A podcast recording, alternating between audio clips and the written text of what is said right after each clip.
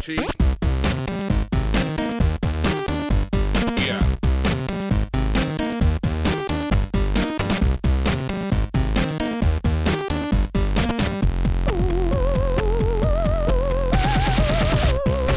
Bonsoir à tous, euh, bonsoir à tous et bienvenue dans ce numéro 72.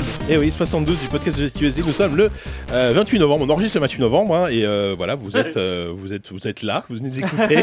Je sais pas. Merci. Non mais en fait c'est un numéro. Je suis assez content parce que mine de rien, euh, j'ai l'impression que ça fait longtemps que j'ai, on n'a pas fait de numéro classique, mais Ah oui. c'est plus ou moins vrai. C'est-à-dire que le mois dernier, on y a eu le numéro spécial Indicade Ouais. et le numéro d'avant c'était celui avec Fanny et je crois qu'on l'avait enregistré en début de mois, tu vois. Donc ça fait longtemps. Un truc comme ça, ouais. Même cet été, il y a eu pas mal de hors-série. Voilà, il y a euh, eu hors-série Donc voilà, en. En vrai, moi ça fait longtemps que j'ai pas présenté un ZQSD classique. Mais oui, on a du perdu. coup, faut que je me, faut que je me, me relance un petit peu. Non, Mais- mais c'est comme le vélo, ça s'oublie pas, JK. Oui, c'est vrai, peut-être. Peut-être que le jour où on arrêtera, tu vois, dans 20 ans, on fera un. Tu travailleras encore on la fera- nuit en disant Et bonsoir à tous Non, mais il faudrait faire l'équivalent d'un- Star 80, tu sais, dans, dans 40 ans, avec tous les, Ah tous les genre l'apéro du Captain, Que sont devenus ZQSD. Tu préférés On vois, tous les vieux podcasters, tu sais, qui Ah reviennent, ouais. euh, Patrick Béja et tout ça, qui reviennent, et tu sais, enfin, Oh un truc comme ça un peu. un peu, co- un peu comme Player Spirit, le magazine de JM Destroy. Oui, aussi, oui, on peut ramener aussi tous les, tous les anciens. Toutes les vieilles gloires de la presse jeux vidéo. Toutes les vieilles la gloires du podcast. vieillit, je crois qu'à la rédac de JV, on va avoir en stage la fille de Siegfried, enfin Ouais. de Captain. euh, C'est On va pas voir vrai. la fille de Captain Web en Oh, c'est stage. excellent. c'était- Ah ouais, j'avoue, là, c'est de, la- le coup de vieux. le coup de vieux, quoi. Moi, je m'attends à tout moment qu'elle descende et qu'elle un- commence un podcast avec ses copines euh, Ouais. dans notre sous-sol, Du moment qu'ils sortent pas la vodka et le, Je me méfie. et le, je sais plus ce qu'ils boivent là-dedans, bref. On a sûrement encore des bouteilles données par son père. Hein. C'est Elle pourra toujours taper dans la cave, Ouais, on le garde précieusement Voilà, pour toi. soyez- racontez pas trop de trucs de saloperie sur son père, parce que quand même. Bon, alors sinon, euh, vous, là, vous les avez tous entendus euh, quasiment. Euh, Oupi, euh, Oupi, bah Oupi, oui. je- en fait, je regarde Walou, mais c'est Oupi. Bonjour, Oui, Oupi, ça va? Ça va et toi? À la Réal et tout, taquet là. Eh oui, toujours. Force Rose Sophie. Oui. Force Sophie, c'est moi. Sophie, ça va Ouais, ça va bien. Walou, bonjour. Bonjour Avec de l'agent lin au verre. Tu bois de la bière avec, dans, dans un verre. Écoute, Bah Parce oui, qu'il est bah, de droite. C'est complètement Voilà, c'est disruptif. ce qu'on C'est vrai que c'est- je pense que c'est vraiment une expérience que personne ne connaît. Vraiment, les gens vont dire Dis donc, mais ils sont vraiment fancy, ils boivent de la bière dans des verres. Avec un beau verre qui. pr- On, on dirait pas que c'est un whisky, on dirait pas que tu bois un cognac, tu vois. Mais euh, T'es déjà allé dans un bar, JK Comment tu fais dans un bar, par exemple quand On tu veux dirait boire un de la les bière fraises, quand il y a une espèce de faux fond. Dans, un dans peu, un bar, tu genre- commandes une, bière- tu commandes c'est une vrai. pression, donc c'est pas pareil, tu vois. C'est c'est pas, tu Moi- verses pas ta bout de ta. Moi, ta- dans un bar, je bois directement au. Oui, au truc. À la tireuse, À la bien tireuse, bah oui. Pourquoi? Écoutez, Exactement. Et Diz, on l'a pas oublié quand même. Bon, non. Bonsoir, Bonsoir. Alors, il y a des absents, mais il y a Savon Fou qui va arriver euh, dans pas longtemps. hein. Il Mais comme il on nous- sait pas quand, Voilà, on, ne sait on pas quand. attendu. il nous a dit à 10 minutes qu'il partait dans 10 minutes de, chez, de son travail. Donc, bon, vous êtes en route là. on l'attend pas. Et Yann François qu'on embrasse, mais que qui, qui va quand même être avec nous par la pensée, puisque. Alors, on va peut-être expliquer un peu le concept de ce podcast. Parce qu'il est mort et c'est devenu un fantôme. Voilà, c'est ça. Depuis Alors, en qu'il a fait- eu son permis. Tout Ah ça bah- pour le test de Luigi's Mansion. Bravo, euh, bravo Yann. En fait, ça va être un podcast où vous va y avoir une rubrique invité. Et oui, Ouais. figurez-vous, mais l'invité ne sera pas là puisque c'est un invité qui est venu avant. Et surtout, c'est pas n'importe qui. C'est-à-dire que. Pas- Contrairement à d'habitude.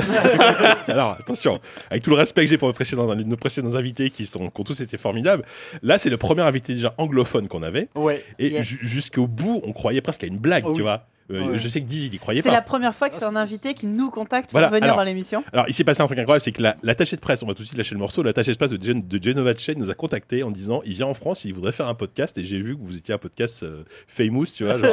Est-ce que ça vous dit d'avoir Genova Chain en interview pendant une heure? Euh, Ok. voilà, T'imagines si ça avait pas été nous, il, il aurait fini dans la cave de l'apéro? Ça aurait été Ça aurait pu être pas mal. Ouais, effectivement. Donc voilà, donc, donc voilà, euh, vous allez avoir une, une interview de, une, enfin, on verra si on verra s'il y aura du montage, mais de probablement une heure de, de Genova Chain. À peu près, ouais. Le créateur de Journey. Voilà. Peut-être rappeler euh. Genova Chain. De toute façon, j'introduirai la rubrique invité tout à l'heure, donc mais c'est de journée et Flower notamment et Sky très récemment. Euh, c'est Yannou qui a fait l'interview. Magnifique, vous, vous allez entendre son, Interview de main son de accent maître, anglais euh, mi-lorrain, mi- mi-british, absolument, absolument parfait. Euh, donc voilà, on va, on, va- on va mettre ça au montage. Il y a un peu de boulot parce qu'il y a peut-être un doublage à faire aussi, parce que, ou alors on vous balance tout en anglais brut. Bon, faut Non, voir, mais. bien. euh, Non, on pas Sachant faire que ça. c'est JK un déjà. monsieur très loquace. Oui, fait effectivement, j'ai tout traduit. Euh, donc voilà, donc il va y avoir le, en, mi- en milieu d'émission une belle interview de Genova Chen, mais sinon à part ça une émission, euh, voilà, une émission classique avec des actus. En preview, on va parler de Noita, qui est, euh, qui est l'un des pré-Gotti, on va dire, de, de, de Walou. On va voir ça. Oh, de beaucoup de gens. en. Oui. J'ai pas envie de t'aider Non, en fait. T'allais dire un truc et puis Ah non, rien, je le oui. dédain dans ton regard. Ah, pas du tout, pas du tout. Euh, petite revue de presse sur le joystick de décembre 99 parce que de toute façon vous écouterez sans doute ce, ce numéro en décembre donc Mais oui. euh, même si on est en novembre donc je dis je vais prendre Décembre, le numéro en 3 décembre jours, donc oui, ça paraît probable. voilà ça me peut vu, vu le vu le montage qu'on va faire sur l'interview Euh, petite pause musicale le quiz de savon fou quand il sera là On espère. Pareil, lui, lui, ça fait quand même un bon paquet de temps qu'il a pas fait un quiz. Aussi, on le rajoute au montage après aussi, s'il arrive très tard. Et on mettra des rires En fait- enregistrés. Moi, ce que je vous propose, c'est qu'au prochain numéro, chacun enregistre sa partie chez lui. Quelques rires, parce que bon, voilà. Tu sais, c'est après, après un c'est peu, un, peu, un de peu le, Spaghetti Incident de Guns N' Roses, tu vois, qu'ils avaient enregistré chacun tous de leur côté. Je sais pas si vous connaissez l'anecdote, mais Oui. Guns N' Roses, ils avaient leur, leur dernier, enfin leur avant-dernier album, ils avaient chaque- comme, comme, plus, comme par- plus, plus personne pouvait se saquer, ils avaient tous enregistré leur partie, chacun de leur côté, et ils avaient fait un album comme ça. Un peu comme, comme ZQSD. Voilà, nous pour le moment on n'en- on n'en est pas encore là. Euh, en critique, on va parler quand même de gros jeux puisqu'on voilà, on, on- on revient sur des jeux sortis depuis un petit moment, mais on s'est dit que ça vaut le coup d'en parler. Disco Elysium quand même, Quand même.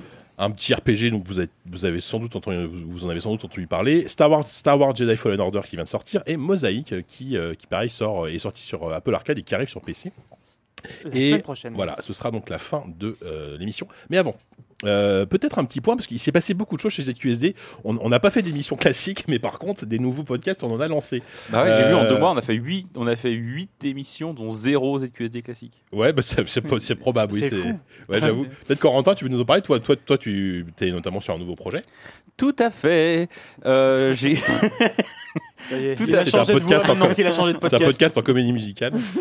Tout à fait, on a enregistré deux numéros d'un nouveau format qui s'appelle Vérifiction, que vous pouvez trouver sur zqsd.fr ou en tapant Vérifiction sur votre moteur de recherche de podcast préféré, qui est un podcast que je fais avec mes collègues Morgan et euh, Geoffrey de la rubrique Pixel du Monde, et dans fait. lequel on regarde des œuvres de fiction euh, et ensuite on les fact-check, pour dire, euh, il employer un mot À la mode. euh, à la mode, oui, depuis un certain temps maintenant. Mais donc on a fait Breaking Bad et Terminator et le troisième, on est en train de le préparer. Il va être assez assez fat, ça va être assez cool. Je Tu pense. nous as dit un truc sur Discord, je sais pas si c'est vrai ou si c'est Ah une non non, je blague. t'ai dit le nom de l'invité, tu me crois pas Mais je c'est pense. incroyable.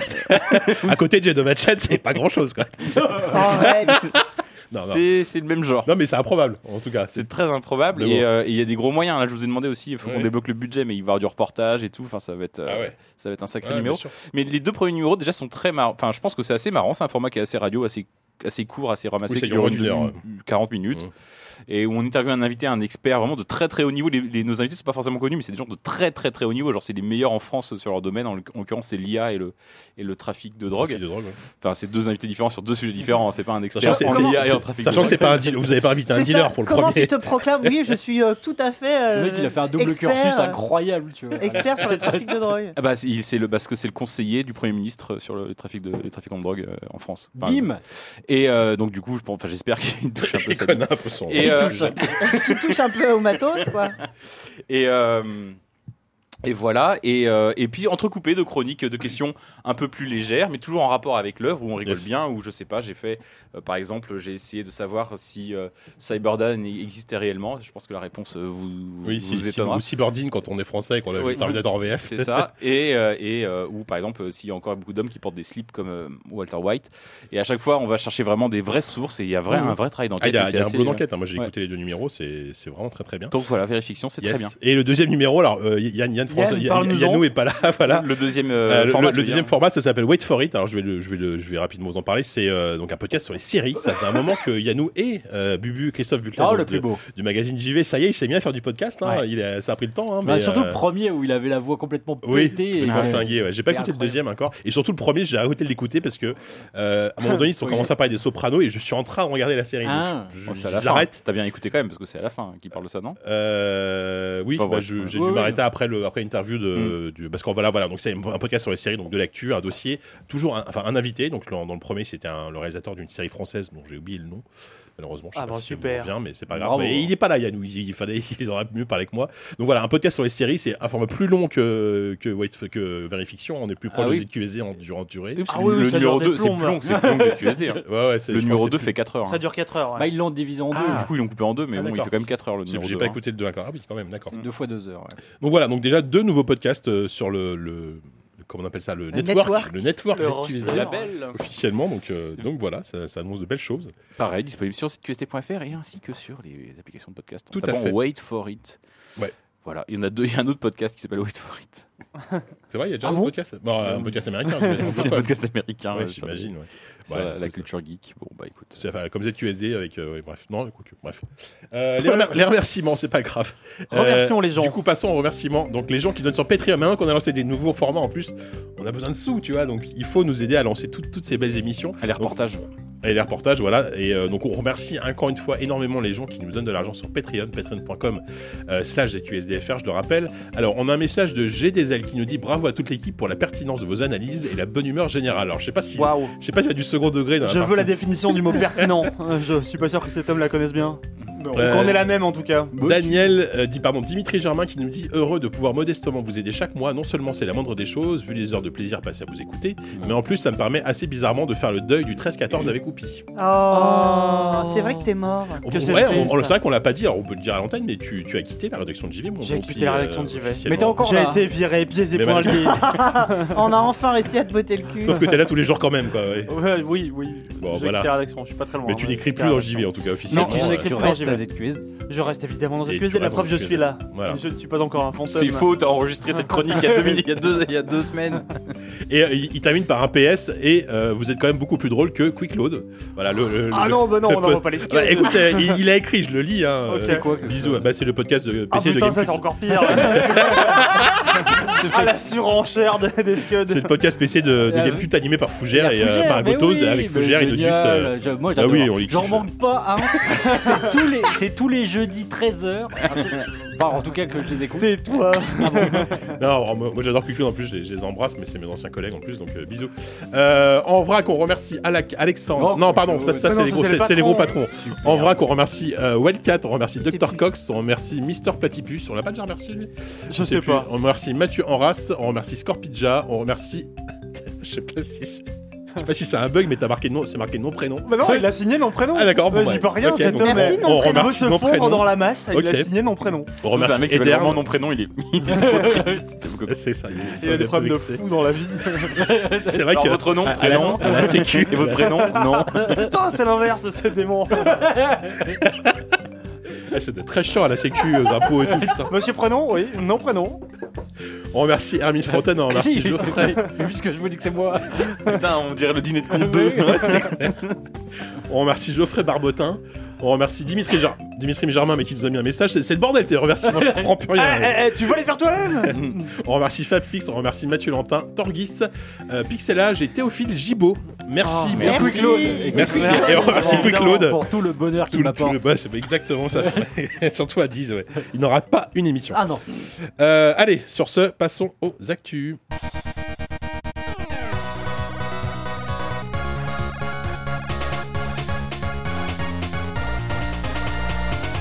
Il y a une tape-cuche qui est en train de, de s'enflammer. Bah, c'est comme ça qu'elle est meilleure. Alors, en actu, alors, du coup, on a, on a pas mal de choses à rattraper, donc j'ai pris un peu les gros sujets de ces dernières semaines, Ah. euh, voire mois. Les sujets lourds. Ouais, alors il y a- on, on- on va commencer peut-être par euh, le un truc relativement récent. Euh, alors ouais, c'est c'est pas le plus récent, mais on va quand même. bon, bon, c'est un truc, c'était un truc assez attendu. On est bien tous perdus.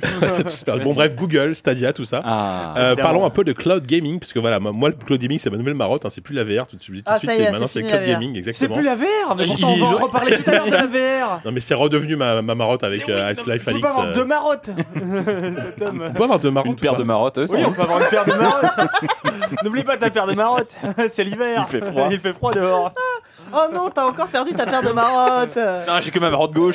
Vous voulez passer la droite. Bon, bref. Donc, on va dire que ma marotte gauche, c'est, euh, c'est le cloud gaming. Euh, Google a lancé. Google a lancé Stadia. Oui. Il y a quoi Il y a une semaine et demie à peu près, enfin une bonne semaine. Dans Alors- l'anonymat le plus complet Alors oui et non parce que, enfin, Ah si si, non, oui oui il y y y a- y une couverture médiatique assez, assez, assez forte, de- en tout cas des médias La spécialisés. couverture médiatique est venue juste à la sortie du truc, le jour de la sortie à l'officialisation. Tout à fait. Avant ça, les mecs de Stadia, les mecs de Google ont jamais communiqué. Et en fait, ça. Non, mais je vais peut-être un peu trop vite. Non, vas-y, Mais vas-y. Tu vois, c'est un truc. C'est tellement. On a tellement jamais compris ce qu'était Stadia avant que ça sorte que. Mais je pense que même les mecs de Google se sont dit bon, attends, On sait pas comment l'expliquer. Ce qu'on va faire, c'est qu'on l'explique pas. On va le donner comme ça aux mecs. Ils vont deviner et les gars en face, ils vont faire. Il n'y a pas eu de com de la part de Google parce que les mecs savaient pas comment l'expliquer. En fait, il y C'est a. les journalistes qui y l'ont fait de la com et du coup, elle était mauvaise. Oui, que- alors en fait, il y, a- il y a plusieurs étapes. Il y a eu l'annonce initiale il y a bon moment déjà. Alors, je sais plus si c'était à la GDC ou à l'E3. Bref, une conférence, une conférence assez, euh, assez ambitieuse. Ils te racontent, voilà, on va tuer la console. Enfin, on est une plateforme euh, Oui. euh, à une puissance illimitée puisque, en gros, tu peux avoir tous les data centers du monde pour faire tous les jeux que tu veux. On va faire des triple A exclusifs. Enfin, ça va être incroyable et tout. Ouais. Au final, c'est Bah. pas du tout ça. Enfin, en, en tout cas, au On n'a lancement. même pas expliqué ce que c'était. Alors voilà, c'est du cloud gaming. Donc le, Ouais. le cloud gaming, on peut peut-être rappeler ce que c'est. Donc c'est c'est du streaming de jeux vidéo. Oui. Voilà, purement et simplement. Euh, pas besoin de, de machine avec une carte graphique, pas besoin de console. Tu tu t'abonnes à Stadia, euh, tu achètes ton jeu, Oui. Ou sauf si tu joues au jeu gratuit. Sur le catalogue Stadia. Tu, voilà, sur le catalogue Stadia, tu te Ouais. connectes par exemple sur, euh, sur Chrome avec ton compte Stadia, tu Ouais. appuies sur lecture et ton jeu se lance automatiquement. Ouais. Pas d'installation, pas de C'est téléchargement. là que ça marche le mieux, hein, c'est sur Chrome. Voilà, c'est ça. Et, euh, et aussi sur Chromecast, tu, c'est- si, si tu as acheté le pack à 129 euros, tu as la manette et un Chromecast qui te permet de jouer à Stadia et à tes jeux Stadia sur ta télé. Ça, c'est c'est l'offre de base aujourd'hui.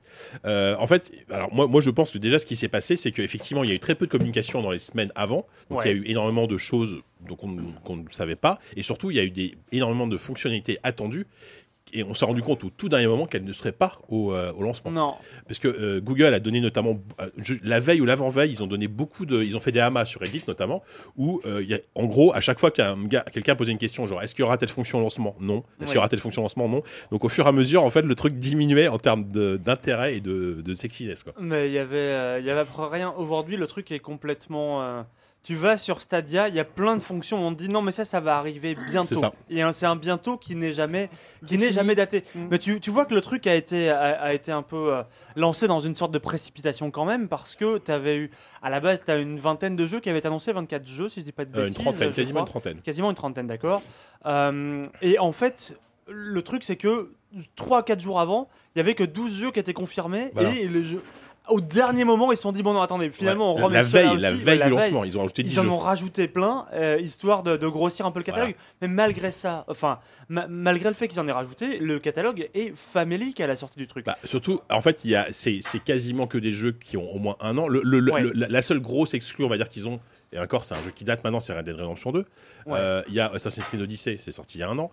Euh, Il y a Mortal Kombat 11, il y a, euh, il y a Just Dance 2020. Qu'est-ce, que ça fout sur Stadia Just tu vois, Dance tu- tu 2020, te tout le monde s'en fout. Enfin, tu vois, tu joues avec ton smartphone à Just Dance en plus, quoi. Tu vois, ça, Ouais. enfin, c'est, c'est aucun intérêt. Et la seule exclue Stadia qui est, qui est même pas en plus qu'après est temporaire, c'est Guilt, donc qui est le nouveau jeu de. Il n'y a pas Kin aussi, c'est pas une exclu Non, Kin c'est Non. Kin- Ah, pardon, Kin autant sort sur- est sorti sur Switch, je crois, et PC. Ouais. Mais ça fait partie de ces jeux euh, indés, on va dire. Euh, on va dire, en gros, il y, a- il y a quasiment que des triple A, mais il y a un an, et des jeux indés type Guild ou Kin euh, au lancement. Donc déjà, tu vois, tu te retrouves avec, avec des jeux. euh, des jeux qui sont Le pas catalogue forcément est déjà le- ouais et surtout et là c'est vrai qu'il y a eu un énorme problème de com c'est que plein plein de gens qui avaient suivi un peu ça de loin ont, ont compris au dernier moment qu'en fait tu payes 10 euros par mois et en plus tu payes tes jeux Ouais. la plupart des gens pensaient que l'abonnement te donnait accès à tous ces Au jeux jeu, comme, comme le Game Pass de Microsoft aujourd'hui tu vois Attends, mais il y a un abonnement, là- je crois qu'il n'y avait pas d'abonnement. Ah si, si, il y a un abonnement. ah bah tu vois non Ah, mais ah bah, à un moment donné, ils avaient dit il y a une Alors version non. gratuite. Qui arrive l'année prochaine Qui arrive Ah, l'année prochaine. d'accord. Ok. En fait, le truc, c'est que la, la fonction gratuite qui arrive l'année prochaine, en gros, euh, dès que ça sort, tu pourras acheter des jeux sur Stadia. T'achètes ton Oui. jeu, euh, un jeu n'importe quoi, et là, tu pourras y jouer via la plateforme Stadia euh, en 1080p chez toi. Voilà, au maximum sur, euh, 1080p. Sur ton Chromecast, sur ton téléphone, sur, euh, j'en sais Sur- rien, sur ton- ton sur ton micro-ondes, sur euh, n'importe quoi. C'est la promesse, en tout cas. Sachant qu'aujourd'hui, la promesse sur un téléphone, c'est sympa, mais c'est compatible littéralement avec trois téléphones, les Pixel 2, Pixel 3, Pixel 4. Ouais. Donc autant dire que les- c'est pas les téléphones les plus vendus, tu Non. vois. Moi j'en ai Sur un, le j'en ai un marché. deux. Bah voilà, bah, tu pourras jouer à Stadia, tu, balle, peux jouer, tu quand peux jouer à Stadia dessus. Sachant qu'aujourd'hui, la, la, la, la blague, c'est que la manette officielle Stadia ne fonctionne pas sans fil sur un téléphone. Donc si tu veux Ouais. jouer Ah sur oui. ton téléphone, t'es obligé de la connecter en un USB. qui Un pend. USB-C, USB-C, affreuse Oui, connectique. enfin, c'est n'importe quoi. Vraiment connectique de. Sachant que moi, j'ai essayé avec une manette Xbox sans fil, ça marche. L'abonnement, l'abonnement, si tu payes 10 balles par mois, tu as droit à jouer en 4K FP, à 60 FPS. En théorie. Sur- en théorie, oui. Parce en qu'en la pratique, réalité, c'est euh, pas ça. En pratique, on n'y est pas. fois, ouais. Avec du HDR dans tous les sens qui marche euh, qu'à moitié. Qui marche mal. Mm, Qui marche mal, oui, c'est ça. Voilà, et il y a euh, Destiny 2 qui est gratuit. Ok, bon. Oui, pour, si, si tu as le pack Founders Edition qui est déjà sold out. Donc, euh, Euh, je crois que ouais, mais je crois que si tu t'abonnes à Stadia Ah, Pro à peut-être 10 euros par mois, t'as quand, même- t'as quand même prolongé, les jeux ouais, offerts. ouais. Donc t'as Destiny 2 avec, avec tous ses DLC, donc c'est bon, pourquoi pas. ouais. Voilà, c'est Destiny 2. Et attention, le mois prochain, Tomb Raider 1, le premier, enfin le reboot de 2013, et Farming Simulator. grand seigneur, gratuit.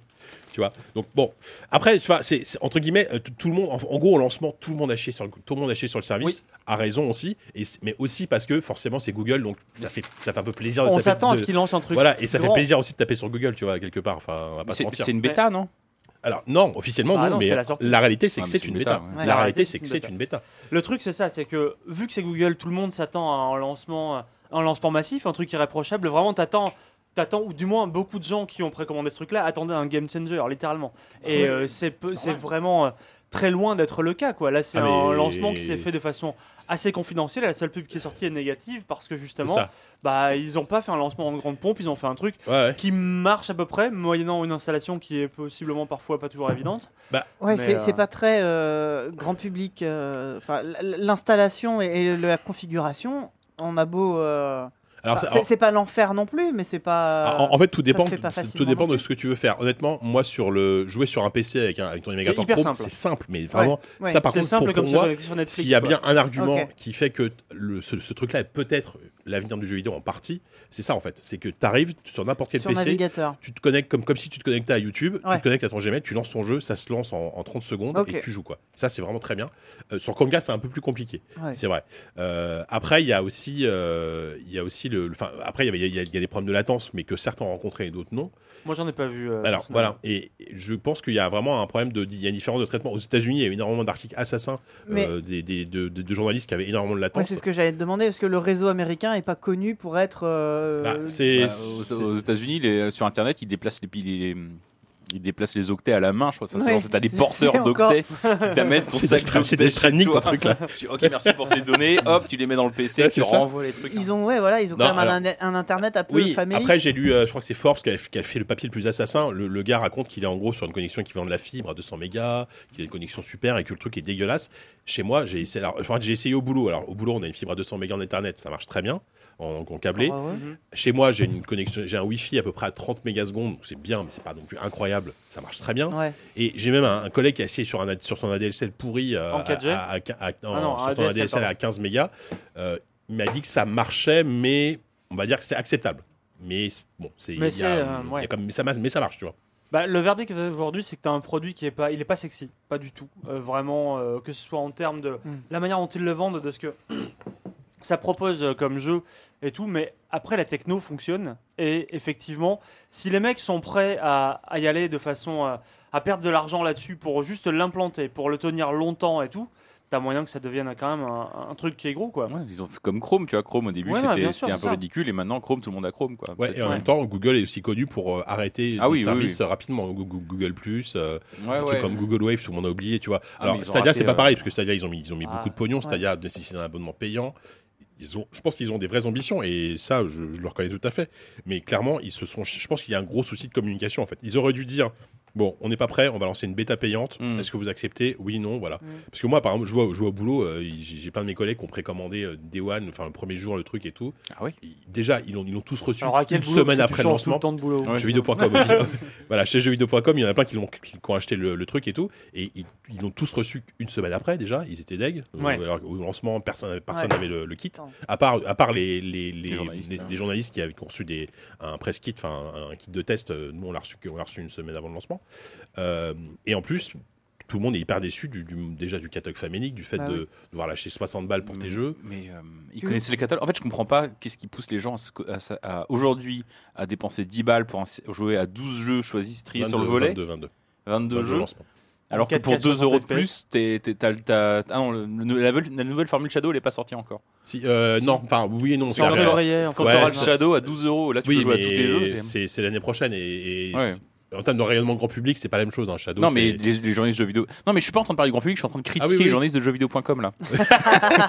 Dire, mais pourquoi ils vrai. commandent ça Bah, parce que non mais après c'est comme d'habitude non mais co- comme toute nouvelle techno les early adopters donc ce qu'on appelle les les, les gens qui, qui, qui achètent le, la nouvelle techno dès le premier jour, ils, Ils se font, essuient les niquer- ils se font plâtres, niquer. oui. Non, mais ils se font niquer. Enfin, ils se font niquer dans le sens où ils essuient les plâtres. Mm. Faut, faut, être, faut être conscient de ce, ce, ce Mm. truc-là. Mm. Euh, tu te plains, t'as t'as le droit de te plaindre, mais ouais, Oui. mais mec, t'achètes un truc 129 euros, Oui. tu sais pas ce que ça vaut, bah oui, ça, c'est. T'as précommandé un truc sur juste une promesse en même Ouais. temps. Oui, voilà, c'est exactement ça, quoi. Moi, ce qui me sidère, c'est vraiment, euh, c'est au-delà de la techno, au-delà de, de- du catalogue, c'est la com, quoi. Vraiment. Ouais. Ouais, bah, Parce ouais, que- c'est exactement Non, ça. non, mais euh, justement, en fait, moi, je me demandais comment ça s'était, comment ça s'était passé à l'étranger. Donc, apparemment, aux États-Unis, ça a été, ça a été.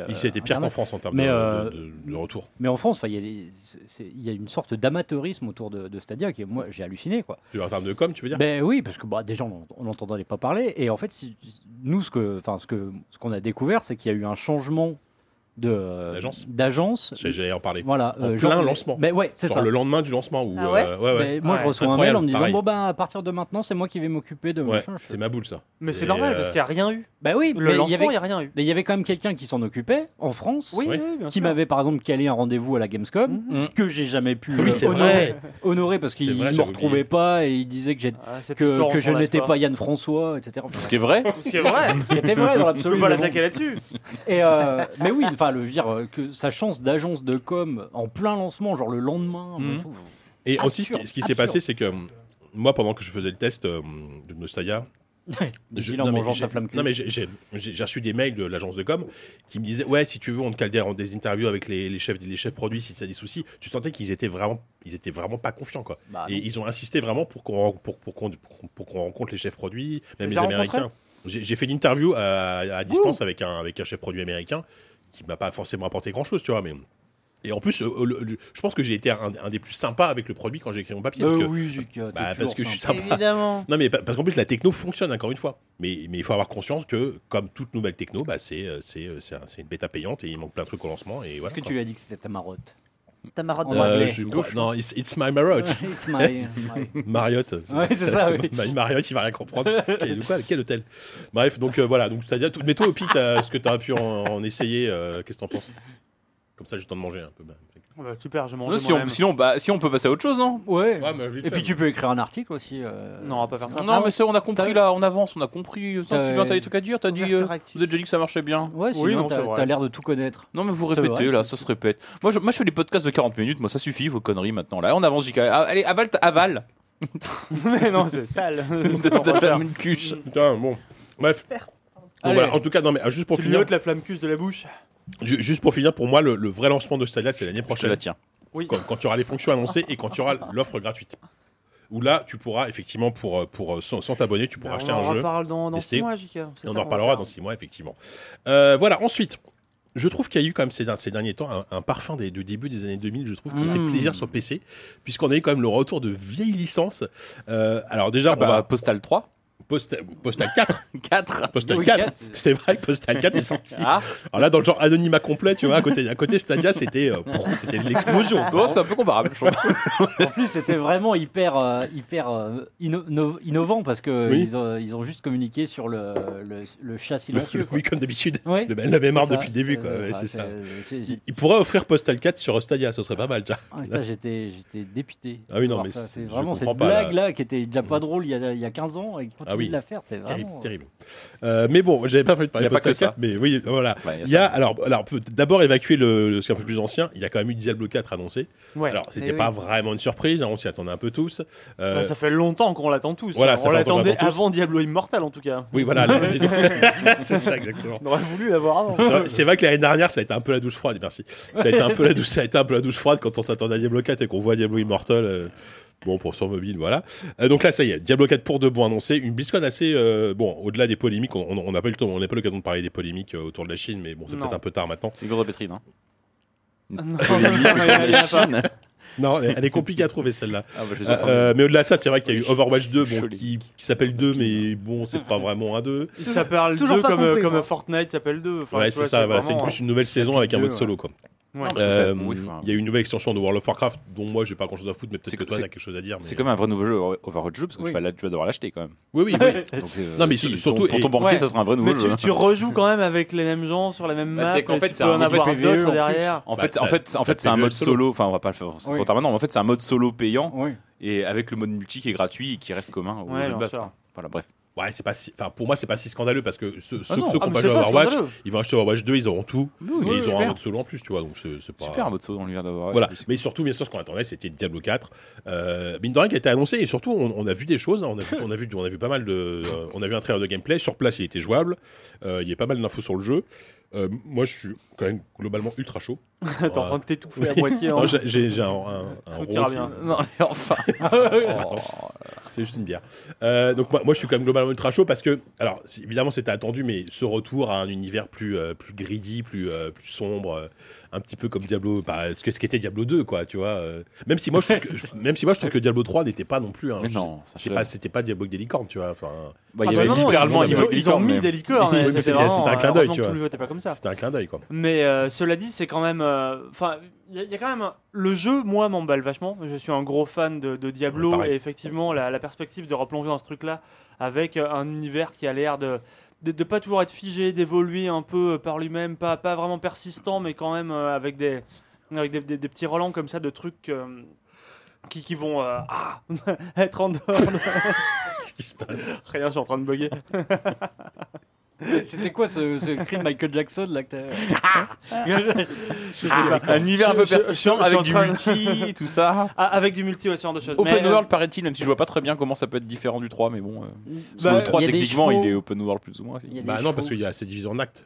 Ouais, ouais, il y a 5 actes. Ouais, c'est divisé en actes, mais en même temps, le côté, le côté aventure euh, qui, était sorti aussi. sur le tard était beaucoup plus un côté open world aussi, mais bon, ça se répétait quand même pas Et puis mal. surtout, on s'en fout. Mais, ça, non, mais on, pas, on- enfin. on s'en fout. Oui. On s'en fout. Mais ça, ça reste quand même, il y, a- il y a un certain manque d'audace. Moi, je, je déplore quand même un certain manque Ah d'audace ouais. dans ce truc-là.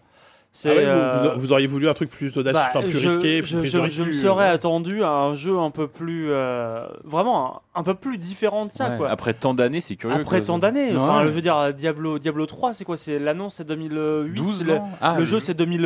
On était chez Tom's Games, c'était à Paris l'annonce de Diablo 3, souvenez-vous. C'est c'est Oui, Et c'est c'est vieux, sorti en qu'est-ce que- 2012, J'avais 2013. eu un Qu'est-ce appel qu'ils ont pour fait faire une news en pleine nuit.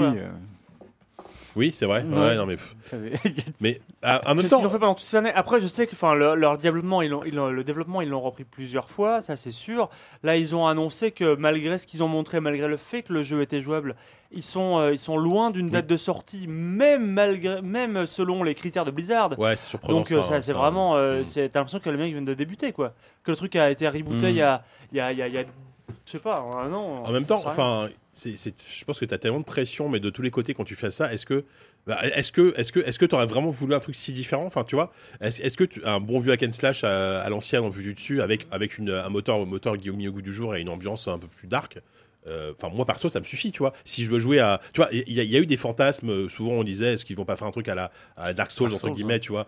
Oh, C'était même pas un ça, fantasme. ça aurait hein, été super cool. il y a eu un non, mais proto, ce hein. serait, y a- y a ce serait super ouais. cool. Mais à la limite, qu'ils fassent un spin-off, tu vois, de ça. Oui, oui. Pour moi, Diablo 4, ça doit rester hack and slash, quoi. euh, Mm. vu du Ah dessus, ouais, quoi. ouais, je suis d'accord. Mais non, mais c'est vrai, d'ailleurs, enfin, on, on l'a vécu ensemble, cette euh, BlizzCon avec, Oui. avec Sylvain. Alors que c'était pas prévu. C'était hein. pas prévu du vraiment, euh, Et, euh, et c'est vrai que jusqu'au bout, on s'est dit, bon, d'accord, ok, alors ce Diablo 4, euh, on, on pouvait s'attendre à autre chose, mais d'accord, c'est ça. Mais est-ce qu'il va pas y avoir une autre annonce, tu vois, d'un Ouais, spin-off, d'un Mhm. truc euh, différent euh, qui aurait peut-être pu être euh, pas en vue ISO, mais avec une vue à la troisième personne, machin. Un truc un peu différent, et non, quoi. Donc euh, c'est vrai Ouais. que je. En même temps, c'est une annonce Moi- qui globalement je- satisfait tout le monde, mais. euh, Bien moi, sûr. je, moi, je m'en cogne hein, dans l'absolu, mais c'est Oui. juste que c'est vrai que un peu d'audace, quoi. Je crois juste aurait- que je m'étais trop laissé porter par les rumeurs. Oui, J'avais- peut-être. J'avais, rêvé d'un truc vraiment qui fasse autre chose, quoi. Mais enfin, ouais. hmm. C'est vrai que les mecs prennent pas trop de risques. Après, ouais, vas-y, pardon. non, vas-y. Non, non, je, je- je- en, parlant, en parlant de risque, pendant la, ils ont, il y a eu un petit volet Hearthstone, hein, comme d'habitude, euh, Oui, à la BlizzCon, c'est et euh, ils ont annoncé un truc euh, qui, sur le moment, euh, tout le monde s'en foutait, alors qu'en fait, c'est incroyable. C'est ouais un nouveau mode de jeu, c'est un battler, en fait. Alors, c'est quoi les battlers je, je- En ce moment, tout le monde parle de ça. Je, je bah, Dis-toi pas ce que c'est. euh, Battler, j'entends parler de Battler depuis quelques jours et je crois que c'était un Battler, genre c'est les mecs sur les bateaux, non, ou je sais pas quoi, ou sur les canaux là. Qui... battler. Euh, bah, c'est il y a On auto- perd toute notre crédibilité. Il y a Auto. Chess ou euh, TFT, tu vois. Ah, auto de chaise, ok.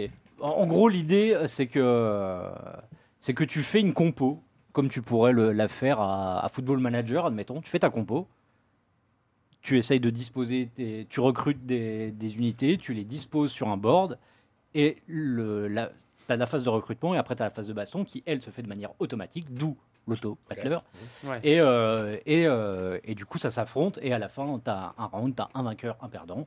Et euh, re- rephase de recrutement, etc. Et, euh, et ils ont réussi à faire un truc incroyable qui est sorti dans la foulée de la BlizzCon et euh, qui a complètement éclipsé le jeu de base là, parce que qui est dans une période de creux entre deux extensions. Ouais, normal. Et c'est même à se demander si euh, les gens vont réussir à être re-hypés par le jeu de base. À tel, enfin, tellement euh, ce mode de jeu-là a complètement relancé Hearthstone euh, sous une autre forme en fait. D'accord. Et euh, tout le monde joue à ça. Il y a déjà des tournois avec des cash prizes de fou. euh, c'est, et, et, et, et pour le coup, quand ils le montrent pendant la, la, la conf, ah, il y a vraiment une sorte de. Enfin, on se dit, mais qu'est-ce que c'est que ça Oui, tout, tout le monde s'en fout. Enfin, tout le Ah monde ouais, s'en fout. non, moi sur le à, moment- à côté d'un Diablo 4 ou d'un Sur le même d'un moment, C'est littéralement euh, le genre de jeu que tu as besoin de, Ah auquel ouais, t'as de- besoin de jouer jouer, ouais, pour comprendre euh, le, le, Mais c'est pour ça, le moi, potentiel moi j'entends pas de en ça, j'entends pas de TFT là au boulot, ils jouent à ça tous les midis. Ouais. Je dis, C'est quoi je comprends. Ah non, c'est la nouvelle mode. moi, moi, ça me passe au-dessus, tu vois. Euh, parce que je suis, un, je suis un joueur à l'ancienne, tu vois. Oui, c'est des jeunes, casse-toi, j'ai qu'à changer de boulot. c'est clair, ouais. Ça fait Non, trop longtemps que t'es là-bas. Genre, je me dis- Mais. Pour le coup, c'est c'est un, ouais, non, enfin, c'est un, c'est un genre de jeu effectivement assez, assez nouveau. mais C'est, enfin, c'est hyper intéressant. Enfin, il faudrait qu'on ait Fabio pour nous parler de TFT. euh, parce que Oui, TFT, j'imagine c'est le que- mode de LoL. On le rajoutera en Ah, ça s'appelle LOL, ouais, de League of Legends, oui. Et, On rappelle euh, Fabio qui travaille maintenant chez Riot. hein. Ouais. Bon, Et euh, non, non, c'est, c'est, c'est hyper intéressant. Puis ça donne des parties euh, très courtes, très dynamiques. euh, c'est assez intéressant. Comme... D'accord. Bon, bref, voilà. Non mais je suis content que tu me l'aies expliqué ce que c'était qu'un battler, j'ai enfin compris quoi, parce que putain. Euh, donc voilà, mon Diablo 4, de toute façon, on attend, hein, ça va. Mais j'espère quand même, enfin, j'espère. En même temps, c'est pas grave si ça sort dans 5 ans, tu vois. Je, je, je, je, Il n'y aura pas 5 ans, mais je pense Il qu'il y y en aura chose, pas. euh, C'est pas du 2020, ça c'est sûr. Je pense, Non, qu'il il y a je pense chance, que ça va sortir plus tôt qu'on ne le pense. Ils, ils sur-hype les, enfin ils sous-hype les gens pour, pour se laisser Ouais, le ouais, temps ouais, au cas où pour pas faire de bad buzz Mmh, parce qu'ils ont possible. déjà eu assez. mais euh, C'est clair que. On en mais, mais c'est pas possible. Enfin genre ils ont montré les classes de perso, Ouais, ouais. les compétences et tout ça. Ils ont montré, ils ont déjà commencé à Retour sortir les du druide et ils ont, tout. ils ont déjà commencé à sortir les figurines. Ils ont ils sont pas au stade de prototypage du jeu, tu vois. Non. Quand tu commences à sortir les figurines déjà du jeu que tu peux déjà acheter, c'est que, ont- tout est arrêté quoi. Et la, et la DA c'est pas le truc que tu as en dernier quoi. Non, bien sûr, c'est clair. Donc bon, ok. Allez, autre euh, autre retour. Celui-là, il était euh, il était croustillant. Euh, Valve, Valve refait un jeu solo. Et Valve refait un jeu Half-Life. Qu'est-ce qui se passe Enfin, Mais oui, Incroyable. Euh, la- la- les, les, les, les premières infos, c'était il y a à peu près, Witcher, ça. c'était il y a à peu près deux Les- semaines. les- les- les- Non, c'est une l'a blague. Euh, les, premières infos, je crois c'était à peu près il y a deux semaines, ils, euh, ils nous ont dit qu'ils allaient annoncer un jeu Half-Life. Ils direct nous ont balancé, on va, annoncer, on va vous montrer Half-Life Alix euh, à telle date, rendez-vous à telle date pour avoir le trailer de Half-Life Alix. Ok, qu'est-ce qui se passe? On a compris assez vite, c'était un jeu, enfin, on a su que c'était un jeu en réalité virtuelle. Alors, c'est je pas parce qu'il y avait eu un leak qu'ils sont, ils ont un peu Euh, Ils possiblement. craignaient le leak avant le. En fait, ils, enfin, ils ont dit. Apparemment, ils comptaient l'annoncer au Game Awards le 12 truc. Ouais, c'est décembre. ça, moi, ce que j'avais compris. Et qu'apparemment, le truc était sur le point de leaker, je sais pas comment ils étaient au courant, mais qu'ils ont préféré du coup maîtriser la Ouais. communication et le sortir eux-mêmes. Enfin, Tout à fait. ouais, du coup, euh, juste pour dire, euh, moi j'ai trouvé ça dommage parce que putain, si on avait eu ça au Game Awards, ça aurait été vraiment Ah, ça aurait été ouf. putain de surprise. Quoi. Ouais, j'avoue. Bah, en fait, euh, et puis voilà. Donc, moi, moi, c'est vrai que je, donc, on savait tous que ça allait sortir. Moi, à titre perso, je, j'étais Euh. assez impatient, mais en même temps, je m'en foutais un peu, tu vois. oh là là Bizarrement. Non, mais tu, tu vois. craches je- dans la soupe un peu. Mais hein. je sais, je- La tu- VR tu- t'a fait vivre pendant des années et aujourd'hui, mais vraiment le dédain. Tu Ah bah, craches sur ta marotte, c'est- c'est ce que je veux te dire. C'est vraiment dégueulasse. C'est c'est absolument C'est dégueulasse. une pratique euh, C'est- c'est oui. obscène. Obscène. Euh, non, mais bizarrement, j'étais pas plus hypé que ça parce Ouais. que parce que j'avais arrêté de, de croire en malheureusement quoi que ce soit du, du- Oh, non, mais de, de la part non mais de la part de Valve pour pour du côté des jeux solo, tu vois. En plus, récemment, on a, on a bien compris que In the Valley of Gods était complètement mis au placard parce que, en gros, je sais pas si vous avez suivi, mais euh, C'est quoi, quand- ça euh, In, the Love- In the Valley of Gods, Ah, c'est oui. le prochain jeu de Campo Santo. Ah oui, oui. Et oui, euh, vrai, oui. quand, quand Non, tu vas oui. sur le Twitter de Campo Santo, Oui, ils sont- le jeu a disparu. Ouais, ouais, il non, il Ils ne le mentionne ils- plus. Ils, ils- ils bossent sur Alix. Bah, j'imagine qu'il bosse Ah, sur bah, Alix. c'est sûr, c'est sûr. Ils l'ont dit. Et pourquoi faire disparaître euh, la mention de Valley of Gods, tu vois? Bah, Même si le jeu en, même si le dev est en pause, c'est pas grave, tu vois? Ils avaient peut-être rien aussi euh, à l'époque et puis finalement ils ont. Bon, voilà, ça, ok. Donc voilà, donc du coup, je sais pas. Et effectivement, bon, quand j'ai vu le trailer, je me suis dit, bon, ok, ça a l'air quand même pas mal. Ah, Donc en fait, on- je résume, c'est un jeu où tu vas incarner Alix. Donc Alix, c'était euh, Alex Alix, Vance. C'était le, le, la f- le- c'était le, le Le sidekick un peu de, de, de Gordon, dans le 2, qui était la fille Le d'un chercheur de chien surtout. De, de chien. Ouais, génial. Ça. Exactement. Donc là, tu vas jouer Pour moi et c'est chien le verrou de. Half-Life, c'est Oui. ta vision de Half-Life, c'est que le héros c'est chien. Oui. le, le Half-Life D'accord. 2, ouais, bien sûr. Bah, toute cette scène où tu t'amuses avec le Gravity Gun à lui lancer la, boule et tout, c'est génial. En fait, c'est un jeu à la troisième personne en fait où tu vois Ouais. le, le chien travers Ouais. les yeux de Gordon Freeman et c'est le, le héros c'est chien. Ouais. Ok, c'est Bah, c'est intéressant. Je. Half-Life chien, je lirai cet article. effectivement. Euh, et chronologiquement, ça se passe sur- entre Half-Life 1 et Half-Life 2, si je dis pas de conneries. Non. C'est ça Enfin, Et- non, tu dis pas de conneries. Là, je dis pas de conneries. Et effectivement, moi, moi le trailer, enfin, le, le- je sais pas ce que vous en pensez, mais le trailer m'a quand même donné super envie parce qu'on retrouve, oui. on retrouve tout ce qui faisait le, charme et la, la puissance d'Half-Life 2, le moteur physique, l'ambiance, avec en plus euh, des, des promesses d'interaction en réalité virtuelle Mm. qui sont qui sont bêtes, mais Ouais, ouais. mais il y a un moteur physique qui a l'air incroyable. Enfin, le fait de pousser les objets, d'attraper une balle comme ça et de recharger, bah, c'est pas nouveau pour la VR, mais en tout cas dans le trailer, il y a une sorte de naturel. Bah, dans un Euh, jeu d'action, c'est assez nouveau. il y a un moment donné où tu vois Alix qui est en, qui est euh, genre il y, a des- il y a des sortes de flics qui arrivent, qui font des bruits bizarres, euh, Mhm. enfin bon, machin. Ils arrivent, ils te braquent, ils te, ils te, ils te traquent jusque dans un appartement et elle rentre dans l'appartement, elle ferme la porte et elle fouille dans le bordel dans une étagère Ouais. pour essayer de trouver un gun et tout. Ça, et c'est- c'est ça, c'est merveilleux. T'imagines la vraie panique quand, quand t'as Ouais, vraiment voilà. en face de toi des ennemis qui vont arriver et que tu vas être en train de chercher un putain de gun. Honnêtement, je, je sais pas si je- J'espère que le jeu sera bon, mais je pense que c'est un des meilleurs trailers de gameplay que j'ai vu depuis très longtemps parce que ça te donne envie de d'y jouer, mais tout de suite, quoi. Et su- surtout, ça, ça te donne des promesses de, de moteur physique et d'interaction que, que tu Mm. n'as jamais eu, même avec de la VR. Alors après, pour nuancer, euh, ce, que, ce que tu vois là, c'est ça va être très, très, très, très dépendant du, de la techno de Valve, donc Ouais. le Valve Index, avec euh, ils ont une techno qui s'appelle Knuckle, donc c'est leur contrôleur qui en fait prend tous tes doigts euh, de manière assez précise, donc cha- chaque mouvement de tes doigts est pris en compte, ce que ne fait pas aujourd'hui les autres Ouais, contrôleurs des autres casques. Donc en gros, si tu veux avoir l'expérience a priori la plus immersive telle que tu l'as dans le trailer, il faudra jouer sur un Valve Index, qui est un, un casque qui coûte 1000 balles quand même, hein, quasiment, Mm.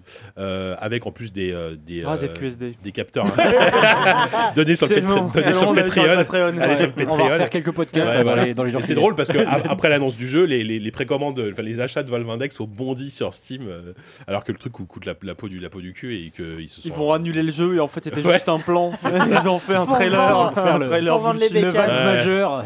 Ah, mais voilà, de l'index majeur. exactement. Parce qu'en plus, Vous ils ont, confi- ils confirmé 3. que bien entendu que le jeu sera compatible avec tous les casques du marché, Ouais. Euh, donc Oculus, Oculus Rift, euh, Windows Mixed Reality même ou HTC Vive, etc. Quoi Windows quoi Windows Mixed Mixed Reality. Reality, les casques Windows que personne n'a acheté. Ouais. Tu peux acheter à 150 euros, je pense, Je en ce moment euh, pendant les soldes. Oh, il y en a plein. Ouais, oui, il y en a plein. Il y en a plus, plein, tout le monde s'en fout.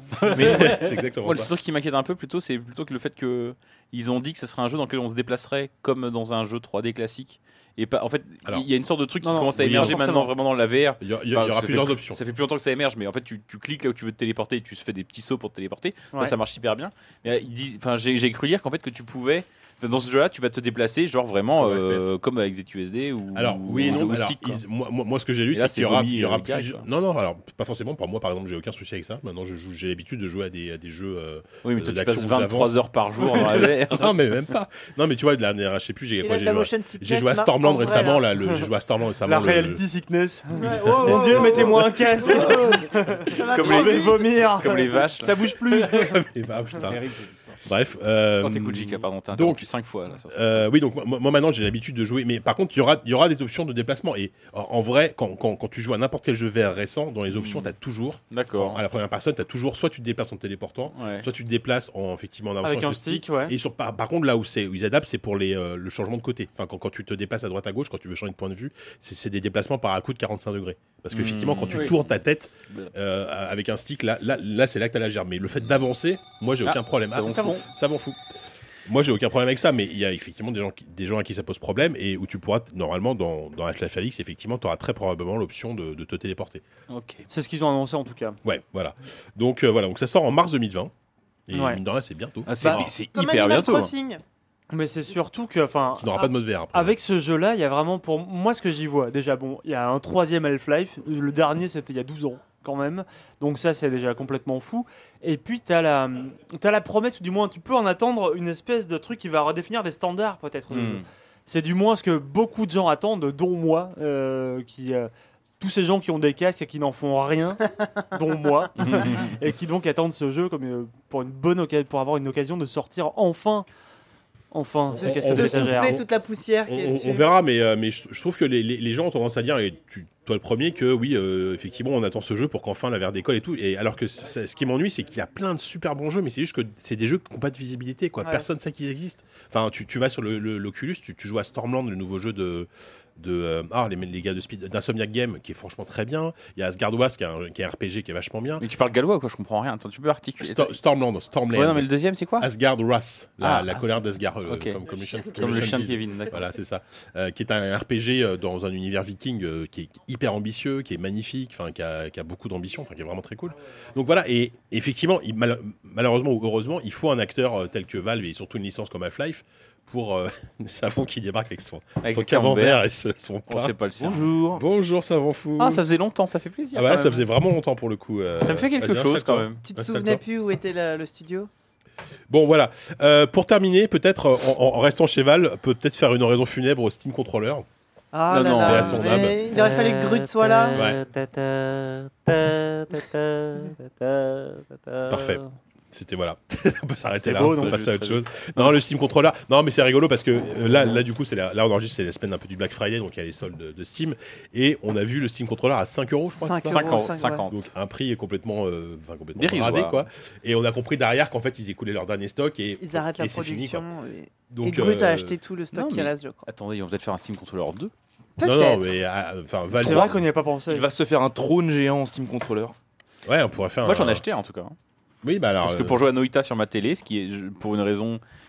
En fait, ça m'arrive une fois par an, mais une fois par an, j'ai besoin de jouer à Noita sur ma télé. Et euh, là, je- ce Steam Controller me manquait. Et je- j'en ai acheté un à 5,50€, enfin à 15,50€, dont 10,50€. Oui, voilà, c'est ça. C'est De c'est- c'est livraison. 5 euros, mais il y a 10 euros de frais de port. Donc euh, au final, tu te- tu t'en sors pas. Mais voilà, mais moi, moi, moi je ferais que je l'essaye quand même parce que c'est vrai que tout le monde, tout le monde m'a- vanté les mérites de ce contrôleur pour les FPS, pour des, des styles de jeu très particuliers. Voilà. Mais, euh, mais voilà, donc de toute façon, Valve, euh, pareil, les, les Steam Machines, ils ont, ils ont lâché l'affaire depuis longtemps. Les C'est Steam pour ça Link, ils ont arrêté aussi, il y a Steam 2-3 Link ans. aussi. C'est pour ça que le Valve Index, euh, on, on- c'est pas garanti Mais qu'il le nom, continue à en faire, est hein, tu vois. incroyable. Oui, Valve Index. C'est le jeu, tu peux jouer Oui. qu'avec l'index. Enfin, tu vois, Ouais, c'est peut-être ça. ouais, le nom est bizarre. pas super. Bon. Donc, euh, donc voilà, donc Valve, euh, Valve fait un nouveau Half-Life, mais arrête de faire des manettes. Voilà, voilà. on C'est plutôt le. Valve qu'on aime. Hein. Oui. Ça perd pas au change. hein. Moi, je préfère ça que l'inverse. Ils, ils ont mis du temps quand même. hein. Ouais, c'est pas, c'est pas plus mal, mais, euh, mais du coup, voilà, est-ce que, est-ce que Half-Life 3 euh, Euh, confirme ou pas? Non, je pense ah, pas. ils ont dit, ils ont dit qu'en fonction de la réception. Alors ça, Ouais. c'est vraiment le chantage. Ah. Ils ont dit en fonction de la réception, Ouais, c'est un truc de bâtard. ça. ça, changera évidemment nos plans concernant le futur de la Si licence. t'achètes pas celui-là, on fera jamais l'autre. Ouais, Voilà. c'est ça, ouais, on verra. Euh, voilà, bah, pour les actus, c'est tout, on s'arrête là? Mais oui. Bah, c'est pas mal déjà. Ça m'en fout, tu vas, tu, voilà, voilà, tu vas ouvrir ta bière en attendant. Euh, passons du coup à la rubrique preview.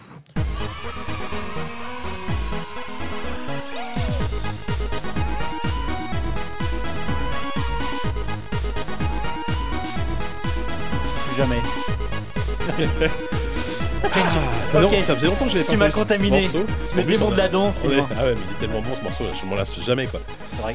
Euh, C'est mon préféré. Moi aussi. Ah bah clairement, de, de- de tous les jingles qu'a fait Sola, et on le rappelle, ça Oh faisait longtemps là. qu'on l'avait pas dit, hein, le vrai. jingle fait par Sola. Ah, mais c'est- il était pour nous celui-là. Bien sûr, ah c'est un original. Ah bah ça, c'est un original, ça. Ah, le- le- je le- sais plus, il y en a un, il y en a un On qui le est pas passe C'est le, c'est le jingle critique qui, est pas, qui, est- qui fait partie de la BO de VVVVV. Le reste, c'est que des, c'est que des jingles originaux qu'il a D'accord, composés oui. exprès pour nous. hein. Mhm. Euh, Non content de devoir le répéter à nos auditeurs, on doit même se le répéter à nous-mêmes tellement on est paumés. c'est ça. On est trop vieux. hein. Parlons d'un jeu qui est euh, qu'on peut acheter. hein, qui est, qui- on parle d'une preview, mais c'est un jeu qui est disponible pour tout le monde. Parce En que c'est un early jeu qui est access. en early access. Euh, Noita. Je crois que Walou, c'est c'est d'ores et déjà l'un de tes GOTY, même si c'est en early access. C'est dans, je l'ai mis dans mon top 3 provisoire. D'accord. Tu peux nous le pitcher ou pas? Je peux. Tu vas Alors, le faire Oui, tout à fait. Alors, c'est c'est quoi Noita? C'est un jeu qui, euh, dans lequel on joue une petite sorcière, comme son nom l'indique si vous parlez finnois, euh, qui, euh, qui doit descendre le plus profondément possible dans une caverne qui s'ouvre à elle en début de jeu. Ça évoque un peu une sorte, a priori, de Spelunky en pixel art.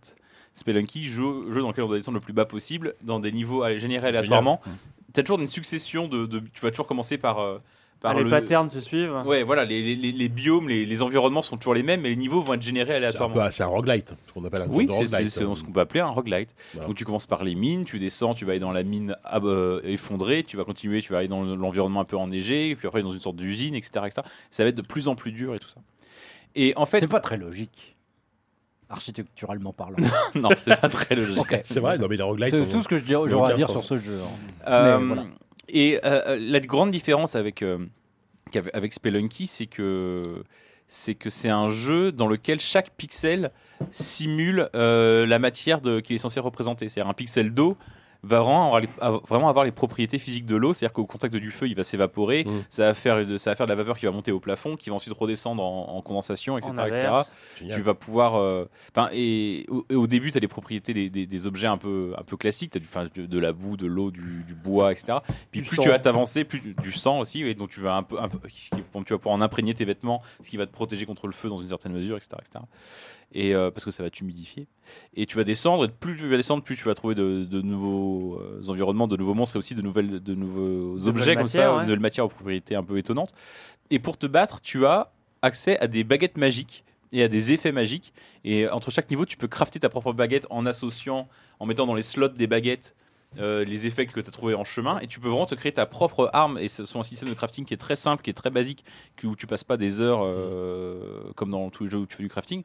Très, très facilement, tu vas pouvoir te fabriquer ta propre arme qui va faire assez facilement des effets délirants et qui vont notamment entrer en résonance en général avec euh, bah, les matières sur lesquelles tu vas tomber. Genre, par exemple, une baguette de feu, tu vas pouvoir foutre le feu à des structures de bois, etc. etc. Comment s'appelle ce jeu euh, où tu jouais des sorciers qui pouvaient accumuler Magica. Magica, voilà. Ça n'a rien à voir. Enfin, de- parce que tu me racontes là, les cumuler les effets et tout. Ça ouais, mais à Magica, là, c'est mais- vraiment de la. Enfin, c'est. Magica, j'y ai peu joué, mais c'est là, c'est là, c'est vraiment des. Enfin, dans Magica, tout est. Enfin, c'est un Magica où tout serait simulé, quoi. C'est-à-dire que si tu, tu pourrais creuser dans le sol et euh, parce que Magica, je- c'était aussi le mapping qui était. qui était- Magica, c'est les effets de tes baguettes qui Ouais, vont se cumuler et qui vont parfois interagir avec un ruisseau, un machin. Là, c'est vraiment tout tous chaque les pixels pixel sont, un truc sur lequel tu peux jouer. c'est- si très veux. gameplay émergent. Enfin, de, Ah ouais, Ah ouais, ouais, ouais, ouais, voilà. à mort. Et, euh, et ce que je trouve génial, moi, c'est que. Enfin, déjà, moi, je trouvais ça rigolo et ça m'a occupé 10-15 heures. Et au bout de 15 heures, je me suis rendu compte d'un truc c'est que comme tu peux vraiment tout détruire, rien ne t'empêche de détruire les limites du niveau, les limites naturelles du niveau. Et aller voir ce qui se passe ailleurs. Et là, tu vas te rendre compte qu'il y a des trucs incroyables. Déjà, tu vas commencer par remonter au lieu de descendre. Ouais. Et tu vas remonter à la surface et t'avances, tu avances dans une grande plaine, tu tombes dans un désert. Au milieu du désert, tu vas tomber sur une pyramide. En haut de la pyramide, il y a une, il y a une orbe. Tu ramasses l'orbe et tout d'un coup, sous ton compteur de vie, sous ton compteur de mana, sous ton compteur d'argent, tu vas avoir un quatrième compteur qui va apparaître. C'est un compteur d'orbe. Tu sais pas d'où il sort, tu sais pas à quoi ça sert. Et moi, je suis 20 heures plus tard, je sais toujours pas. Je pense que ça doit être lié à la, au endgame, mais je sais pas trop encore à, à quoi ça sert. Tu vas explorer cette pyramide là, tu vas aller plus loin, tu vas tomber sur un lac, tu vas t'enfoncer encore plus profondément, tu vas tomber sur d'autres biomes qui sont pas connectés au reste du jeu, et tu te rends compte que tout ça est en fait un immense open world et euh, dans lequel il y a énormément, énormément, énormément de choses à découvrir. Et moi, clairement. Enfin, ce jeu m'a flingué le jour où je suis arrivé au bout de la map et je face à un mur gigantesque et je l'ai escaladé pendant 40 minutes pour voir ce qu'il y avait en haut Ouais. en me disant je suis sûr qu'il y a un truc en haut. Et je- encore aujourd'hui, je, je, bon, je, je pense qu'il y a des trucs dans le ciel, mais j'ai pas encore vu quoi exactement. Parce que ce qui est trop fou, en fait, c'est que quand tu commences ce jeu et que tu arrives dans le premier niveau, tu as l'impression que c'est vraiment un jeu qui va être séparé en niveaux, que Ouais. tu vas trouver une Comme sortie. Spelunky, quoi. Comme Voilà. Spelunky, quoi. T'as t'as une sortie, bam, il y a un écran noir, et là, tu arrives dans un autre, dans un autre coin. Mais en fait, tu te rends compte que cet autre coin, tu aurais pu y aller aussi en creusant. Tout Avec les bons outils, quoi. Vraiment, le monde au début est complètement créé, et tu peux t'y rendre de mille manières différentes. Et ça, quand tu te rends compte de ça, c'est trop trop bien. Et le jeu change de, de, de, de dimension quand t'arrêtes de mourir toutes les 20 minutes comme moi je le faisais au début, comme tout le monde le fait. Parce que encore, c'est je pense. dur apparemment. Enfin, c'est un Ouais, tu ouais, meurs c'est- beaucoup. C'est-à-dire qu'en fait, il faut, au bout d'un moment, tu te rends compte qu'il faut être très prudent, Mm. qu'il faut vraiment euh, vider, il faut pas foncer tête baissée, il faut vraiment vider complètement les niveaux à la recherche des bonnes baguettes pour faire les bons effets. Pour avoir, en fait, assez facilement, avec un peu d'astuce et de méthode, tu peux faire des baguettes assez puissantes. Et quand tu commences à comprendre ça, à comprendre un peu où sont cachés des bonus que tu vas retrouver un peu à chaque partie, tu peux, tu, moi, j'ai fait une partie qui a duré, euh, je sais plus, 5 ou 6 heures, en fait, au bout d'un moment. Et tu, tu, tu dis, mais en fait, il n'y a plus rien qui peut me tuer, je suis quasiment invincible. Et là, tu commences à découvrir un monde qui est vraiment gigantesque. Et euh, enfin, il y a rarement un jeu qui m'a vraiment donné une impression Alors que c'est encore une early. euh, hein. Alors que c'est encore une early, ouais. Et c'est Ouais. pour ça que moi j'attends un peu de voir où ils vont aller. Alors euh. justement, deux questions. Du coup, c'est parce que tu dis à mon géographie, etc. Mais est-ce que c'est un truc genre génération procédurale à la No Man's Sky, ou est-ce que c'est un- tu sens que c'est un monde crafté malgré tout un peu à la main? Enfin, est-ce que c'est des morceaux de level de game, de level design qui sont assemblés? Euh, tu retrouves des salles que tu vois que des fois dire. ou des, des sortes de a des galeries. motifs, ouais. Mais c'est que non, mais je te dis, tu vois, au début t'as la mine, en dessous t'as la mine euh, effondrée, après t'as et, D'accord. et ça ces trucs là, ces blocs là, tu les as encore. D'accord, Tu les as toujours. la- T'as toujours à, l'est, t'as toujours un désert avec une pyramide au Mais milieu. à chaque fois que tu meurs, le, de la le- le pyramide- level design change. À chaque fois que tu meurs, On le- est d'accord. L'intérieur de la pyramide sera toujours un peu différent, mais il y a quand même des trucs. Il y a quand même de- en haut du, en haut de la pyramide, il y a quand même un bassin d'acide. En bas, il y a quand même un- une connexion avec le biome du dessous. Enfin, il y a toujours euh, dans les grandes lignes. Si tu, on regarde construction le- à la Diablo un peu. Ou à la Ouais, Dead Cells, voilà. j'allais dire, j'avais cité Dead Cells, qui sont Voilà. c'est des blocs qui sont assemblés aléatoirement à chaque fois. Exactement. D'accord. Et deuxième question, euh, effectivement, c'est une early, mais du coup, il y, a- il y a quand même de, bah, parce que je comprends, il y a de quoi, il y a de quoi s'amuser, il y a du contenu, ça. Moi, bien, moi, je, euh. je, je suis pas du tout arrivé au bout du tout. Ouais, enfin, je, c'est ça. de, de m'amuser. Le, le seul truc, c'est que des fois, tu arrives dans des pompes. euh, Il y a tout le quart, euh, enfin le quart, je dis le quart vraiment à la- au, au- au jugé, mais bas, euh, enfin inférieur droit de la map, où euh, c'est une sorte de gigantesque caverne vide. Et là, tu te dis, bon, ben, c'est un peu bizarre parce que du coup, tu peux contourner quasiment tout le jeu en, en te laissant tomber dans cette caverne et en Mhm. allant quasiment directement à la fin. Bon, tu te retrouves à poil face à des ennemis beaucoup trop forts pour toi, mais je, je on sent qu'il manque encore des blocs par-ci par-là, Ouais. qu'ils vont encore rajouter des biomes, que l'équilibre qui va peut-être être revu, que peut-être qu'ils vont rajouter des trucs aussi qui, genre là, quand tu meurs. Tu vas véritable, enfin tu vas vraiment recommencer au début, comme dans, enfin c'est un peu, c'est la même, euh, c'est comme dans Binding of Isaac, c'est-à-dire que tu vas vraiment recommencer au début, sauf que genre il y a certains power-up qui sont, euh, enfin ça, voilà, ça commence à être compliqué, mais en fait genre quand tu ouvres un coffre, t'as, euh, je sais pas, il va tirer un power-up sur 100 au hasard, Ok. qui va te donner. Tu, tu vas Et en fait, tu vas en prouver. Et, et tu vas. Et, et en fait, quand tu vas en explorant le jeu, tu peux trouver un 101e ou un 102e ou un 103e power-up qui vont se rajouter à la chaîne qui est, enfin, de, Ouais. à la roulette qui est tirée aléatoirement quand tu Mmh. ouvres un coffre, un truc comme ça. Je sais pas si c'est clair. à peu Si, si, près, c'est très mais clair. ouais. Bah, t'as ça au début de Dead Cells aussi. Tu, au début, tu as, toujours les mêmes armes. Ouais. Et plus t'en débloques, plus Ouais. tu peux Plus tu commencer le jeu. Elle est tombée au aléatoires. hasard. Ah oui, C'est oui, voilà, ça. Mais là, c'est, mais, mais tu commences à poil quand même au début. Et ça, ça peut, D'accord, être, bien ça peut être un peu frustrant. Mais... Donc toi, Opi, tu as joué aussi, j'ai l'impression. euh, J'ai joué un peu, j'ai joué moins que lui, mais ouais. effectivement, je suis, j'ai fini par me retrouver moi aussi sur le, le coup du désert, la pyramide et tout. C'était vraiment, je suis tombé très tôt en fait. Je suis parti complètement à gauche et je suis tombé sur un magicien classique euh, magicien que tu sentais déjà aller être beaucoup trop Ouais. fort pour moi et qui au lieu de me tuer parce que eux aussi ont parfois des baguettes avec en fait, des ils peuvent ramasser des baguettes. Ils peuvent ramasser des baguettes qui traînent en fait. Et là, en fait, il avait une baguette de téléportation et il m'a téléporté à la surface. Et d'un seul coup, j'avais plus du tout. Alors que j'avais Ah, fait déjà génial. plein de parties qui m'avaient toujours. Pour moi, les parties, le monde avait toujours le même pattern. C'était toujours le même, le même, euh, le même ordre des niveaux. Et là, d'un seul coup, j'étais dans un truc, je savais pas où j'étais. J'étais à la surface. J'ai trouvé donc l'orbe, la pyramide, le machin et le grand mur. Donc, et dans ce mur, j'avais même trouvé un. Une poche dans, Mhm. enfin, euh, voilà, dans lequel il y avait encore euh, des items il et y a l'essence, il y a une essence, il y a 4 ou 5 essences à trouver. Il y avait une essence de sort. ouais. Mais après, j'avais été, j'avais été téléporté là-haut tellement tôt que j'avais même pas de quoi recreuser pour Hmm. rentrer dans les niveaux. C'était Ah. terrible. Ah, J'ai passé un temps fou. Du coup, t'étais bloqué, non? Enfin, Bah, euh, j'ai fini par mourir en essayant de balancer des bombes euh, au Ouais. sol pour essayer de creuser un truc, mais j'étais vraiment, euh, j'étais. ouais, ouais, j'étais c'est vraiment le genre de jeu où tu, cha- Mais cha- du coup, cha- chaque partie est une sorte d'histoire à- que tu, Ouais, crées toi-même en fait. Ah, euh, c'est euh, le côté vraiment aventure de machine à café, quoi. Moi, Ouais. chaque partie, je découvre un truc quand, quand, quand- quand je joue à ça. Et moi, ça répond vraiment à un fantasme que j'ai dans le jeu vidéo. C'est que depuis que je joue à des jeux vidéo en 2D et que tu vois des, tu vois des murs, tu vois des. Enfin, genre, Se dire qu'il y a un secret. Quand tu vois, genre, quand tu arrives au premier. euh, quand tu arrives au premier. euh, je, me- je pense que c'est ma première expérience en la matière. Quand tu arrives au premier drapeau à la fin du premier niveau du Super Mario Bros. et qu'il y a un si château après. sauter par-dessus. Et si j'arrivais à sauter par-dessus, qu'est-ce qu'il y aurait après? Et, ben, et, tu n'y arrives jamais. Il n'y a rien après d'ailleurs. Enfin, il y a des Mmh. glitches quoi. Mmh. Et là, dans ce jeu-là, tu peux vraiment faire ça. Tu peux sauter par-dessus le drapeau métaphoriquement. Et là, c'est tout un monde qui s'ouvre à toi. et C'est génial. J'avoue, ça. Bon, ça me, ça me fait envie quoi. Bah oui. Ok, Noita, donc euh, voilà, early access, mais euh, vous pouvez y C'est aller. un jeu finnois que- développé par trois personnes, dont le dont, finlandais, dont le hum, développeur de Baba Is You, Ah oui, c'est vrai. Il y a, oui, oui, c'est vrai, aussi il- un il- jeu il euh, important de cette année. Donc c'est quelque chose Oui, qu'il faut ça va. hein. Oui, lui, euh, ça va. Contre, entre Baba Is ça, euh, il s'en sort bien. quoi. Euh, merci, euh, Walou. Merci, t'en prie. Oupi. Euh, du coup, passons à la revue de presse rétro. C'est mon tour. y a pas- y a pas une musique rigolote Ah, j'ai oublié. C'est la revue de presse J'ai complètement rétro. oublié le jingle.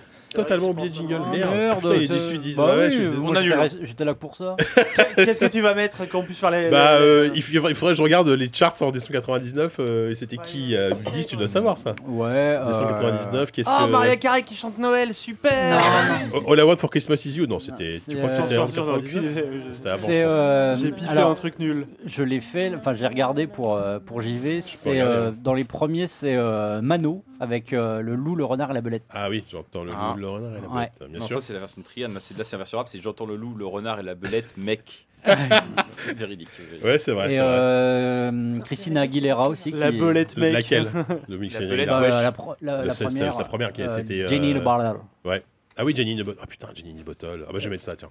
Ok. C'était bien ça, Ok. effectivement. Non, mais je regardais juste euh, Loubega. Non, Loubega c'était en, en octobre, faut pas déconner non plus. Ça suffit Loubega maintenant. Mais on l'a déjà eu en Hein plus, non Ah oui, on l'a déjà eu. euh, On peut peut-être y aller là, non Euh, ouais, on va peut-être Ouais, reprendre ouais, le non, de tant pis. Oh non, non, attends. Ah, euh, c'est eh, toujours Loubega qui était premier en décembre 99. hein. Tina Arena, Texas, Lara Fabian, Lini Marlin, Céline Dion.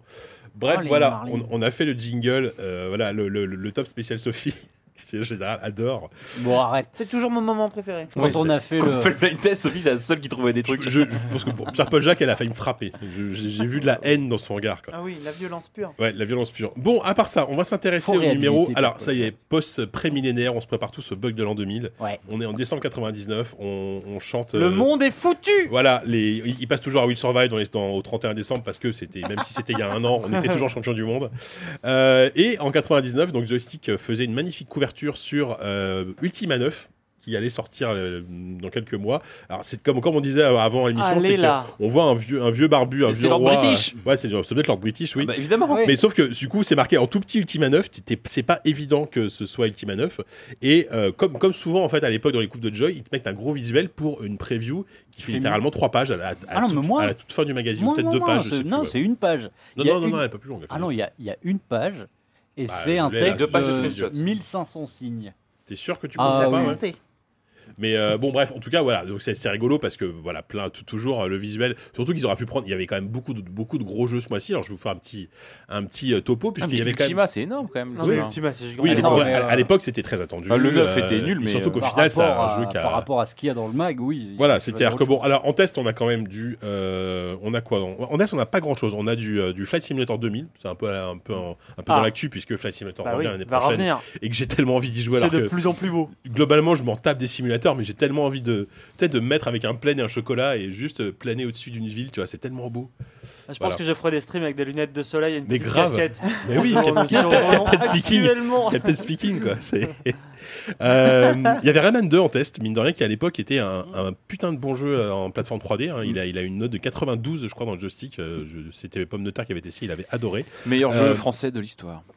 Oui. Je, je, je, je, je- je spoil un article alors, que je dois faire avec euh, William depuis 6 mois. Ou un... Bah écoute, je, je fais- Longtemps, ouais. À Pixel, ça fait 6 mois qu'avec William, on, on- on recueille toutes les notes parues sur tous les Metacritic, jeux français de l'histoire, Metacritic et tous les autres sites euh, qui Ouais. font des notes. Et euh, c'est le, le jeu français, je devrais pas dire parce que je spoil l'article qu'on fera- qu'on sortira peut-être en Le mieux 2022. noté, c'est Rayman 2. Le jeu français le mieux noté de l'histoire, c'est Rayman C'est 2. pas vrai. Mais. Putain. Et voilà. ouais Vous Bah, l'avez faut vous dire l'avez que- entendu ici le premier. Rayman 2 était très cool, c'était le premier passage à la 3D Ah, pour la tiens, série. tu changes d'ailleurs, euh. tu fais un peu. Ah mais c'est j'ai oui, j'ai c'est de pas la dit- merde. Mais non, j'ai pas dit ça. j'ai- Euh, c'était vachement Guillemot, Michel Ancel, je te pisse à l'arrêt. euh. Bon, ok. ça, ça a changé de discours. Euh, Il y avait Gabriel Knight 3, euh, ou puis euh, ce, ce passage à la 3D un peu, un peu crado, mais qui se passait en France. Hein, c'était, Bah, qui a euh, été raté pour tout le monde de toute façon. Ils ont euh, pas- il, s- il se paye quand même 90 d'intérêt hein, dans le joystick. Oui, bien hein. sûr. Il- Mais après, il attention, il y avait- euh, Il y avait quand même euh, à l'époque les 3D enthousiastes. Ça beau être moche et tout pété, rien que parce que c'était en 3D, les mecs étaient quand même euh, souvent Oui, fous, oui, quoi. oui, oui, c'est vrai que c'était Souvent fou, il est là. Souvent fou. souvent fou. Bonjour. Ouais. Euh, av- avant de, plonger un peu plus dans les reportages, il y avait juste quelques petites actus. Moi, j'aime bien les actus très euh, Mais fin oui. années 90. Ah, c'est Il y en a une ça. sur deux qui, euh, qui c'est on tacule. euh, Il y, a, il y a toujours Hein une Des blague. blagues sur- en hul. ouais. Ouais, il y, a- y des blagues en une. Ah, j'ai pas. Une actu Ah bon, pourtant j'ai j'ai eu toutes les news. T'es sûr qu'on a eu le même numéro parce que entre le, le produit Ah, d'Ultima et euh, je sais plus. En tout cas, ce qui est, alors ce qui est rigolo, c'est que ça- moi, moi, j'aime beaucoup les news euh, sur Internet à la fin des années 90. Évidemment. Est-ce que vous saviez en, en, en 99 quels étaient les sites français les plus visités? Euh, avec qui, qui avaient dépassé les 50 millions de visites par mois C'était énorme. 50 millions, ah ouais, ça- Et ouais. c'est trop gros. Donc, si vous voulez aller voir maintenant, alors je, je pense qu'ils sont, alors ils sont, on va faire un jeu, est-ce qu'ils sont morts ou pas? Est-ce que vous vous souvenez de Voilà, Voilà.fr, Mmh. Ah ouais, Ah, moteur de moteur recherche, de recherche, ouais, moteur de recherche sûr. made in France, Qui permettait plus. d'en- Moi, je me- je m'en servais pour envoyer des textos. Parce que tu avais trois textos C'est vrai. euh, gratuits par jour. C'était Ah ouais tu, tu Si payais sur ouais. voilà.fr, tu pouvais envoyer des textos gratuitement. Il y avait aussi, il y avait aussi Multimania qui dépassait les 50 Ah, millions. Multimania. Qui était un truc de page web. C'était euh, où Ah tu bah, pouvais créer ta page web sur multimania.com. Multimania.com slash Elodry, E-L-O-D-R-Y, c'est mon site perso. Mais- Sur Web Archive, vous pouvez encore le voir peut-être. Ah ouais, c'est il y avait évidemment l'immanquable Caramel. Bah, Bah oui, Bon, caramel. On a, on a tous dragué sur Caramel. mais moi, hein. je suis passé à côté Caramel pour le coup. Ah, Mais Ah, moi aussi. ouais. Ah ouais, Caramel, putain, moi, Si vous voulez m'envoyer un mail euh, d'il y a 20 ans, euh, violettemetal at caramel.com. Moi, je crois que c'était moi, c'était Loré 2. C'était beaucoup moins fun. Loré 2 À qu'il y avait un Loré Ah 1. oui, il y avait- a priori, oui. C'est quoi, c'était ton père Je sais pas. Mais surtout, tu, tu, tu, tu draguais à mort. On draguait à Mais de toute façon, vous vous êtes dragués mutuellement J'ai jamais dragué. Euh, on aurait pu se rencontrer. On Moi, aurait pu chatter sur Caramel à Moi, je l'époque. crois que fait chez Ojika, moi, à l'époque. Comment ça marchait la drague sur Caramel? Parce que t'a- t'avais un, t'avais un système de, t'avais un chat, un chat euh, avec des for- avec des, des salons. Avais un salon 12-25. Ouais, D'accord. euh, Et donc tu spawns sur un chat un au hasard salon, comme ça euh, et tu discutes. Bah, non, tu ouais, disais le ASV, connect, ASV. Le Ouais, chat ASV, roulette de l'époque. Comment? Le chat roulette de l'époque. Sauf qu'il n'y avait pas la caméra, donc il y avait moins de zizi, il y avait moins de zizi, quoi. A priori, en tout cas, ça, ça arrivait Il y avait globalement moins de zizi sur internet en 80. Voilà, à l'époque, c'était Kikou ASV, et puis. euh, Ouais, qu'il y en avait déjà beaucoup, hein, cela dit. Oui, mais moins que maintenant. Kikou Ouais. ASV, et puis après, prolongeais Voilà. sur, par téléphone. Et- machin. C'était exactement. Ouais, c'était le moyen de rencontrer. euh, ouais, voilà. Mais j'ai rencontré, putain, j'ai rencontré une de mes ex de 7 ans comme ça. Mais tu vois, moi, Via, via- via Ton un ami. ex de 7 ans, tu vas en prison là. C'est la prison. Non, enfin, avec qui, avec qui, je- La police est à la porte. Moi, j'ai compris, j'ai compris comme Sylvain, j'étais bah, hyper avec, choqué. avec qui je suis resté 7 ans, pardon. Ah, pardon. Mais bref, bah, par Elle en avait donc 14 à la fin. De 7 ans, ton aîné en fait. Bon, bref, arrêtez. quand Ouais, même. j'ai- Et, et le dernier site à avoir, à, à l'époque, a dépassé les 50 millions de vues. Lui, il est, Icos. toujours, il est toujours en c'est Yahoo France. Ah, c'est Yahoo. qui est toujours là. Yahoo. Sauf- Yahoo existe toujours, hein, c'est quand même une survie. Je sais pas comment ils font. Moi, j'ai un problème avec ma chaise, excusez-moi. Euh, donc voilà, c'était la petite news des euh, internet chaise, des hein. années 90. Ah, aussi une news qui est marrant, qui la aujourd'hui, culpabilité. qui aujourd'hui résonne, une autre news qui résonne un peu de manière euh, un peu cynique. Euh, Est-ce que vous vous souvenez de Real Player à l'époque? Oui. Real vidéo, Real audio, c'était un format euh, Ouais. dégueulasse de, de, de vidéo et De d'audio. Apple, non? C'était pas Apple Non, non, c'était Reel, c'est la société Reel qui faisait ça, et D'accord. c'était très populaire. hein. Et il s'était fait euh, un peu pécho et un, peu, euh, un peu épinglé par la justice parce que ils sont, et on s'est rendu compte que euh, ils récupéraient toutes les données des utilisateurs, ce qu'ils écoutaient, ce qu'ils euh, ce qu'ils téléchargeaient, etc. Et ça allait sur leur serveur. Sauf qu'aujourd'hui, tout le monde fait ça. Ouais. Et c'est genre, ok. Sauf qu'à que l'époque, c'était interdit et euh, il Oui, s'était c'est- fait épingler par la Je justice. crois que ça l'est toujours, hein, mais c'est devenu. Voilà. C'est la première étape d'un Il business model. la, la, a été découverte et Re- et Real Network s'est empressé de proposer une mise à jour afin de bloquer cette fonction. On te fait juste cocher Dans les une softs case. C'est ça. En fait, À la fin d'un texte que tu n'iras pas. la- différence entre la, je prison et la fortune, c'est une case que tu coches en fait. Bah, à l'époque, on, on se Qui souciait dit vaguement en de plus, nous respectons votre vie privée. Ouais. Ouais, ça ça, te dit ouais. ça, c'est Oui. bien la preuve qu'on essaye de. Exactement. Je trouve, ça dingue en fait qu'à l'époque, effectivement, ce genre de truc faisait un peu scandale, alors qu'aujourd'hui, c'est complètement, euh, c'est complètement acquis. Et pareil, dans, le- dans le genre, il y, a- y y y une petite news sur un, un- une agence américaine qui s'appelle la National Security Agency. La NSA quoi. et qui déjà à l'époque euh, avait, avait déjà eu des problèmes euh, d'écoute et de, et de voilà d'écoute et euh, enfin en gros ils disaient qu'ils avaient mis sur écoute des, des millions de, de gens et, et on était en 99 quand même tu vois et Ouais. c'est marrant parce qu'il a fallu attendre euh, Snowden il y a quoi il y a, il y a, il y a 5-7 ans maintenant je sais Mhm. plus quand c'était à faire Snowden pour vraiment c'est un retentissement alors que joystick on parlait déjà tu vois à l'époque. Ah putain, les lanceurs d'alerte. les lanceurs d'alerte, ils étaient déjà là, quoi. C'est quand même incroyable, quoi. Donc euh, voilà. Et aussi, euh, est-ce que vous saviez qu'en 99, il y avait euh, des gens qui avaient programmé Tomb Raider sur une TI 82, Oui, j'ai vu ça. du. Texas Instruments, Ouais, avec un magnifique ça. screenshot de voilà de Tomb Raider en, Ah, en fil de fer. Plutôt, euh, plutôt pas mal. Avec un framerate qui devait être indomptable. Mais je sais, mais comment tu jouais avec ça? Enfin, si, Bah, avec- écoute- t'avais des croix, t'avais, t'avais, t'avais un système de croix directionnelle. En fait, ils l'ont ils l'ont porté directement sur Saturn. hein, Je crois que c'est la version Saturn. Effectivement. Euh, bon, à part ça, tiens, oui, euh, en, par- en parlant des jeux de la décennie, tiens, il y avait un, un top assez rigolo, Ouais, les, les, les deux excellent. millions à jouer. Sauf que, comme je vous ai dit, j'ai un problème de. Ah, Alors, j'arrive à lire, c'est bon. Je peux te le, le résumer. En gros, l'idée, c'est qu'ils disent euh, bon, c'est la. C'est la fin de la décennie. c'est- enfin, c'est- et puis c'est la fin du monde, hein, euh, Mm. c'est le bug de l'an 2000. mais Ils disent euh, tout le monde va vous faire des tops. Nous, on va en faire un un peu spécial. C'est qu'on va pas faire les meilleurs jeux, on va faire les jeux sur lesquels on a passé le plus de temps. Voilà, ils nous ont plus marqué, quoi. Ils ont plus... Non, non, c'est oui, vrai. plus Non, de temps, non, oui, c'est vrai. ça, Ouais. sur lesquels ils ont passé le plus de Ouais, temps. Donc euh, moi, j'ai- quand j'ai lu ça, on s'est posé aussi la question à, à la rédac. Je sais pas, toi, JK, par exemple, ce serait quoi? Le jeu sur lequel tu as passé le plus de temps dans Bah, ta vie moi, euh, ça, comme historiquement, euh, je, je, je finis pas souvent mes jeux, mais en fait, je pense que techniquement, le jeu sur lequel, j'ai passé plus de temps, c'est World of Warcraft. Ouais. Tout simplement. Enfin, je, veux dire, je pense pas avoir Bah, passé plus d'heures de jeu que sur Comme WoW. Sylvain. Toi, Sylvain, c'est évident, ça, ça Ouais. doit être Pareil. WoW, ouais. euh, euh, oui, à part WoW, je vois pas. euh, Enfin, je sais pas vous. euh, t'as de T'as le droit à ça une série ou faut que c'est un épisode en particulier? Si c'est une série, moi je pense que c'est Civilisation. Ouais, ouais. Oui. Bah, si, oui, j'imagine si c'est un épisode en ça- particulier, c'est soit un Civilisation, soit peut-être euh, peut-être euh, un Fallout. Les Fallout euh, que j'ai vraiment rincé quand même. Peut-être. Les Sophie 3 et 4. Bah, moi, c'est les Sims. Oui, c'est vrai, évidemment. Sans surprise. Toi, mon bon savon. Ah, moi, c'est clairement euh, les Total War et un épisode en particulier, c'est Empire Total War où en cumulant euh, les versions presse, les previews et machin, euh, je dois arriver à 1200 heures. Ouah, ah oui, pas mal. Et toi? J'avais du ça- temps à l'époque. Ça se joue entre euh, du Championship Manager Ouais. et du Hearthstone, parce que mine de rien, Hearthstone, ça fait 6 ans Putain, maintenant. Hearthstone, ouais. Ouais. Oui, c'est ça. C'est souvent des jeux. C'est pas des jeux solo. euh, Enfin. Bah Mais non, c'est- non. Et d'ailleurs, c'est marrant parce qu'il y a, il y a dans la liste de, donc, euh, des, des, des, des testeurs, enfin des- de l'équipe de Joy, il y a pas mal de jeux. Alors, en fait, le jeu qui revient le plus, les, les deux jeux qui reviennent le plus souvent, c'est Dungeon Master, Ouais. étonnamment. Alors, euh, enfin, ok, c'est un. Je sais, à l'époque, moi, j'ai pas joué à Dungeon Master. je, suis- je suis trop, euh, trop jeune ou trop vieux, je sais plus, mais pour avoir joué à ça. Fallout arrive deuxième aussi, alors qu'il y a énormément de jeux. Et après, effectivement, t'as- après, effectivement, tu as du Civ. civilisation Mm. classique, Elite. Euh, qui est le premier Elite. hein. donc là, on est sur un truc. euh, Il y a du Ultima. euh, Flight Simulator, Half-Life revient aussi pas mal. Euh, Heroes of Pan et Magic, ça aussi, c'était un bouffetant. Putain, C'est vrai ça, j'y ai passé Bah ouais. entre le 2 et le 3, ouais, j'y ai, j'y ai passé un Half-Life, j'imagine qu'il parle aussi du. Ouais, des du- modes du- de, de CS. Bien sûr, bien sûr. et, euh, Bah, de Counter-Strike, j'imagine aussi. Enfin, Il je sais pas englobe- s'ils incluent euh, CS, mais, euh, Ça, je sais pas. mais euh, Ultima 7 et euh, Space World O, ça, je sais pas ce que c'est. Space World O avec un point d'exclamation, ça vous dit quelque chose? Non. HO avec un point d'exclamation. C'est cité par Yvan Le Fou et euh, Pomme de Terre. Il faudrait appeler Yvan, euh, Yvan Le Fou. Ou toi, Pomme de Terre, t'as son numéro, je toi. Appelle- je l'appelle en direct. Donc, je, je- ça- je- Space World O, je sais pas ce que c'est. Ça, j'aurais peut-être dû faire mon boulot avant, j'aurais me renseigner, mais euh, je trouvais ça étonnant, quoi. Donc voilà, c'était le petit On top de la, un logiciel de bureautique de pour la faire de la compta. décennie. C'est un 4X spatial. C'est un, Ouais, ouais, bon, un ersatz de Vu le, civilisation. ouais, vu le, Ah oui, non, 4X. Vu le, vu le nom et puis même vu, vu, vu le type de jeu que c'est, c'est probable Oui. qu'ils aient passé un paquet d'heures. C'est comme les, les X3, X2 euh, un peu plus tard. euh, Oui, c'est des aspirateurs à temps. hein. Ouais, effectivement. Euh, alors, par contre, il y avait des- effectivement de très très gros reportages de Vanda. Là, elle s'était fait plaisir ce mois-ci, euh, puisqu'elle a quand même été chez euh, Yonstorm avec euh, au moins 4 pages sur Deus Ex.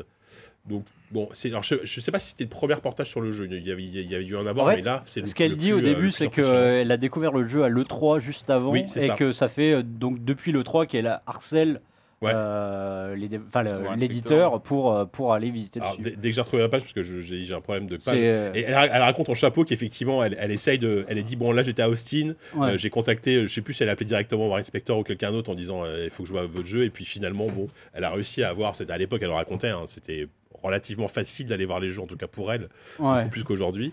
Euh, et par contre, effectivement, preview extrêmement enthousiaste. Euh, elle raconte en gros au début que, euh, que elle, elle a un peu marre d'avoir toujours des, des jeux à la première personne où on tue des gens, où c'est que de l'action, etc. Et pour la première fois, en fait, c'est le constat, c'est que euh, bah, il y a différentes approches et ça a l'air de vraiment fonctionner, quoi. Tiens, voilà, Ouais, je- ouais, je elle suis dit sur que le tout le monde ne jure que par euh, Half-Life, Quake, etc. Voilà, c'est ça. Donc, Et- euh, Exactement. là, et euh, et puis, euh, pour le coup, ça lui a donné raison parce que 20 ans Qui se souvient euh, d'Half-Life qui se souvient C'est vrai. non, mais pour le coup, Deus Ex a, a marqué un jalon dans le, dans le jeu vidéo, malgré, malgré son petit succès à l'époque. Hein, on, on, on a tendance à l'oublier, mais, mais c'était aussi un des premiers tafs de euh, d'Harvey Smith. Qui, euh, alors, non, pas un des premiers, parce qu'il venait Non, déjà de- d'origine, mais en tout cas, il était, c'était un, c'était un jeune, un jeune C'est son game premier jeu, je pense, en tant que lead designer. Ouais, c'est ça. Donc euh, voilà, et aussi elle a été chez Bungie pour voir un certain Halo euh, qui à l'époque devait sortir sur PC et là elle pour elle alors en fait à l'époque en 99 c'était vraiment plus une démo technique Ouais. qu'un jeu hein, puisque il y avait ce que voyez c'était vraiment une démo technique. Il n'y avait pas de gameplay derrière quasiment quasiment rien. Mm. Euh, par contre elle, elle, disait qu'elle prenait une claque monumentale Mm. en termes de, de- de- de réalisation quoi. Enfin, Ouais, elle, avait, elle avait jamais vu ça à raison parce que moi je me rappelle à l'époque quand je voyais les images dans les magazines je me dis mais c'est c'est ma boule ce, ce truc quoi sauf que c'est sorti sur Xbox je et j'y ai pas joué Xbox. du tout, je l'ai je jamais joué. Je crois le 1, je crois que j'y ai pas joué. euh. C'est sorti quand Halo sur Xbox d'ailleurs? Je- bah, Est-ce que c'était un, 2001, jeu- c'était un jeu de lancement de la Xbox? Ouais, je. J'ai comme un doute là. C'est la, la première année en tout cas. Bon, on appelle les pions. Ouais, c'est probablement. Non, mais ouais, ça a dû sortir. euh, mais bon, ouais, jeu de lancement de la Mais Xbox. il est sorti sur PC au final. euh, Oui, mais, long- bah, Mais longtemps au, moins, un- au moins un ou deux ans après, hein, ouais. même plus que ça. Ouais. Ah ouais, je crois que ouais, il faisait un relativement pas de figure à l'époque, parce que tu avais d'autres FPS qui, qui avaient un peu le, qui avaient un peu monté de niveau visuellement, et du coup, bon, C'est voilà. Euh, Il y avait aussi quelques quelques prévus sympas sur des, euh, des trucs des. euh, c'était- on était toujours en plein mode Half-Life. Half-Life était sorti il y a il y a pas si longtemps et il y avait Opposing Force qui Ouais, sortait. euh, euh, qui était mine de rien un jeu Gearbox. Hein. Mhm. C'était euh, pas, pas leur premier jeu, je pense, mais c'était la première fois que moi, à l'époque, je me souviens, Si, si, je j'entendais- C'est leur c'est- premier jeu. c'est possible. ouais, C'est la première fois que j'ai entendu parler de Gearbox en tout cas. Mm, mm, mm. Et euh, pareil, prévu très enthousiaste. Et moi, Il y a Opposing Force et, et- Et non, Blue- c'est ce et que tu viens de Blue- dire. Et Blue Shift. et, et Blue Ouais. Shift, mais qui est sorti bien après. D'accord. Mais bah, Opposing Force, j'en ai un excellent souvenir. Enfin, je sais pas si, vous, y avez joué à l'époque, mais ouais, si, si, bien sûr. J'ai une connerie, ou c'est Blue Shift, je sais plus, qui à la base c'était juste une mission bonus, je crois. Parce que en fait, je crois que Gearbox avait fait le portage console sur euh, euh, Dreamcast. ouais, euh, oui, c'est Ils possible. avaient fait le portage oui, Dreamcast oui, de. Half-Life et, euh, et Valve leur a dit bah, faites, un, faites un- une, quête, une quête bonus, une sorte de Master Quest en fait, où tu revisites le truc dans, Tu as très probablement raison. Cette dans, la, histoire dans la peau d'un garde. largement garde. quelque chose. En, du coup, en, enfin, en, du coup, en recyclant les assets et pas mal de décors. Et, euh, et finalement, bah, comme ça marchait bien, ils ont dit bon, en fait, on va en faire un vrai, un vrai, une vraie ouais. extension, voire un vrai jeu. Non, c'est une extension, un jeu. C'était un non, c'était un standalone. Ouais. Tu pouvais y jouer, euh, tu pouvais y jouer euh, sans, sans avoir le Half-Life d'origine. Et tu jouais donc un Marines.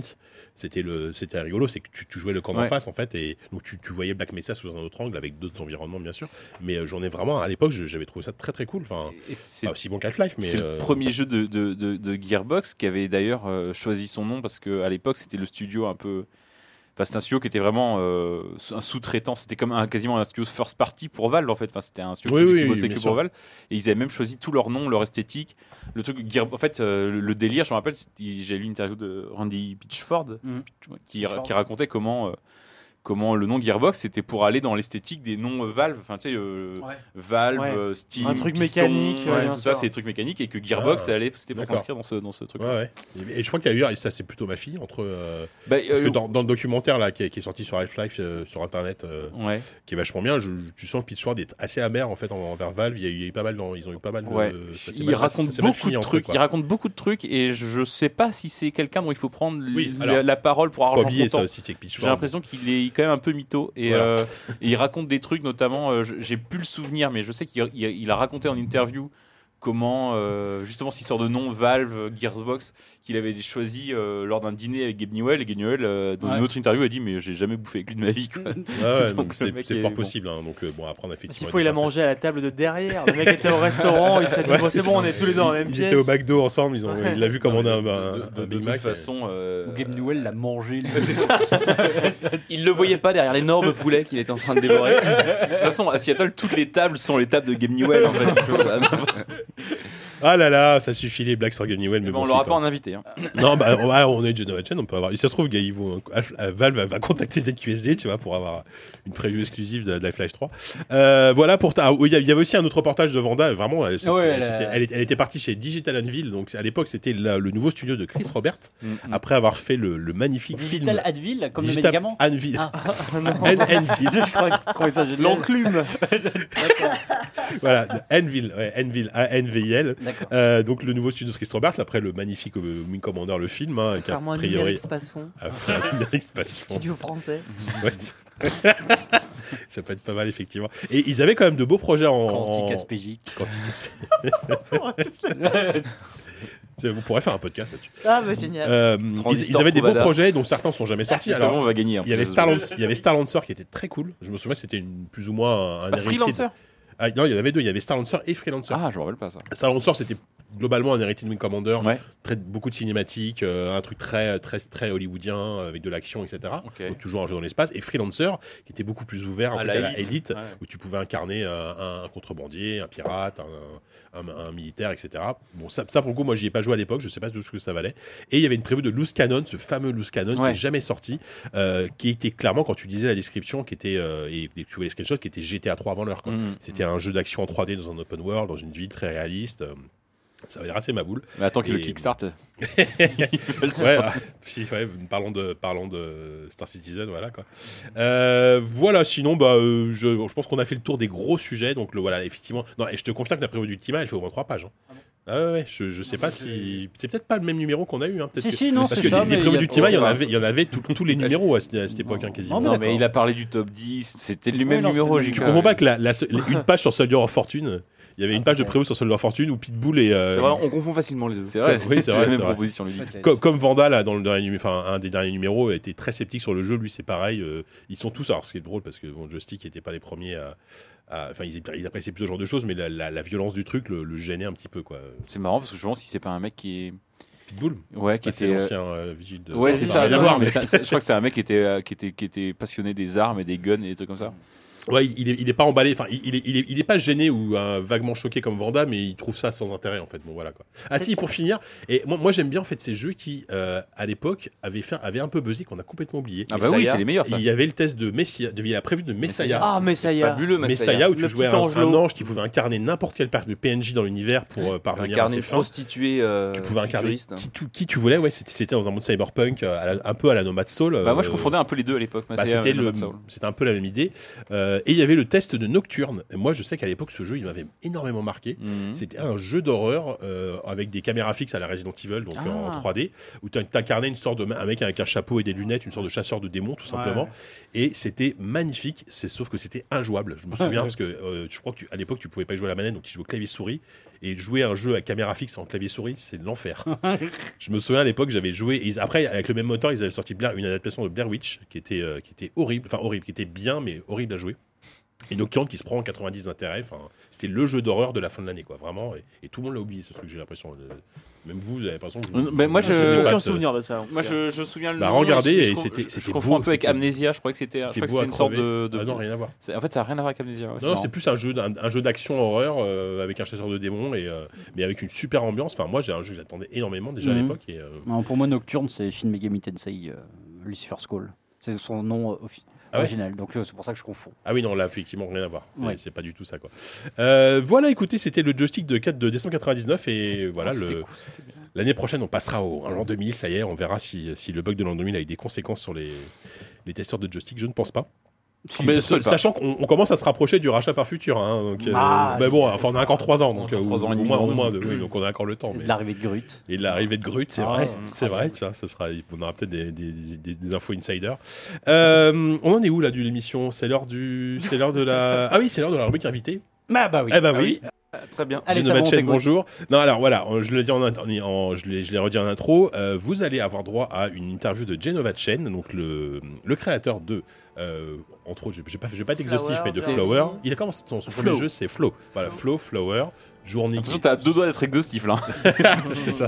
Non, non, mais il y en a pas. Bah oui, si, euh, je pense qu'il en parle. Et mais Journey. on a aussi un papier dans, dans JV. Il a, il a Oui. fait un truc avant. Euh, qui est un euh, projet étudiant. Voilà, qui est un projet étudiant et qui a quand même buzzé. Après, il y a Flow. Exactement. Après, il y a Flower.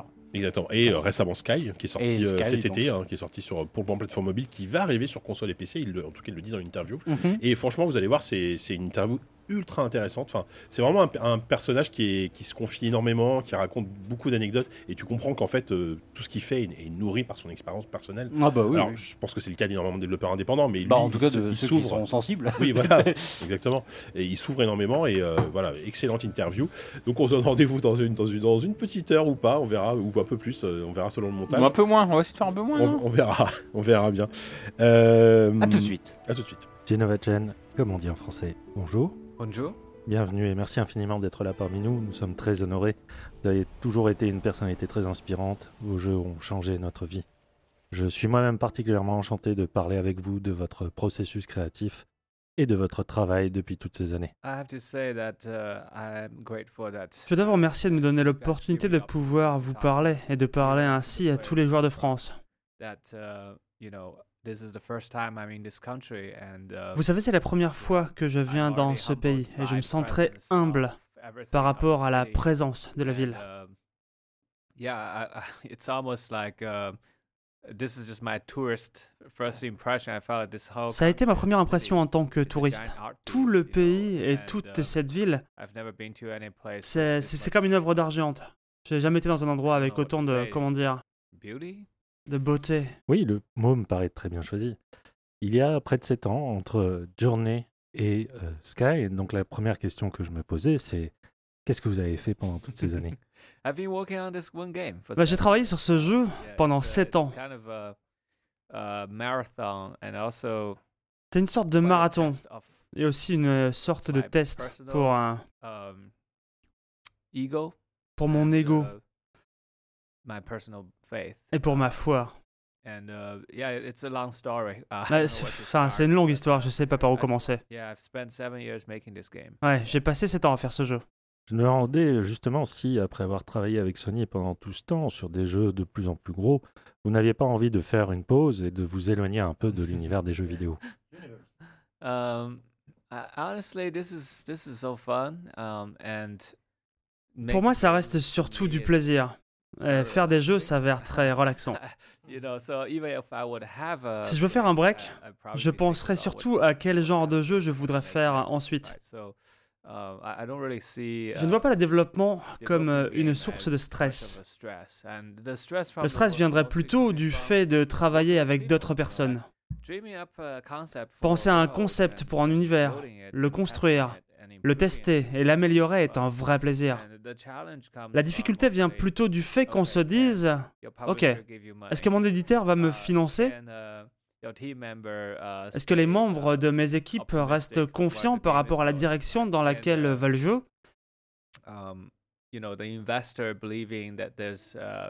Est-ce que les investisseurs pensent qu'il y a un intérêt à soutenir une société qui n'a pas livré un jeu depuis game for 7 ans?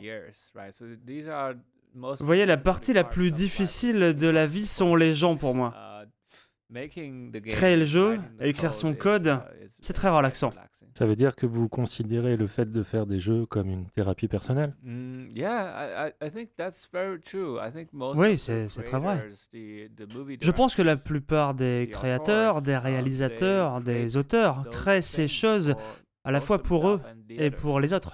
Um, C'est très certainement une thérapie. Il y a une question qu'on aime souvent poser aux créateurs de jeux. Est-ce que vous vous rappelez du moment où vous avez décidé de faire vous-même des jeux? Est-ce que c'est arrivé en jouant à un jeu en particulier? Mm, yeah, yeah. Um, I, I have to say this is a. Ouais, um, je dois vous dire que c'est- arrivé très jeune. are- Je pense que tous les créateurs ont la même euh, 8 to expérience. 14 years old. Entre That's 8 when et our 14 brain ans, quand le cerveau développe le cortex, frontal. C'est quand nous sommes uh, très impressionnés par quelque chose et que cela mûrit avec le temps. Cela devient une expérience que l'on n'oublie pas. experience. Um, I remember, Je uh, me souviens Peter de Peter Jackson lorsqu'il disait que le moment où il a décidé de faire des films et quand son père l'a amené Um, voir King Kong et comment le destin d'un monstre en marionnette a pu le rendre triste et le faire pleurer. Et donc pour lui, pour un enfant de This is 8 like ans, c'est l'expérience émotionnelle la plus forte qu'il ait pu avoir jusque-là, et il a voulu recréer cette magie. Il a accompli son rêve plus tard en sortant son King Kong au cinéma. Giant, giant theater. Um, and so for me, the story is similar. Um, Pour moi, ça a été très similaire. probably 12, J'avais was environ playing, 12 ans uh, et je jouais à un jeu appelé uh, Legend of Sword and Fairy. Uh, C'est un jeu chinois, mais on peut le comparer à Final Fantasy VII. Sauf qu'il est sorti three trois ans plus tôt. C'est une histoire un peu similaire où le personnage principal rencontre deux jeunes filles dont il va tomber amoureux. girls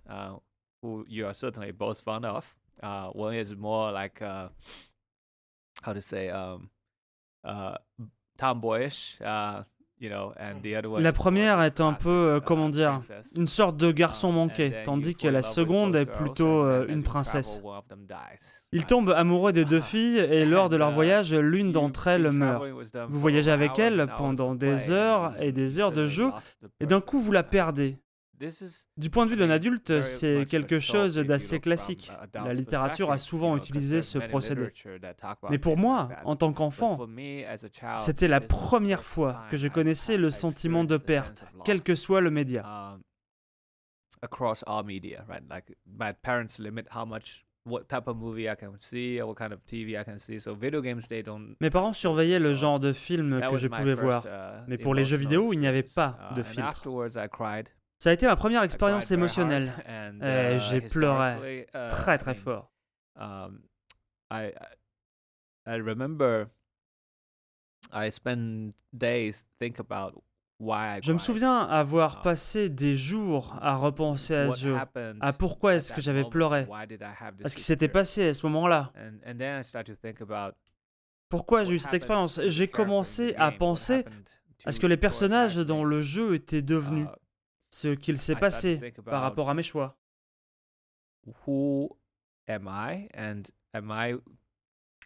Puis j'ai commencé à me poser la question de qui je suis et comment je vais grandir. Est-ce que je vais vivre comme le personnage de ce jeu auquel j'ai joué ou dois-je avoir une vie différente? J'ai commencé à penser aux Uh, conséquences de mes choix dans les jeux. Après une uh, semaine, j'ai décidé I de grandir en devenant quelqu'un de différent. J'ai voulu suivre un certain code moral uh, issu de ce jeu.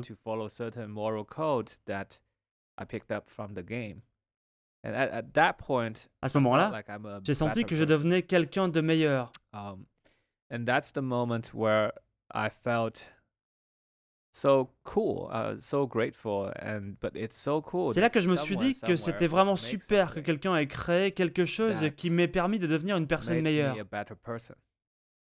Um, and from that point on, I know this is the coolest thing. À partir de là, j'ai su que c'était la chose la plus cool qui soit au monde, que c'était la chose que je voulais faire dans la uh, vie. Mais je ne pensais pas pour autant que j'allais faire un jeu. Tout ce que je voulais, moi, c'était d'une manière ou d'une autre faire de l'art, créer quelque chose qui pourrait atteindre et toucher d'autres personnes Um, et les rendre but my meilleures. parents, as I grew up, always tell me that video Mais quand je grandissais, mes parents n'arrêtaient as pas de me dire que as les jeux vidéo étaient aussi néfastes que les paris ou la drogue. I Et je n'ai jamais pensé I que je deviendrais développeur. Jusqu'à ce que j'arrive au lycée, aux États-Unis. graduate school in America. The, f- the whole time I was thinking, well, you know, that game that really touched me. Pendant très Um, longtemps, j'ai pensé à ce jeu qui revenait toujours me hanter. Mais pourtant, je savais avoir vu uh, d'autres choses tout aussi importantes. Des dessins animés de chez Disney, par exemple, ou des films comme Le Matrix, Parrain ou Matrix. Et en fait, je pensais que parmi tous les médias, les films uh, ou l'animation étaient ce qui se faisait de mieux. cutting edge and Cool. So for a very long time, I Aussi, pendant très longtemps, my- mon rêve a été to de devenir uh, animation réalisateur de films d'animation. Je voulais même rentrer chez Pixar. Uh, I went to the film school. Donc je suis allé aux. États-Unis. J'ai fait une école de cinéma, j'ai étudié l'animation dans le but de devenir un stagiaire chez Pixar.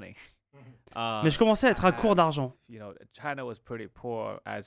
suis issu d'une famille assez pauvre. Uh, Même avec toute une vie d'économie, uh, mes parents n'auraient pas pu amasser assez d'argent pour me I payer mes études de cinéma. Et alors je leur ai dit, bah vous en faites pas, je trouverai bien un moyen de, de- gagner de l'argent, mais pour le moment donnez-moi toutes les économies que vous avez, il faut que je Um, parte aux États-Unis étudier le cinéma. J'avais une pression monstrueuse qui reposait essentiellement sur le fait de Um, gagner de l'argent. Il fallait que je puisse called, uh, vivre Game durant ces trois ans d'études. Et je suis tombé Um, sur une bourse appelée Gaming uh, Innovation, où les gens pouvaient pitcher des idées de jeux qui devaient être différentes euh, du marché grand public. and so I can win $20,000, which is like a year worth Et of on pouvait gagner 20 000 sorry, dollars à la clé, ce qui était autant qu'un an de salaire. Je voulais tellement that I cet argent que j'ai think commencé à réfléchir à un a jeu qui serait different, réellement différent de ce que uh, proposait le from marché. Et ce jeu, qui est devenu assez populaire, became s'appelait Cloud. Et il a called fait que je Cloud. suis devenu, malgré Ah. moi, créateur de jeux vidéo.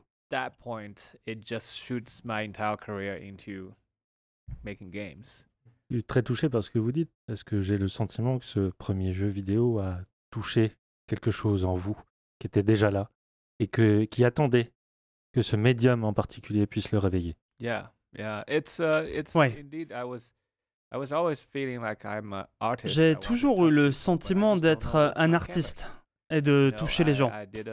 Mais je uh, me demandais aussi souvent in high school. quel est mon média.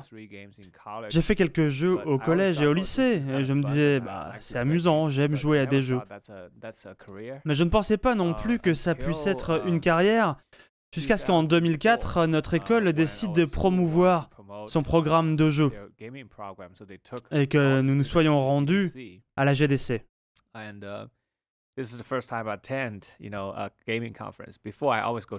C'était la première fois que j'assistais à une conférence sur le jeu vidéo.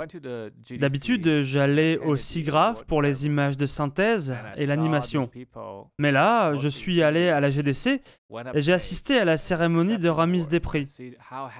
Et j'ai vu tous ces gens, la plupart des Indés, monter sur scène et recevoir des prix.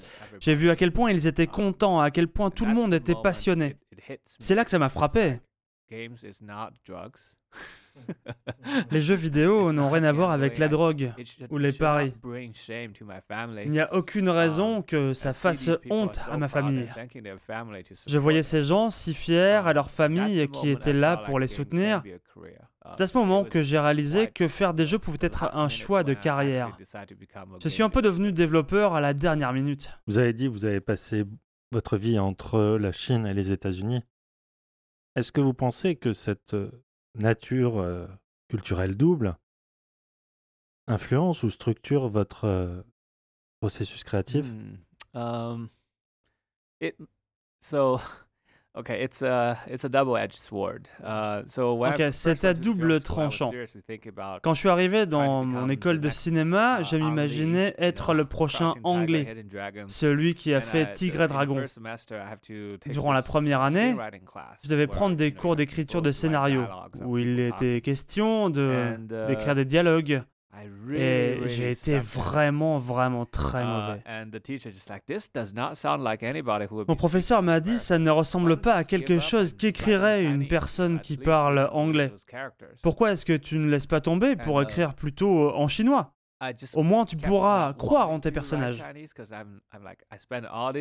Mais j'ai continué à ne pas vouloir écrire en chinois, car j'avais fait tant d'efforts pour quitter mon pays uh, que je voulais pouvoir écrire quelque chose uh, destiné au monde entier. Je voulais écrire culture. de la science-fiction. Je n'avais pas grandi dans une culture occidentale et je ne savais pas ce qu'étaient les cow-boys ou le Uh, football américain. are those people into and what i- what is Qu'aiment ces gens? Qu'est-ce qui les fait rire? Je devais apprendre tout cela. And I realized even in the film directing class, I have trouble directing Ensuite, même dans nos cours de réalisation, Ah, j'avais oh, du mal à diriger les acteurs. Je disais need, au uh, sound designer que uh, je voulais euh, un son qui fasse uh, été. Bah, ouais, j'ai grandi en regardant des dessins animés japonais. Et uh, pendant l'été, là-bas, il y a le bruit des insectes qui font un, son euh, très fort. uh, Les, euh, uh, les cigales. Vous, vous voyez? Yeah, cicadas. Yeah, you guys have never seen it, right? So, so it's it's it's in Asia. En in Asie, elles sont vraiment dans, dans tous les pays. Elles font un bruit vraiment très fort. And I was telling the sound designer to give me that sound 'cause Et that's moi, du coup, je demandais à mon directeur sonore de, summer. de- de me donner des cigales, car pour was- moi, c'était vraiment le son qui représentait un été chaud. Je leur ai expliqué plusieurs fois, the ils n'ont pas compris. Et à la place du bruit des cigales, ils m'ont mis le bruit des criquets. Ce n'est pas du tout pareil. C'est alors que j'ai réalisé l'ampleur des différences culturelles qui nous séparaient, à la fois sur notre perception du monde et sur le cinéma. J'avais mille peines à ancrer une histoire dans le monde réel. Et comme une révélation ne vient jamais seule, j'ai aussi réalisé que la plupart des choses que j'avais écrites en matière de science-fiction fonctionnaient plutôt bien, car elles n'étaient pas basées sur des référents culturels communs. Ce que j'ai appris en tant que personne à double culture, c'est qu'il vaut mieux laisser tomber, ne pas essayer d'être réalisateur, mais travailler sur quelque chose d'abstrait, d'universel. L'un de mes grands héros est Hayao Miyazaki. Même si c'est très japonais, ses films sont universels. Ils fonctionnent en Europe, en Amérique, en Chine. Nous aimons tous ce que fait le studio Ghibli. Alors j'ai essayé de comprendre pourquoi son travail était apprécié dans le monde entier. Et j'ai réalisé que ces thèmes, comme euh, le vol par exemple, sont universels.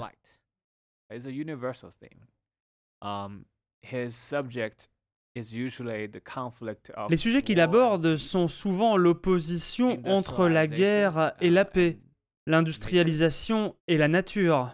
Et ce sont des choses qui ne sont pas limitées par la géographie. And I started to realize that the reason he could work out is because J'ai compris que la raison fondamentale pour laquelle son œuvre marche, c'est qu'il parle de choses fondamentales pour l'ensemble de l'humanité, plus que pour une culture locale. Dans un sens, plus vous êtes attaché à une culture, plus vous risquez de devenir éphémère. Plus vous créez quelque chose de fondamental, plus vous serez intemporel. À partir de là, j'ai commencé à me dire qu'il ne fallait pas que je m'attache à la culture ou aux mots, mais à ce qui est fondamentalement humain. Alors à cause ou grâce au travail de Miyazaki, j'ai aujourd'hui une sorte de foi aveugle. Parlez d'humanité et les gens vous comprendront. Est-ce que c'est pour ça que vous créez souvent des personnages muets? Parce que c'est le langage le plus universel? Ouais, en grandissant, j'ai compris que j'étais vraiment très mauvais en écriture. Même dans ma langue d'origine, le chinois. J'ai toujours été le Uh, plus mauvais de la I- classe. uh, Une de mes plus uh, grandes inspirations est venue de mon compositeur. Vincent Diamante. Qui a fait Flower he et Sky. Il dit souvent so que parfois le langage sonne très uh, basse définition. Très souvent, quand il devait communiquer avec sa copine, il ne trouvait pas les bons mots et devait utiliser la musique pour euh, capturer, euh, saisir son état émotionnel. Je suis complètement d'accord avec ce qu'il dit. J'ai eu la chance de pouvoir étudier un peu la linguistique et la façon dont les langues des Amérindiens s'opposent à la langue latine. Il y a certains mots qui tout simplement n'existent pas. Um, how um, in Western language, uh, Dans les langages occidentaux, les mots matériels ou ressources existent bel et bien, mais ils sont impossibles à traduire dans la langue des Amérindiens. Chez les Amérindiens, les animaux sont appelés frères ou amis. that's what food to them is, C'est you bête know, que nous autres occidentaux considérons comme euh, de la nourriture a pour eux un aspect beaucoup plus sacré. Euh, ils s'excusent auprès d'eux quand ils doivent les tuer. Alors que quand les Américains sont arrivés, eux n'avaient qu'un seul mot pour désigner ces animaux. Et ce mot, c'était viande. so, um, and how how that really changes, and how you know, there's another linguistic guy from Hawaii. Il y a un autre spécialiste de la linguistique qui vient d'Hawaï. Vous savez, ils ont une culture vraiment très insulaire. Et ils disent, Ce que tu jettes te reviendra, car les vagues ramènent toujours les choses. Et de fait, ils ont beaucoup de mots pour euh, définir les déchets. Um, Bref. Même en Chine, uh, nous avons un mot qui se dit chat et qui signifie qu'il faut écouter et obéir aveuglément aux personnes âgées. Ce mot n'a pas d'équivalent en anglais. And yeah, a- a- anyway, I'm just giving you these examples. Voilà, avec tous ces exemples, j'essaie juste de vous montrer à quel point les mots sont incapables de capter toutes les nuances. And that's why there's poetry. C'est pour ça qu'il existe la poésie. Vous avez des mots qui sont des pixels en très basse définition et vous devez utiliser la composition et le tempo pour que cela donne quelque chose uh, qui, a une meilleure définition. High resolution. I mean, it's also kind of like what uh, pixel art is. You know, pixel artists C'est un peu comme le pixel art finalement.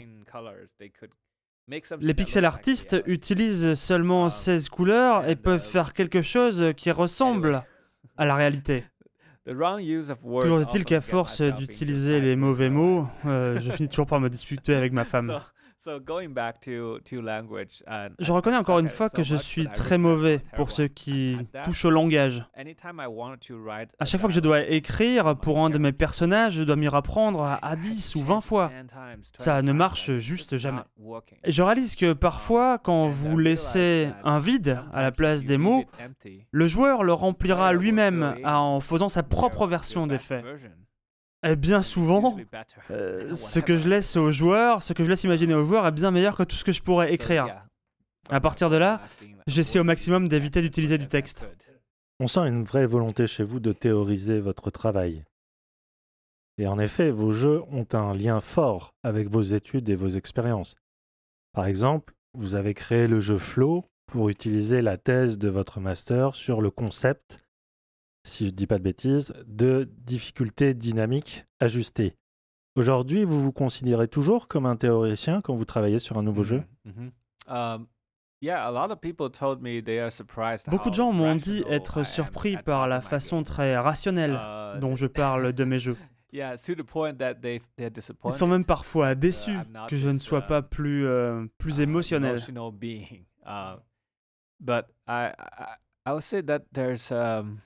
You know I I do have a lot of feelings when I create works, but Je dois dire que j'éprouve beaucoup de sentiments quand je crée. Mais quand je parle aux gens, je ne trouve pas nécessaire de partager ces sentiments. Uh, and sharing my feelings with my team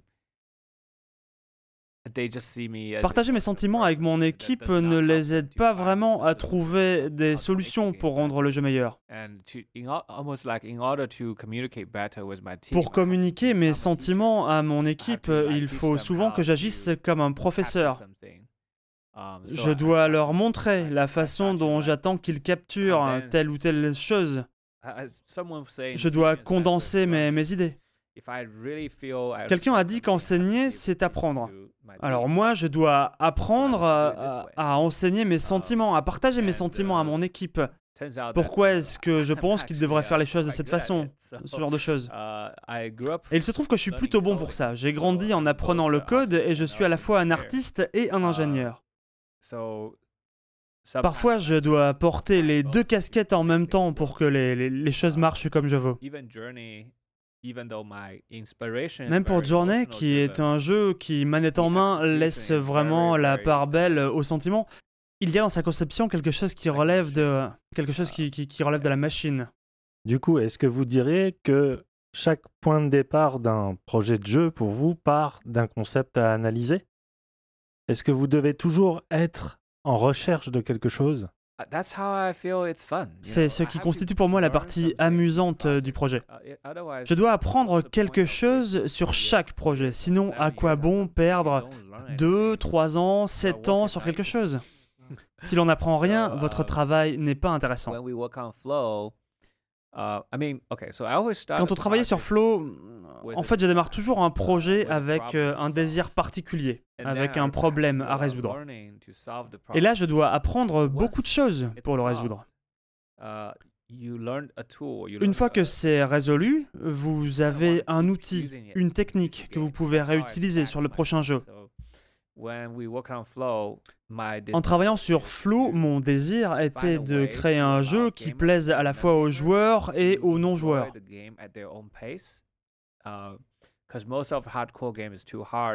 L- La plupart des jeux hardcore sont, sont trop durs pour les joueurs occasionnels.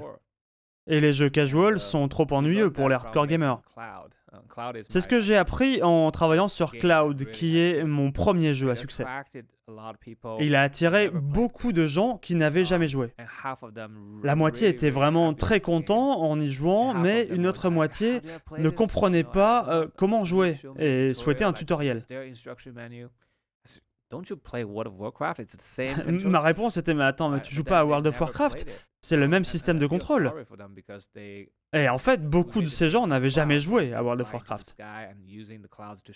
On a fait Clouds, donc ce jeu où vous pouviez voler dans le ciel et utiliser les nuages pour prendre la forme d'un animal et créer un système de climat, nettoyer la ville en utilisant la pluie. Et beaucoup de personnes qui faisaient partie de la Cloud Appreciation Society ont entendu parler du jeu et ont voulu y jouer. Je suis très content que ces hommes et femmes de 40 ou 50 qui n'avaient jamais joué à un jeu et qui méprisaient le jeu comme pouvaient le mépriser mes parents voulaient essayer Cloud. Mais euh, quand ils m'ont dit qu'ils ne savaient pas comment jouer, que, que le- leur expérience était très frustrante, je me suis senti coupable, car j'avais raté la possibilité, euh, la possibilité de faire aimer le jeu vidéo à des gens qui ne l'appréciaient pas forcément. C'est là que je me suis demandé comment refaire le design du jeu, afin que ces personnes qui n'avaient jamais joué à un jeu quelconque puissent tout de même l'apprécier. J'ai commencé à travailler sur Flow, et tous mes professeurs m'avaient enseigné justement la théorie du flow. Mais quand j'étais à l'école, cette théorie, je n'y faisais pas trop euh, attention. Je n'avais pas lu de livres, je n'avais pas vraiment étudié. Mais cette fois, c'était différent. Je voulais vraiment résoudre ces problèmes. Alors, j'ai lu les livres et j'ai eu une sorte de révélation sur la façon dont on pouvait encourager les gens à apprécier le jeu à leur propre rythme. Flow peut être très addictif, car il amène très facilement dans une euh, zone de flow, justement. Et je me suis dit que c'était la preuve. 6 millions de gens y ont joué en 2005. Une fois qu'il est sorti, je me suis dit, euh, ok, maintenant j'ai vraiment compris quelque chose. Je sais comment faire euh, apprécier mes jeux, même aux gens qui n'auraient pas forcément déjà joué. Donc je vais me concentrer sur ce qui est vraiment unique avec Cloud, l'émotion. De nombreuses personnes nous ont écrit pour nous dire euh, qu'ils n'avaient jamais ressenti ce qu'ils avaient ressenti euh, en jouant à ce jeu. Et ils nous disaient que nous étions vraiment des gens magnifiques. My parents, my grandparents, my J'ai grandi pendant toute ma vie sans entendre euh, ni mes parents, ni mes grands-parents, ni mes cousins me dire que j'étais une personne magnifique. Même ma femme ne dirait pas que je suis une personne magnifique. And I really took that seriously. C'est la seule fois que de toute ma vie qu'on m'a dit justement que j'étais magnifique et j'ai pris ça très au sérieux. Je me suis dit mais qu'est-ce qu'on a fait? Qu'est-ce qui a fait que les gens me disent ça? Cloud a été fait durant mes études et c'est un jeu très mal réalisé, qui n'arrêtait pas de planter. Euh, la seule chose finalement qui a fait la différence, c'est que c'était un jeu avec des sentiments.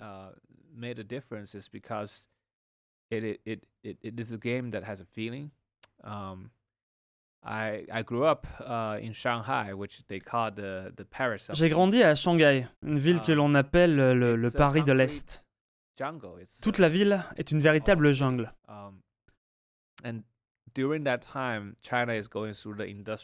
Quand j'y étais, la Chine était en plein boom industriel. Il y avait beaucoup de pollution. On ne savait pas, on pensait que c'était du brouillard, mais en fait, non, c'était de la pollution. Beaucoup d'entre nous avaient de... ont grandi en développant de l'asthme. Et moi, j'étais cet enfant qui avait de l'asthme chaque année. À chacun de mes anniversaires, je toussais, je ne pouvais pas dormir dans un lit. Il fallait que je m'asseye toute la nuit pour ne, pour ne pas tousser. À cette époque, en Chine, il n'y avait pas de médecin. Je devais vivre avec cette allergie toute l'année. Je me sentais vraiment très mal. Aussi, quand j'ai fait Cloud, à la base, je voulais faire un jeu qui ressemblerait un peu à SimCity, où vous pouviez simuler l'atmosphère. Je voulais que le personnage principal vienne de Jupiter, qui est une planète euh, gazeuse, et qui pouvait manipuler le gaz. Mais mon professeur, euh, Tracy Fullerton, m'a dit, et si ton personnage principal était un garçon et ça a été tout simplement le conseil le plus important de ma vie. Je me suis dit, euh, ok, comment est-ce qu'un garçon pourrait changer les nuages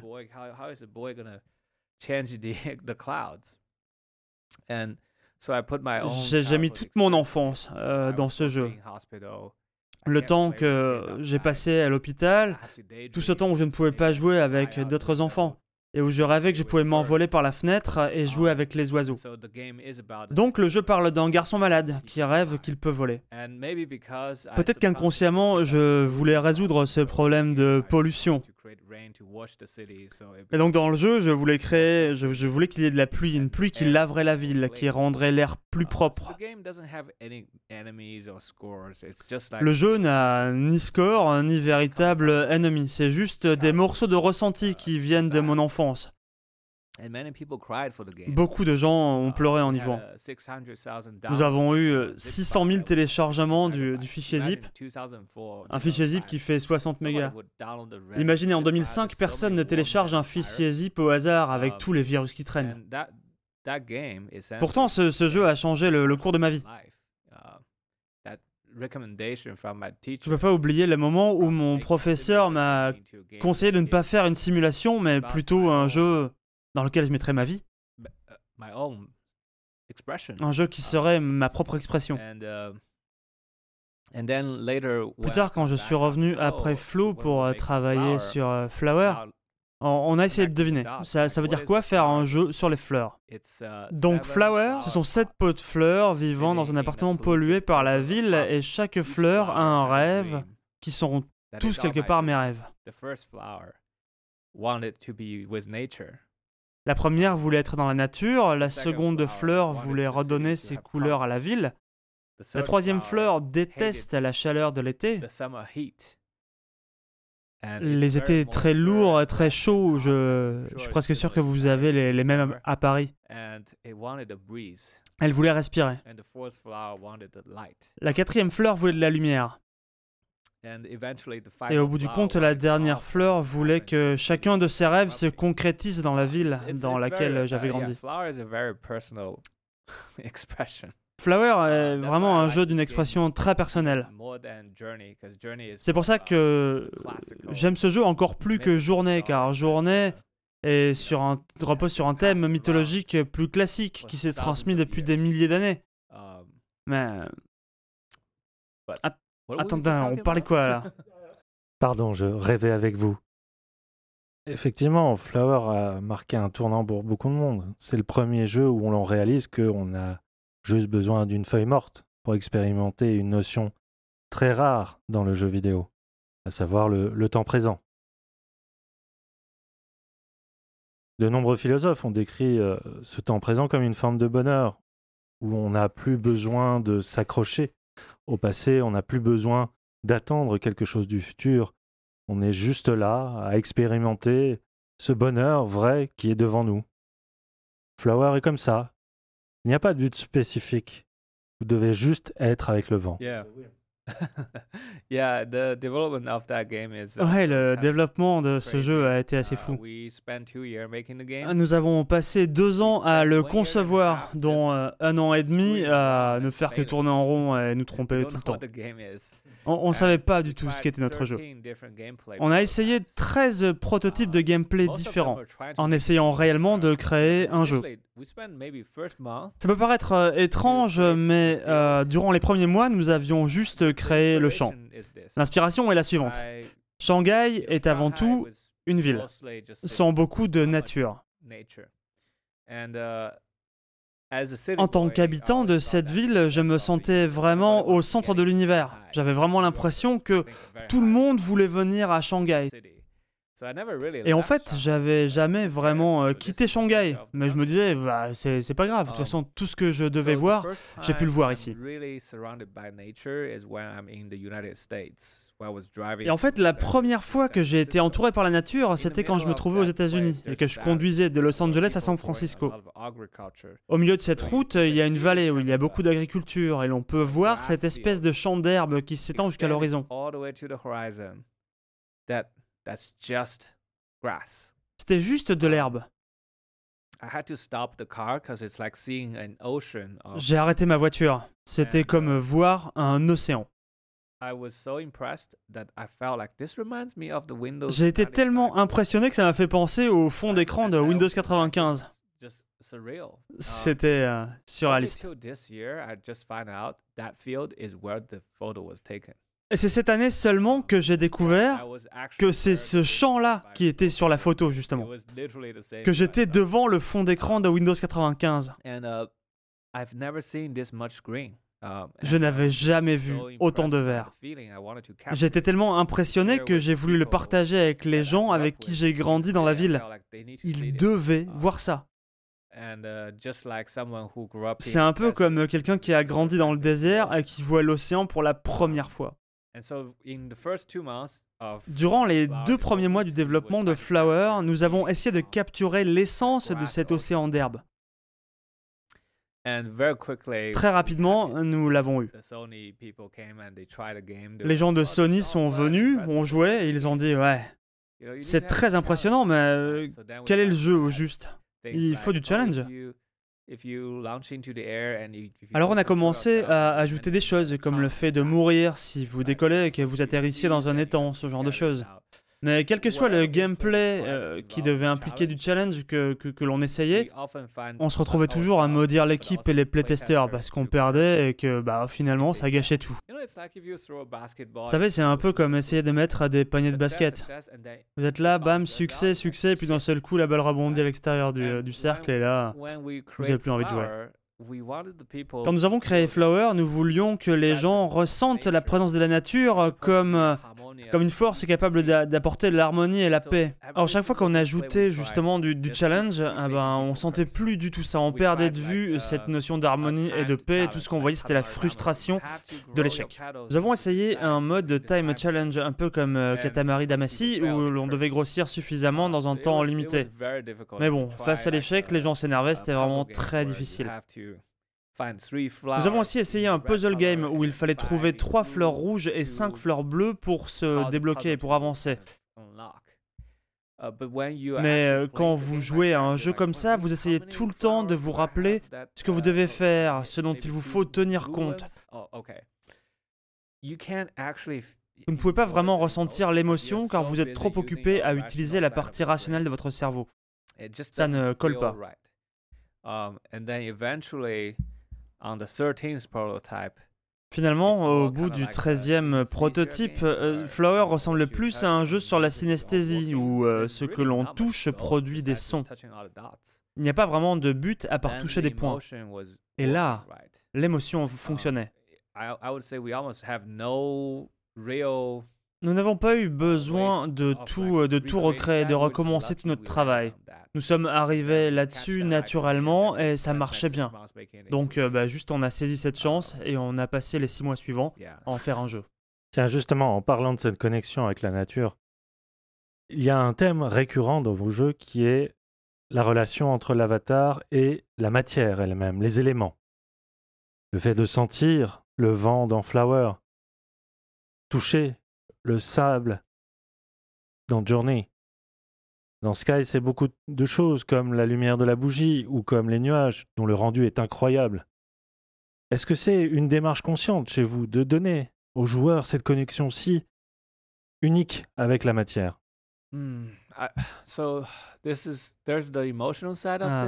Il y a une dimension émotionnelle et une dimension rationnelle. Laquelle voulez-vous entendre en premier?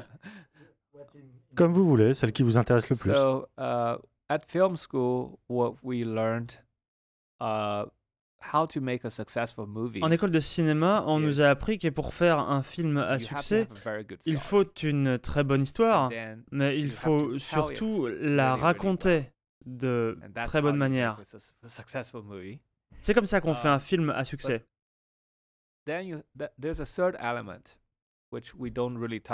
Mais il y a un troisième élément dont on ne parle pas vraiment. Il faut assurer le spectacle. Je vais vous donner un exemple. Imaginez les dents de la mer sans le requin mécanique, ou Jurassic Park sans les dinosaures, avec juste des lions et des tigres. Est-ce que ce sera un succès? Si on regarde bien, l'histoire est toujours bonne, il y a toujours ces personnages qui vivent et évoluent à l'écran. Mais est-ce que les gens feraient toujours la queue pour voir ces films? Probablement pas. C'est la dimension spectaculaire d'un film qui va remplir les salles de cinéma. C'est la puissance d'une histoire bien racontée qui fait que l'on va dire à, nos amis, il faut vraiment que tu ailles voir ce film. Le spectacle est un thème sur lequel on est obligé de se concentrer quand on fait un jeu commercial. Si vous faites Flower, Flow ou n'importe quel jeu, quelle est la chose que les gens n'ont jamais vue avant et qui va leur donner envie de jouer. Et quand on travaille sur des jeux consoles en compétition avec des jeux AAA, avec des énormes équipes qui travaillent sur Unreal avec de nombreux artistes, comment est-ce qu'on peut créer des visuels qui malgré tout se démarquent Quand j'ai fait Flow avec deux personnes, tout le monde ne faisait que des jeux Flash. Et on s'est dit, Hey, il y a Flash 2.0 qui supporte le glow. Le glow est un effet très très cool, mais c'est un effet qui coûte tellement de ressources que lorsque vous vous en servez, vous ne pouvez réellement plus faire quoi que ce soit d'autre. Donc on a fait un jeu en vectoriel, ce qui ne coûte rien, en y rajoutant seulement du glow. Et c'est la première fois qu'on a vu un jeu en flash où les choses brillaient en haute résolution et avec un bon framerate. Je pense que c'était vraiment la raison pour laquelle Flow a été si populaire. J'étais encore étudiant alors que 6 millions de personnes y jouaient déjà. C'était un jeu spectaculaire.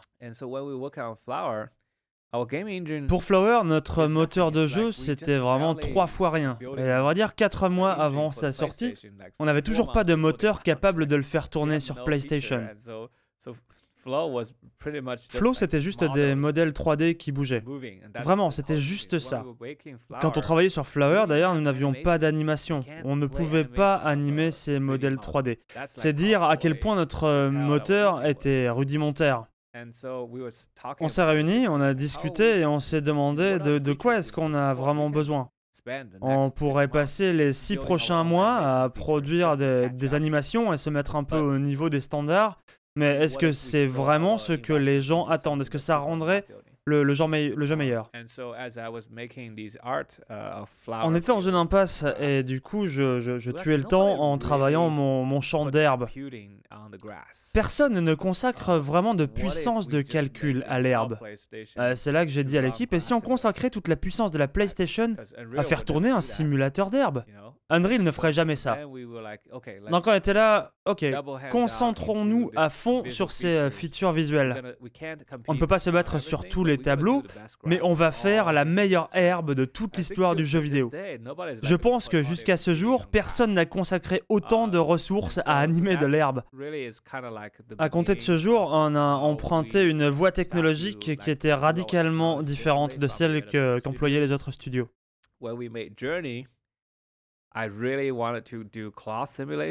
Quand on a fait Journey, ce que je voulais, c'était vraiment travailler sur le tissu. Je voulais que ça bouge mieux que dans les autres jeux. Dans ce jeu, tout est fait de tissu. Et plus tard, on s'est rendu compte qu'on utilisait beaucoup de sable et on s'est dit, ok, en fait, on va faire un jeu où le sable rend mieux que dans n'importe quel autre jeu. C'est là-dessus qu'on a passé trois ans, juste euh, à polir le- le, notre effet de sable. Et personne n'avait jamais vu quelque chose comme ça. Dans Sky, on s'est concentré sur les nuages. Juste euh, pour que vous puissiez imaginer, on a travaillé sur ces nuages pendant les trois premières années et après ça, l'homme en charge des nuages est parti, il a quitté l'équipe. Et n'y a plus jamais touché jusqu'à aujourd'hui. Devinez quoi? Quatre ans plus tard, ces nuages sont toujours super beaux. Parce que personne ne passe autant de temps sur ce genre de choses. Voilà, c'est la raison rationnelle pourquoi on prend toujours un élément et on prend vraiment beaucoup plus de temps que les autres pour y réfléchir, pour, euh, pour, pour en faire quelque chose de spectaculaire.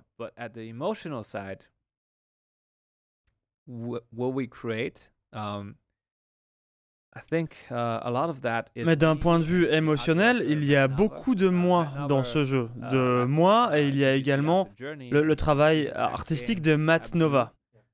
Matt Nova a quitté That Game Company après Journey et si vous avez vu son jeu suivant, Abzu, il est également très orienté sur les éléments. Quand il était encore chez TGC, on discutait toujours, on se disait ah notre prochain jeu devrait être sur l'eau ou dans une forêt.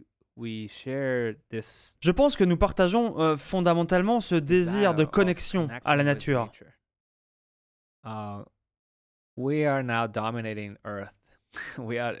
En tant qu'hommes, nous dominons la Terre et toutes les races animales sont en train d'être remplacées par des humains. Quite lonely as a, as a species. Nous sommes plutôt solitaires en tant qu'espèce. Les seuls gens avec nous sont désormais des pigeons, des rats et des cafards. Um, I think we. I mean, this is again. I'm I'm analytical. Je pense que nous avons une So, sorte de maladie. C'est très analytique, mais je vais essayer de vous expliquer euh, ce, Uh, ce à quoi je pense. We were tribal animals. Nous étions une tribu d'animaux qui vivaient dans un monde plein de dangers et d'inconnus. awe and danger and unknown. Back then, if you sorry, I'm sidetracking. À ce moment-là, désolé, je- je m'égare. Beaucoup d'entre nous ont peur de prendre la parole en public. Vous avez déjà remarqué? Quand vous êtes sur le point de prendre la parole devant beaucoup de personnes, euh, votre cœur bat plus fort, comme s'il y avait un danger. C'est un psy qui m'a donné l'explication et qui nous explique que c'est un instinct de survie basique. Pourquoi "Ah." prendre la parole est lié à la survie? Quand quelqu'un frotte une craie contre un tableau, vous vous bouchez les oreilles avec l'envie de vous enfuir. C'est parce que autrefois, une créature faisait ce bruit.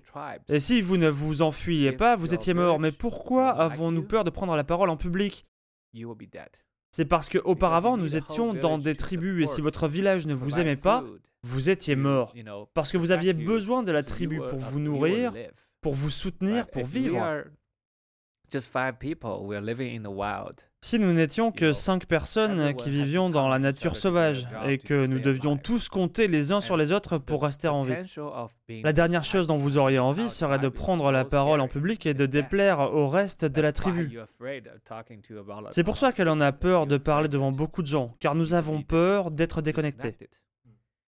Um, and a lot of people today are very, very lonely. De nos jours, beaucoup de gens sont très seuls, en particulier s'ils habitent dans une corporations. grande ville ou travaillent dans de grandes sociétés.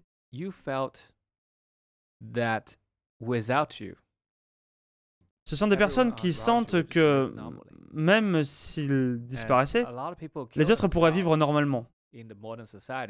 Beaucoup de gens se suicident dans notre société moderne. Non pas par manque de nourriture, d'eau ou de loisirs, ils se suicident car ils sentent que personne n'a besoin d'eux. De plus en plus de gens ressentent ce sentiment euh, d'inutilité, car euh, aujourd'hui nous ne sommes plus dans une tribu, nous ne sommes plus nécessaires à qui que ce soit. Ça rend les gens seuls.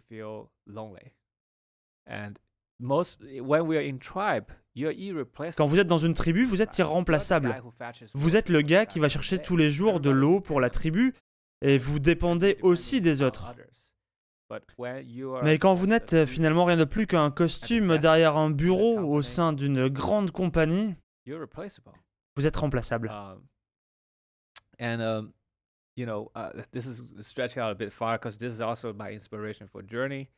Mon raisonnement va certes un peu loin, mais ça a été une des inspirations uh, qui ont permis de créer Journey. En tant que race, nous ratons nos connexions, nous ratons euh, ce sentiment de dépendance envers les autres, car nous sommes désormais beaucoup trop loin de la nature. C'est pour cette raison que vous avez voulu faire Sky, pour reconnecter les gens à travers leur téléphone. Vous avez raison, ce matin j'étais dans le métro, tout le monde a un, smartphone aujourd'hui, tout le monde est connecté au monde, mais en même temps tout le monde semble isolé dans son propre univers, plus personne ne se regarde. Vous vouliez utiliser le téléphone pour recréer cette notion d'altruisme et de connexion entre les gens?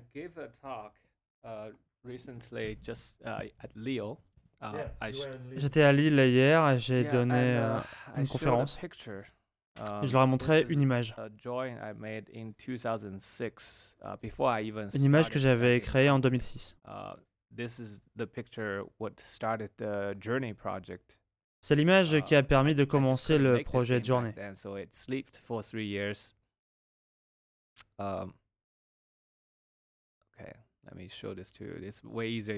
Attendez, je, je vais vous montrer ça. Ce sera bien plus simple si vous la voyez. À ce moment-là, Genova Chen prend son portable et me montre un dessin qu'il a fait au moment de faire Journée. Il me montre plusieurs personnages dessinés en noir et blanc qui se tiennent main dans la main sur un sol fait de plaques de glace qui menacent de s'écrouler. Okay. So, so this is image that I felt because I was very very lonely while I was in college. Je me sentais très seul à l'université. Uh, I had to work on five different part-time jobs. J'avais cinq petits boulots euh, en parallèle du développement de cloud et j'essayais de, de, de, gagner assez d'argent pour vivre. J'étais juste un pauvre type en Amérique qui parlait très mal anglais. Je ne rencontrais personne. J'étais à la fois très seul et très occupé. Pendant longtemps, j'ai espéré que le monde du jeu vidéo pouvait me connecter à quelqu'un. Et je jouais à World of Warcraft. Le problème, c'est que dans ces jeux, tout tourne autour du loot. Sitôt le raid commençait, les conversations s'arrêtent, et quand c'est le raid qui s'arrête, tout le monde parlait. J'ai jamais vraiment trouvé d'amis en jouant à WoW. Surtout à partir du moment où ma guilde a fini par découvrir que de 1, je parlais très mal anglais et que de 2, derrière mon avatar féminin, j'étais en fait un homme. Soudain, ça ne les a plus vraiment intéressés de venir me parler. Donc de mon côté, je rêvais d'un jeu, d'un espace virtuel où je ne me sentirais pas seul. J'ai donc réalisé ce dessin. Un dessin dans lequel je sentais que je pouvais faire confiance à quelqu'un, quelqu'un qui pourrait m'amener et me conduire dans un endroit sûr en cas de danger. Dans cette image, des géants marchent dans la neige. Moi, je ne fais pas vraiment attention à là où je marche, et je serai, je serai écrasé par ces géants. Mais il se trouve que je tiens la main de quelqu'un devant moi qui connaît un endroit sûr où me cacher. Et en même temps, je réalise quelque chose de plus important. Quelqu'un dépend de moi. Leur vie est entre mes mains et ils me font confiance, donc je tiens la main de quelqu'un d'autre. C'est là que je sens que je ne suis pas seul. Il y a une raison pour laquelle je suis dans ce monde. Et cette raison, c'est qu'il y a des gens qui dépendent de moi et qu'il y a des gens en qui j'ai une confiance inconditionnelle. C'était mon sentiment, mon intuition de ce que représentait ne pas être seul. Après ce dessin, j'ai fait Journey. Ce n'est pas un MMO, vous ne pouvez pas y tenir la main de deux personnes, mais vous n'en rencontrez qu'une à la fois. La chose la plus importante de Journey, c'est que je ne veux pas avoir d'étiquette. Je ne veux pas que les gens disent Ah, tu es asiatique, tu n'es pas américain, tu es trop jeune ou trop vieux. Je ne veux juste une connexion d'humain à humain, sans préjugés. Je veux faire confiance à quelqu'un et que cette personne me fasse confiance. C'était mon sentiment initial du moins, car j'étais tellement seul à cette époque que je voulais capturer ce sentiment, cette, cette connexion. Journey a été ma première tentative, et dans Sky, vous pouvez enfin tenir la main de deux personnes. Ce qui est intéressant avec Sky, c'est que aujourd'hui, le mode coopératif, il y en a beaucoup dans les jeux vidéo, mais pas beaucoup comme Sky qui s'appuie sur la simple notion d'empathie. Comment arrivez-vous à penser à l'empathie quand vous créez un gameplay? Ça doit être assez difficile à faire j'imagine. Oui, je pense que vous avez raison. Vous savez, c'est marrant parce que depuis tout à l'heure, je, vous raconte, euh, je vous raconte tous mes processus créatifs parce que je regarde en arrière et que j'essaie de les analyser, de trouver les mécanismes qui m'ont conduit à créer ces jeux. Mais quand, quand je travaille sur un jeu, je n'ai vraiment aucune idée de tout ça. Mais pour euh, en revenir à Journey, ce que je peux vous dire, c'est que il n'y a, a, rien de tel que la, vulnérabilité pour connecter deux personnes. Aujourd'hui, la plupart des jeux tournent autour de la montée en puissance. Vous améliorez votre personnage, vous devenez plus fort, et vous pouvez surmonter n'importe quel obstacle. Vous devenez en fait tellement puissant que vous n'êtes plus vulnérable, vous êtes presque invincible. Pensez aux jeux multijoueurs à Call of Duty, à Left 4 Dead, vous êtes invincible. Vous avez des armes euh, partout, vous tuez des, des, zombies par centaines. Quand vous êtes si puissant, vous êtes concentré là-dessus. C'est comme donner un pistolet à quelqu'un. Regardez, mettez trois personnes dans une pièce et donnez un pistolet à l'une d'entre elles. Je suis certain que le pistolet sera utilisé d'une manière ou d'une autre à un moment donné. Les gens seront forcément curieux d'essayer ce pouvoir. Si vous mettez Batman et Superman dans une pièce, vous aurez envie de savoir qui est le plus fort. Vous n'allez pas penser au fait qu'ils peuvent devenir meilleurs amis. Les rapports de force sont beaucoup plus facilement acceptés en société que les désirs de connexion.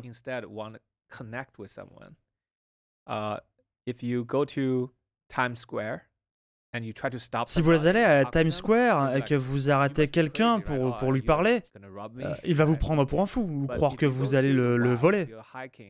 Mais si vous allez dans la nature sauvage, que vous faites une randonnée dans un endroit dangereux, où il y a par exemple des loups ou des ours, et que vous croisez quelqu'un d'autre, là vous allez dire Oh mon Dieu, il y a quelqu'un, faites attention, j'ai vu des loups là-bas.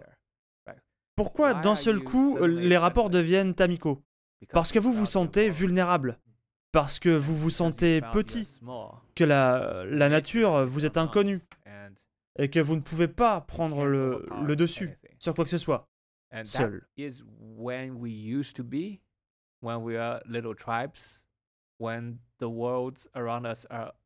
ce que nous étions quand nous n'étions que de, petites tribus éparses, quand le monde autour était inconnu et que nous n'arrivions pas à le maîtriser. Nous étions obligés d'expliquer les choses que nous ne comprenions pas avec par exemple la religion.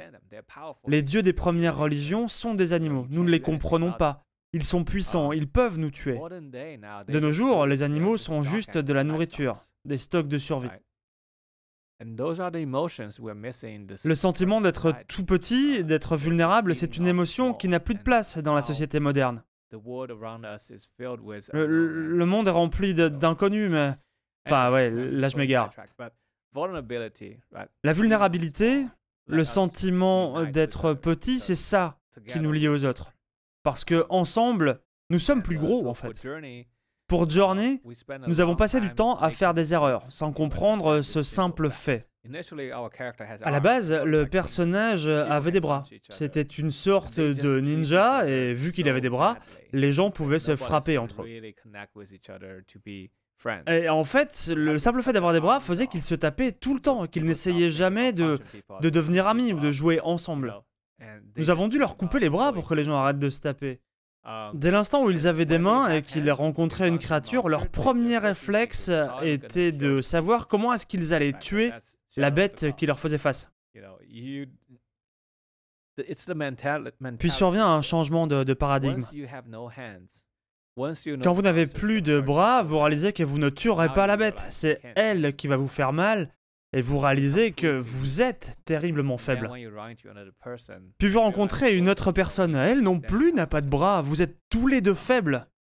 Et vous réalisez que votre seule chance, c'est de vous aider mutuellement. C'est la leçon que j'ai retenue de journée. La connexion de deux personnes vient de la vulnérabilité. Ça soulève un très beau paradoxe. Je fais très vite parce que je sais que j'ai peu de minutes devant moi. Mais le fait que c'est un monde virtuel qui peut nous aider à nous reconnecter au monde réel, ce monde que nous croyons connaître, mais qu'en fait nous avons oublié. Je ne sais pas si l'on peut faire ça à travers les jeux. En revanche, la nature en elle-même est quelque chose de divin, et personne ne peut recréer le divin. J'essaie juste de capturer un tout petit fragment de tout ça dans chacun des jeux que je crée. Ce que je peux vous dire, c'est que le sens de tout ça euh, concerne la nature de la nature elle-même. Mais encore une fois, cette nature est tellement immense et tellement, tellement grande que nous ne pourrons jamais comprendre toute son ampleur. La fin de Journey correspond à ce que j'essaie d'exprimer et représente une toute petite portion de ce qu'est la nature.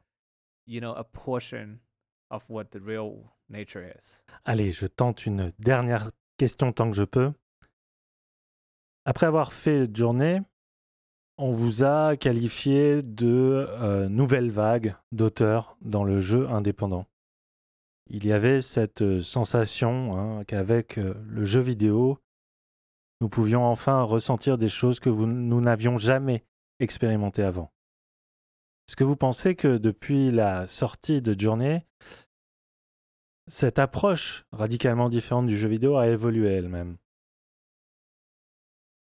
Vous-même, est-ce que vous avez le temps de jouer à d'autres jeux indés? Est-ce que vous vous sentez confiant sur l'évolution du médium? Yeah, uh, so my my entire career was Ma carrière a débuté dès l'instant où les fans ont commencé à nous dire que nous étions des personnes superbes, que ces mêmes fans nous ont répété inlassablement Faites en sorte que vos jeux sortent dans le commerce pour que plus de gens sachent que les jeux vidéo ne se résument pas à la violence, que l'on peut également y traiter de sentiments.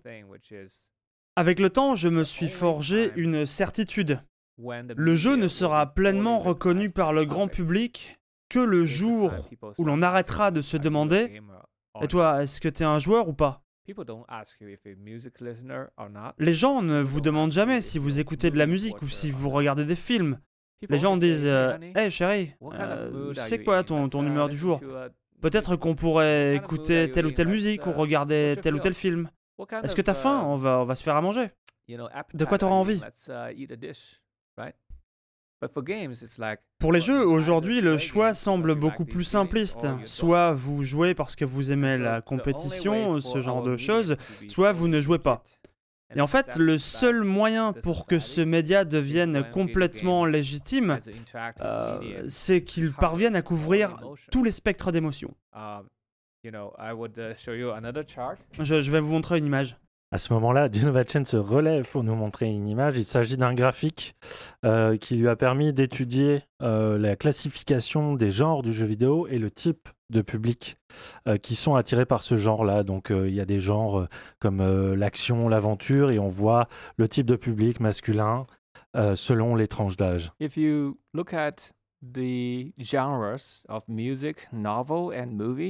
Si vous regardez la musique, uh, le cinéma ou la littérature, ce sont des genres très similaires.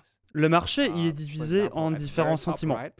Par exemple, en haut à droite, il y a le genre romantique, avec des romans romantiques, des films romantiques, des musiques romantiques. Regardez comme la courbe bleue est loin. Elle représente ce qu'aiment les hommes. La romance est le genre le moins apprécié des hommes. Regardons maintenant quel est le genre qui correspond le plus au jeu qu'aiment les hommes à 15 ans. C'est l'horreur. Uh, Hein, Les ados adorent avoir peur. Um, Regardez les- jeux qui marchent. uh, Slenderman, Five Nights at Freddy's. Je n'aime pas vraiment ces jeux, mais il faut bien constater que les jeunes les adorent, parce qu'ils font peur et qu'ils adorent voir des gens avoir peur. Uh, C'est pour ça que PewDiePie est devenu si populaire, c'est parce qu'il a joué à des jeux effrayants et que les jeunes apprécient de le regarder sursauter à l'écran. Mais euh, revenons aux émotions. Des tas de médias ont traité des tas d'émotions. Mais en ce qui concerne euh, les jeux vidéo, il y, a, il y a quelques émotions que l'on a très bien réussi à saisir ces 30 dernières années. Et aujourd'hui, globalement, le marché est saturé par tout ce qu'aiment les hommes. On trouve les thrillers avec Silent Hill ou euh, Resident Evil, la science-fiction avec Mass Effect ou Star Wars. En dehors de tout ça, les autres émotions sont rarement représentées dans les jeux. Prenons euh, pour exemple les, les comédies romantiques. Vous avez déjà joué à un jeu euh, qui soit à la fois romantique et drôle? Ou même ne serait-ce qu'un jeu familial. Un genre euh, qui impliquerait à la fois le père, la mère, les enfants, comme dans euh, Little Miss Sunshine.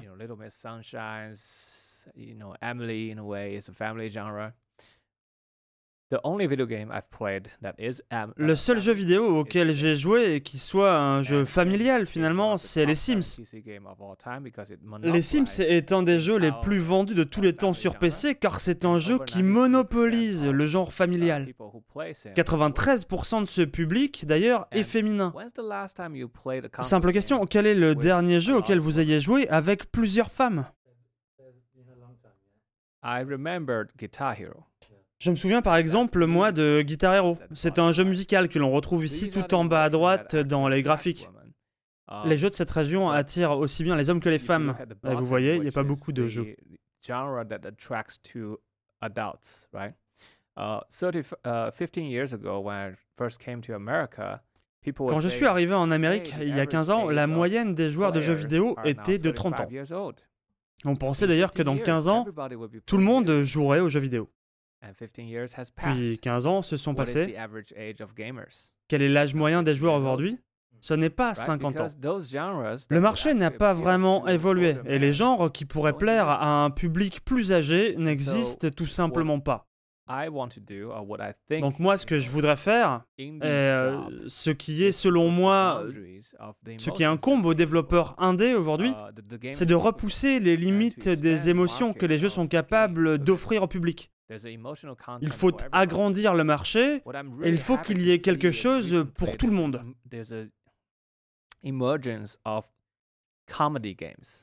Je suis très content de voir que récemment, il y a eu une émergence de jeux humoristiques. Human Fall Flat, God Simulator, Untitled Goose Game. Ce sont des jeux de rôle. Avant ça, il fallait remonter à Monkey Island. Et encore, ce sont ces dialogues qui sont drôles. Et des dialogues, c'est jamais que de la littérature, c'est pas du gameplay. Avoir un gameplay qui soit drôle, ça c'est quelque chose de très récent. Donc aujourd'hui, il existe des jeux associés au genre de la comédie, mais qu'en est-il du reste? Il y a encore beaucoup de choses à faire avant que l'on puisse affirmer que les jeux sont la prochaine forme d'art. Dans ce graphique, Journey se retrouve dans les jeux d'auteur.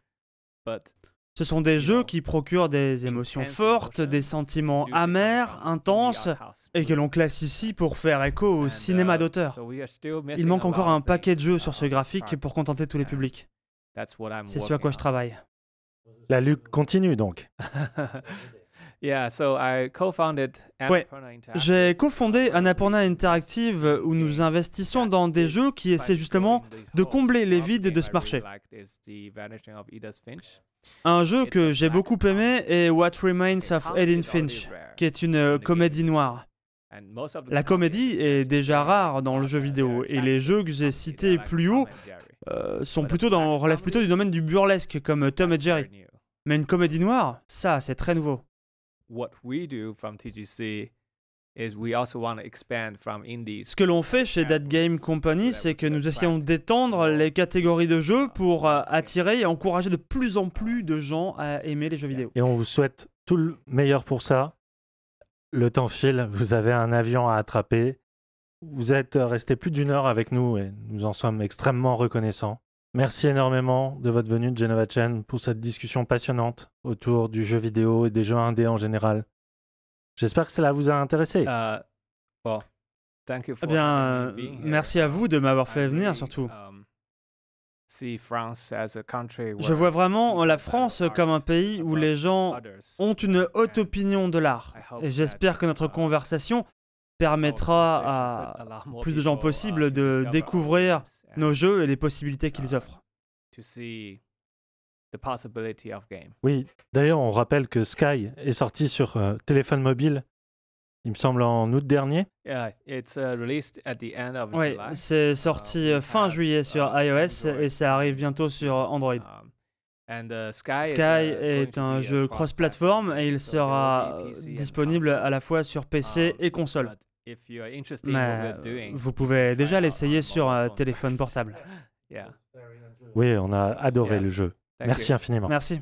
Et voilà, donc vous avez écouté l'interview de Genova Chen par un certain euh, Yann François, donc excellente interview. Je, je trouve que voilà, ce Yann François mène des T'as interviews. kiffé Savon Ah ouais. Ah ouais, j'ai hâte que vous écoutiez tous maintenant, mais l'interview est vraiment géniale. Je savais Euh, pas qu'il avait fait du pole dance. Il est maintenant 3h du matin. Yann ou Genova Chen Ensemble. Bon, Ensemble. Ils sont BFF. Hein. Ah bah oui, ouais, à la fin. je Parce qu'après, il a rappelé sur Skype pendant Ouais, deux ou ils trois se heures fait après. Skype euh, C'est à vrai toute heure de Ah la nuit. Mais là, je pense qu'ils sont au bar. c'est vrai, c'est vrai. hein. Ouais, ils Non, c'est ça, Ils c'est- sont au bar. ça se trouve, c'est pour ça qu'ils ne pouvaient pas venir. L'essai. fait, on a prolongé l'interview, donc celle-ci a, été- enregistrée dans les locaux de. JVQSD. Oui, voilà. Et euh, la deuxième partie a été faite euh, sur, via Skype au moment où Genova Chen faisait la promo du jeu en Chine, je crois. Et du coup, euh, ils, essayaient de trouver des créneaux à des heures euh, pas trop indues pour l'un et pour l'autre. Et, euh, et Oh je crois que ça. et il était en voiture parce qu'il ralliait euh, deux villes euh, en Chine et du coup, ça- de temps en temps, ça coupait, il s'arrêtait, il était au restaurant. Enfin, c'était c'était Oh, vraiment incroyable, une le épopée road cette trip, interview. Ouais, ouais. Excellent, d'accord, ok. Donc voilà, merci encore Ya- Yannou Yannou pour ton expertise et ton, ton magnifique accent que je- que j'ai enduré, enfin que je, pas que j'ai enduré, non, pas que j'ai enduré, que j'ai j'ai savouré dans mon oreille pendant une heure quand, quand j'ai Encore fait. pire, encore pire, on dure. On préfère quand on dure, hein, Jika. De sa- Arrête de savourer des trucs dans tes oreilles par pitié, quoi. Ah merde. Bon allez, Oh, Euh, fétiche. sur ce, c'est l'heure de la petite pause musicale. On va, on, pareil, on va se détendre, Alors, surtout après une heure de de match. On, va, on va rester dans un, dans un trip un peu, un peu détente, un peu tranquille, puisqu'on va écouter un magnifique medley de Hollow Knight, euh, euh, fait que, créé par un quartet qui s'appelle Triforce Quartet.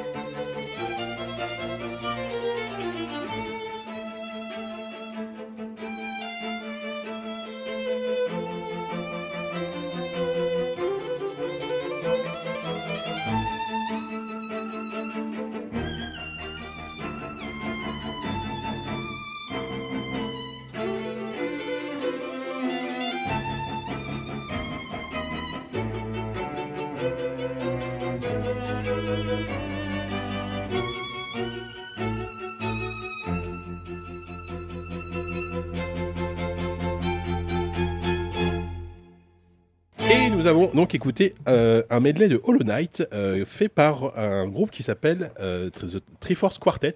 Donc c'est un groupe de, de quatre, de quatre violon, violoncellistes, oui c'est ça qu'on dit, hein, euh, qui sont de Washington. Violon.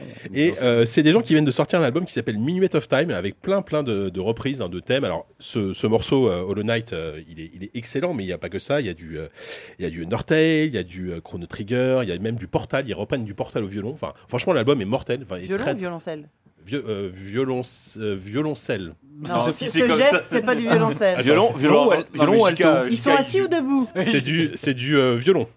Ah bah c'est les vieux. C'est complètement du violon. Violoniste alors. Mais non, mais lui, il a un violoncelle. Mais Le- nous, il y en a un qui- des instruments. Oui, bon, c'est le violonneux, quoi. Je sais pas. mais- C'est des, cor- c'est des un- cordistes. Vous savez, c'est des Des cordistes. cordistes. exact. Les Comme un cordistes.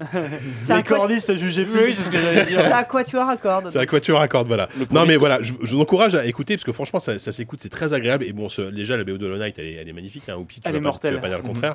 Et euh, ce medley, euh, ce medley au violon de, de Hollow Knight est absolument, Moi j'avais peur absolument que tu tournes splendide. ton- ta tablette et qu'on voit des trompettistes. quoi. C'est des, des maracas, des- c'est les Gypsy Kings. des- ou des, des mariachis, tu sais, Ouais, euh, c'est ça. Donc voilà, donc, oh euh, donc l'album Minute of Time du, euh, de Triforce Quartet, si vous aimez les bonnes reprises de jeux vidéo, vous C'était pouvez bien parce que y aller. ouais c'est ça il y a donc Undertale Hollow Knight Chrono Trigger on est quand même sur un, le trio des jeux les plus surcotés de l'histoire quoi. C'est- Ah, le sale, ouais, c'est je- sale ah, ce que j'aime tu dis. Non. Portal, Portal, Portal, ça va. non mais il y a Portal donc Portal Il y a c'est Portal, il y a- il y, a- il y a du Kingdom Hearts, je suis en train de la playlist. Il y a même du, ah oui, ils reprennent du Kingdom Sonic au, au violon. Il y a un medley Sonic aussi. Il y a- il y a un est- pattern hein. Ouais, il y a un pattern, mais c'est- euh, pour le coup, c'est non justement, je trouve qu'il n'y a, pas de pattern dans cet album. C'est ça que je trouve cool, c'est que tu as aussi bien du Sonic que du Hollow Knight, que du Portal. Ah j'aime Que JK du quand Chrono tu Trigger, de- euh, d'argumenter Enfin, après excuse-moi, des vieux Quoi, trolls quoi- quoi que pourris. tu penses de Chrono Trigger, c'est quand même une des plus belles BO de, de l'histoire du jeu vidéo. Pour moi, en tout cas, la BO de Chrono Trigger, elle est incroyable. Oui, oui, de, Bon, de- bref. de la Super NES 195 admettons. Voilà, allez, tais-toi. Euh, sur ce, ça bon Oui. C'est ton, c'est ton moment? Oh là Oh là là là là. Il paraît que je vous ai manqué. Alors, on va lancer un- Attendez. on lance d'abord le jingle. Tu nous as manqué, mais Pour pas, pas au point qu'on zappe le Je vous ai jingle. manqué de peu. Jingle quiz, jingle quiz.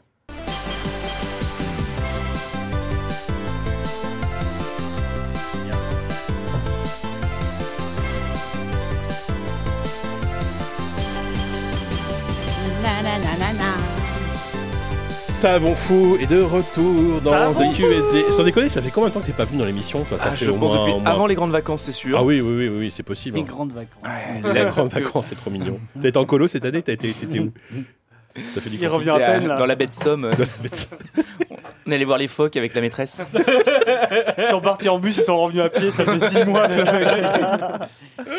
Bon alors, ça bon, qu'est-ce que tu nous as préparé pour ce numéro? Eh ben, je vais t'étonner, mais un quiz. Ah, formidable. Mais un quiz à base de quoi? À base de. Alors, à base. Là, je, je- je vois À que de tu- je de je vois que t'es en train, voilà, j'étais en train, t'es en train de couper des morceaux de pain. Euh, le, le- le morceau de pain n'a rien à voir, c'est juste que je suis, je suis complètement affamé. Euh, Je pensais qu'il allait nous modéliser en mie de pain, faire des petites figurines de nous. Je vais vous mimer une musique de jeu vidéo en pain. Un quiz vaudou. Vos attentes sont beaucoup, beaucoup, beaucoup trop hautes. Bon, allez. Bon, maintenant, tu t'es rangé. mais- Enfin, c'est vrai que depuis que t'es papa, tes, tes quiz sont beaucoup plus sages. hein. Je sais pas si c'est un rapport, mais. euh, Il met plus On- sa vie en on- danger maintenant. Ouais, voilà, c'est ça. On, re- on reparle du Sonic au métallophone Non. Euh, c'est vrai que t'as- de, devant, en face de, de, de, de Rivière, surtout. C'est ça, c'est ça qu'il faut pas oublier. Euh, N'empêche, il faisait moins le malin hein, quand je lui ai mis l'instrument entre les mains. Ouais, ouais, il a joué au clair de la lune, je crois, en plus. hein. Ouais. Il s'est pas foulé. Ouais. hein. Ouais. Ou franchement, faire Jacques, je sais plus. Ouais, ouais. Alors à ça, dès que ça a un, dès que ça a un orchestre de 60 violons, euh, ça fait ça, il y a du rigolo, monde, hein, hein. mais euh, À l'Opéra de Londres, ça fait le malin, mais. Dans Quel une cave, charlot, ce Dans mec. une cave du 13e. Avec un xylo, ça fait. 15e. voilà, John Williams, lui, il aurait joué John Williams, lui, il aurait fait un honneur xylophone, ça c'est sûr. Ouais, il aurait fait Star Wars, quoi. Ta- ta- ta- ta- ta- ta- ta, Tu vois, c'est facile.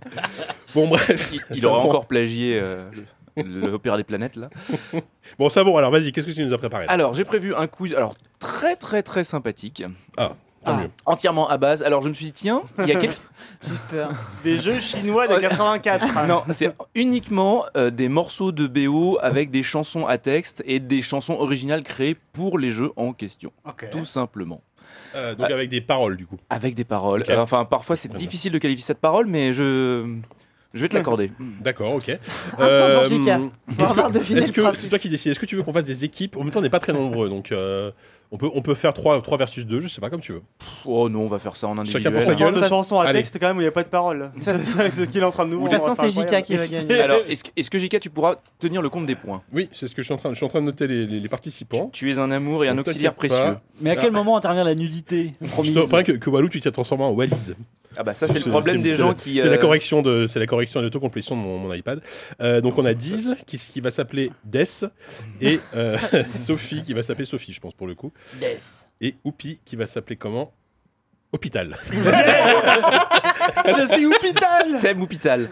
C'est Hôpital. Bon allez, vas-y. Bon Alors, allez, c'est parti. Je pense que le premier ça va être Je une suis un peu question... déçu du coup, moi. Oui, Oh, Mais non. la, proche- la Ok, j'enlève mon t-shirt. Promis, la, la prochaine fois sera affreuse et, et, et tu seras pas déçu. Tu seras peut-être un, un peu Voilà. effrayé. Alors je pense que le premier ça va être une question de rapidité parce que... Donc, on dit le nom du jeu, le nom du normal. Le nom du jeu, tout à fait, le nom du jeu tout simplement. Ok, c'est parti. 3, 2, 1. C'est Undertale? Non. Non, non, non. Ah, c'est- c'est c'est- c'est pas des reprises, on est d'accord. Ce n'est pas une reprise. Non, mais à chaque fois, il dit ça va être très rapide. Ah oui, non mais celui-là, il suffit d'écouter les paroles en fait.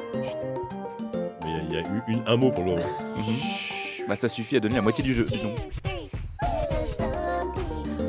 Ça a l'air japonais, hein. Euh, machin, euh, comment ça s'appelle Jet Set Radio? Ah non, Non. c'est Portal. Non plus. Non. Plus- Persona? plus, récent. Persona? Non. Ah, c'est non, c'est le truc avec les plantes. Ouais. Plantes euh, Versus versus zombie. Euh, Attends, faut pas me allez, dire je vais ça. le- Non, je vais te la- je te l'accorde. Oui, quand Allez, même. pour Sylvain, parce que j'étais pas là à ton coup de départ. Ah,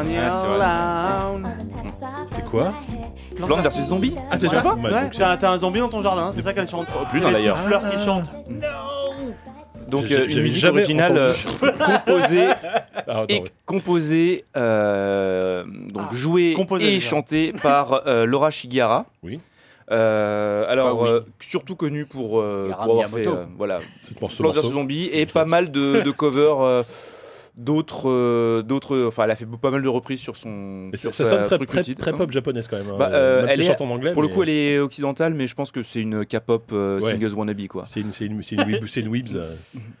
mais euh, voilà donc elle a une chaîne YouTube Il euh, a compris. Vraiment. vous, vous pouvez y aller mais personnellement je suis Bon, pas très Ce qu'il client faut savoir, mais, c'est euh, qu'il a, a- y a- Un point Pour les amateurs du genre. un point pour Hôpital. Les amateurs du genre. euh, Allez, un point pour hôpital. Alors le suivant, je pense que vous allez trouver encore plus vite. vu- bah oui. vu- non, non, mais autant, non, mais autant Plante vs Zombie, Ouais. je peux concevoir que vous ne soyez pas le public type. Ça fait Autant six, le hein. suivant. J'y ai joué, moi. moi aussi, j'ai joué. Allez. Moi aussi, j'adore. On dirait du Warcraft 2. Facile celui-là. Non Attends, oui. LucasArts, non C'est pas du. Très, euh, ça fait très. euh, C'est Double Fine ouais, ça fait très. euh, voilà, ça fait très jeu d'aventure un peu décalé. euh. C'est un truc rigolo, donc c'est un jeu rigolo, ça, non C'est un jeu très rigolo. Ouais. C'est un jeu chanson Double à texte. Ça, ça sent le jeu Double Fine. Non, mais c'est pas Double Fine. C'est pas le jeu de Ron Gilbert, euh, l'espèce de hack and slash là euh, Non plus. Non, Ça aurait été Double Fine, je pense. A priori. ça a l'air délire. mais il chante Chanson pas- à il- texte, il- hein, donc c'est on ça. y est. Ouais, ouais, ouais, ouais, on y est là. On se balade dans un bureau. The n'est Cell- pas The Putain, mais ça, j'ai jamais entendu ces morceaux, mais dans, dans- Bon, Stanley Parable, ah ouais, d'accord. Donc euh, composé par Blake Ah, Robinson c'est quand et tu te mets à courir dans tous les sens et que la flèche devient folle sur les murs et tout. voilà et que euh, elle, Oui, elle bien commence à se balader partout. Je me souviens pas du tout. Donc Blake Robinson et son fameux orchestre synthétique. D'accord. Enfin fameux. Oui, fameux chez Il, toi. a un, mais- or- il a un orchestre synthétique. D'accord. à la bonne heure. Un orchestre synthétique. Alors le suivant, il est pour toi, Lise.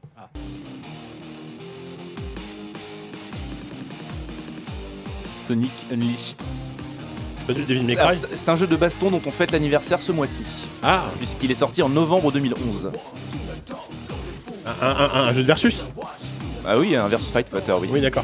Bah, Street, Street 2011, Street 5, Non, Street non, 4, non, non, non. Street Non, Fighter non, 4. même s'il partage quelques personnages avec. euh, Marvel avec- Capcom. Mar- Marvel vs Capcom 3 Oui, Oh, ça aurait été pour moi, mais genre. bravo Je joue pas du tout à ça. C'est savon, ça fait 8 ans qu'on fait ce podcast, il connaît personne en fait, il ne connaît pas du tout. J'ai jamais joué à ça. Il y a Capcom, toi t'aimes bien Capcom Mais non, enfin si, enfin, j'aime bien. Il y a euh, Marvel, t'aimes bien Marvel Ah bah oui, Resident Evil quoi, mais. t'as pas- t'as- t'as- t'as bien vu, Avengers au cinéma quoi. C'était le thème de Deadpool. Ah bah Mais oui, oui, bah. Ah bah c'est pour ça. évidemment. Donc mais il y a- il y a- mais le- l'un des, des- le seul du, du jeu où il y a des, il y a des paroles. D'accord. donc, il y a- il y a deux points pour Walid et un point pour Hôpital. Ça y est, ce quiz n'a aucun sens. Ah, le suivant, c'est- j'aime beaucoup. Vas-y. Et je pense que vous allez trouver assez rapidement aussi. Ah. Oh, génial. C'est en français. Parce que le personnage est censé être français. Ah, Guy- C'est presque en français. C'est pas Guy Marchand qui chante Le Ah. personnage est censé être français. Ouais. En fait, ça fait très je t'aime moi non plus. euh, Ouais. Tu t'attends Il a une longue hein. langue baveuse. C'est un animal anthropomorphe. Une longue langue Attends, attends, baveuse. attends. Les Forden Mais non. Bah, le, le, le liqueur. Un animal anthropomorphe. En fait, il y a- il y, a plusieurs thèmes sur ce Crash personnage-là. Bandicoot. Ah non, non, non. C'est Yoshi C'est pas possible Un français, un Une personnage longue français. langue baveuse. Qui a une longue Jeu langue sorti en 2012, au début sur le Xbox Live Arcade. Avec une longue langue. Un animal français avec, une longue ah, genre un caméléon. un Attends, truc comme ça, C'est un jeu Ah, exactement. C'est un caméléon. C'est un caméléon. C'est un C'est jeu- ukulele, c'est Non. C'est un jeu français Kid Caméléon Non. euh, remastered. un caméléon français avec un, Le- un jeu avec un caméléon français. Bah, Allez, je vous aide, c'est un Rango. MOBA. Rango, l'adaptation. Je vous aide, c'est un MOBA. Qu'est-ce que c'est que ça un MOBA avec un caméléon français. Oui. Non. Je sais pas. Un MOBA. Attends, Ouais. attends, attends, ça n'a aucun Dota sens. 2 Non. C'est sorti, sur le- Dota 1. c'est sorti sur Xbox Live Arcade en plus, ça n'a aucun sens. Un Oui, mais MOBA attends, non, mais depuis, c'est- Xbox. non, mais depuis, c'est sorti sur beaucoup d'autres plateformes et. c'est- c'est- Mais ça un reste MOBA qui a eu du succès Ah, énormément de succès. Bah, LOL, Dota 2, euh, euh, ah oui, euh, euh, Heroes of the Storm. Non, bah Non, non. non. Bah non, Bah non, bah non, bah non, Pense, non, non. pense 2D. Un MOBA en 2D. Non, mais- mais- mais- On arrive au bout de la chanson. hein. Non. Caméléon français, ça m'intrigue. hein. C'est quoi, ça- c'est c'est quoi le studio? Tu peux le dire, tu le sais?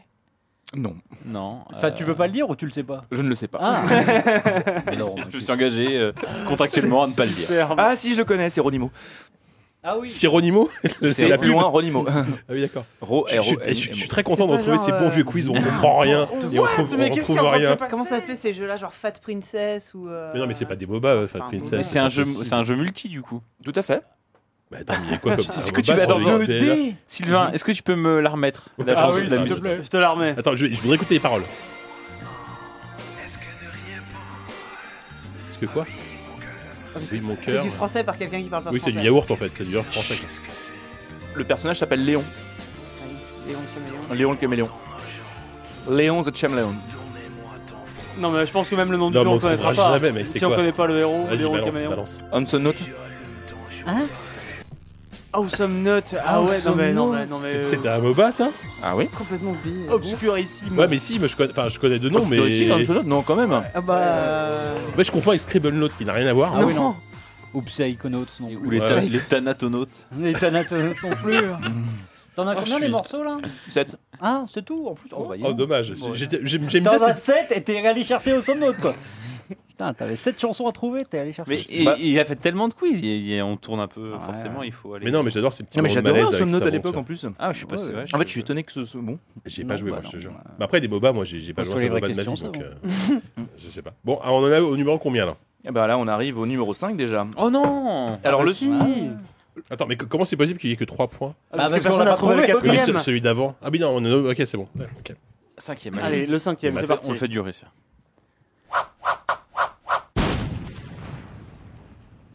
Je Super NES, je l'ai tout de suite. Ok. Et pourtant, il va y avoir des paroles et c'est et c'est là que c'est fort. Il y a rien. Ah, si. Ah zut, j'ai pas mis la version coupée, désolé. J'aurais dû faire un peu plus de montage. J'ai fait du montage, mais je vous ai pas envoyé la bonne version. Ah, putain, mais ça, ça- ça sonne tellement Super NES. C'est un RPG Un action RPG C'est un RPG Euh, non, c'est encore un jeu de baston. un, un jeu de versus? Ouais. Sur Super NES Marvel versus Capcom Non, non. 1 mais sur... non, sur SNES, il y a eu, Ah, il y a eu Street Street Fighter, Street Fighter, 2, Street Fighter Turbo. Killer Instinct. Voilà. Ah, euh, Clay Fighter Oui. Oh Ah oui, putain Clay Fighter Oh, c'était trop bien Clay Fighter Non, non, non, Si. c'était bien. Ah, Enfin, c'était trop bien. C'était injouable. Ça chante pas. C'était fun. Attends, c'est. C'était bien. Fighter. Oui, je me rappelle de ça. Oh, je me souviens. Clay Fighter. Mais je crois qu'ils- Par contre, je pense qu'ils avaient mis toute l'équipe sur le générique pour arriver à faire rentrer des, on, des on- sons on va rappeler pour les plus jeunes, c'était un jeu de baston versus avec des personnages Soi-disant en, pâte à en modeler. pâte à ouais. modeler, euh, qui, qui, qui se dé- qui se déformaient. Enfin, c'était de la 2D. C'est- C'était un peu à la, un Avec truc à les la, effets à la Donkey tout Kong Country. pété tu sur- vois. Avec les mèches de collision les plus pétées que j'ai jamais vues. Ouais. Ni entendu. À, à- à l'époque, je trouvais ça trop cool. Après, euh, j'imagine qu'aujourd'hui, tu rejoues ça, c'est c'est dégueulasse. C'est un jeu. Alors, mais- par NES de JV, on l'avait foutu dans les, euh, les jeux euh, inoubliables tellement ils étaient mauvais. Ouais. D'ailleurs, on l'avait quand même oublié. si mauvais que ça. ouais. Bah oui, oui. C'est vrai que si on joue à Street Fighter 5 plus qu'à Clay Fighter 4, c'est peut-être une raison. mais- Ouais, effectivement. Il n'y a, jamais eu de Clay Fighter 2. Si, peut-être d'ailleurs. Si, si, on a a dû en on a eu un, je effectivement. Et alors, il y, y a eu. Il y a eu d'autres versions plus tard Ouais. sur euh, d'autres. euh, Il y a eu une version PC euh, et Wow, j'ai vu. PC. Et alors, je connais pas bien, mais je suis tombé en, en faisant mes recherches, je suis tombé sur d'autres vidéos de trucs qui avaient l'air un peu plus euh, d'adaptation un peu plus récentes. euh. Il y a peut-être eu des, des fans. Des, fan hommages, games, ouais. mais euh, je pense que ouais. Il y a une grosse commune. Il y a une grosse commune, Ouais, tu vois. une énorme La grosse commu, euh, C'est. Fighter. Allez, Sur ta grosse commu. vas-y, c'est parti. Allez, on est. on- je- Oh là. jeu un peu plus récent et un peu plus énervé. Quake. On dirait du Duke, quoi. Ouais, mais non, c'est pas ça. Serious Sam ou- C'est pas. Broforce Ah, Devil May Cry 5. Non, euh, Non, 4, un jeu qui 3, sortait 2, 1. sur Wii. Ah, Mori Rose. Zack Non. et Wiki Mario euh, Galaxy. Non plus. Euh, Ma- Mad World. ah, oui. Mad World, ouais, putain, je cherchais le nom. En de plus, oui, moi aussi, c'était lui que je cherchais. Ouais, Plati- ouais. Platinum. Platinum. Tout à fait, Platinum. Un mortel, bon enfin, Platinum, Noir et blanc, C'était bien, Magnifique, une Là, on peut dire DA que à c'était bien. tomber, ça. euh, Ah oui, ouais, c'était pas forcément très jouable. Non, c'est vrai, mais en termes de DA et C'est tout, c'était incroyable.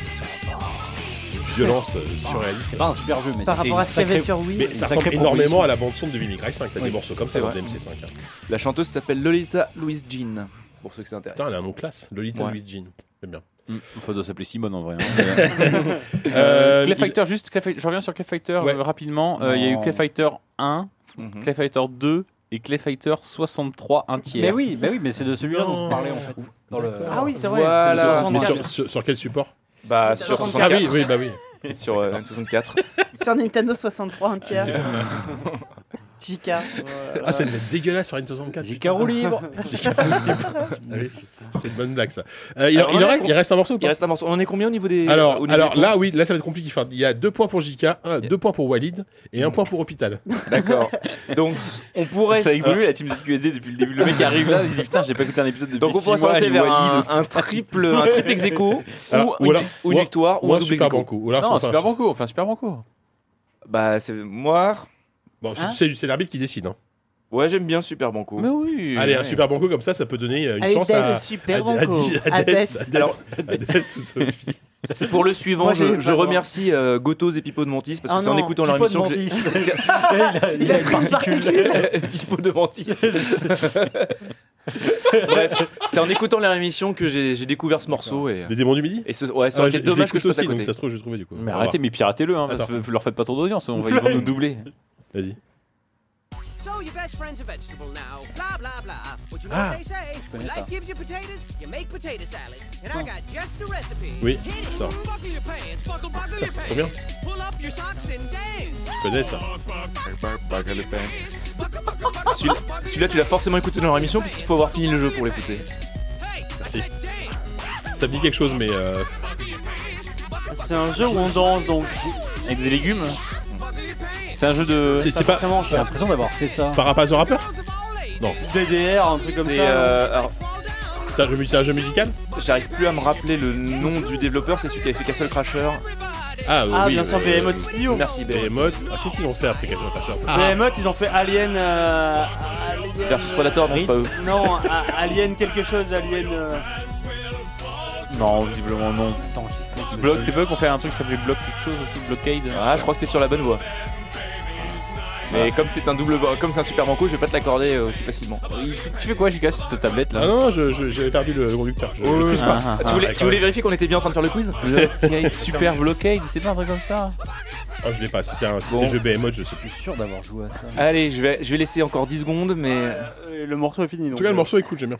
Bah, on peut se le remettre alors. Vas-y, re- rebalance Ah, juste, pour- cool. juste pour s'ambiancer un peu. So your best friend's a vegetable now. Blah blah blah. Le meilleur est un- meilleur est un légume. Allez, bloc, c'est en trois mots et bloc, c'est Block le mot du milieu. Et le bloc, c'est le, le mot du milieu. Super Block, méga Block, Block. Buckle Non, mais non, on l'aura Je, pas. je- je vois le, je vois le jeu, mais je vois le mot bloc, et, mais je vois plus le reste. Bloc. D'accord. Bon, c'est Battle Block Theater. Ah, mais maintenant bien me le sûr. dis. Putain, non, attends, on n'a pas de vainqueur là, c'est c'est pas C'est possible. toi qui as gagné. C'est Savon qui a gagné. gagné.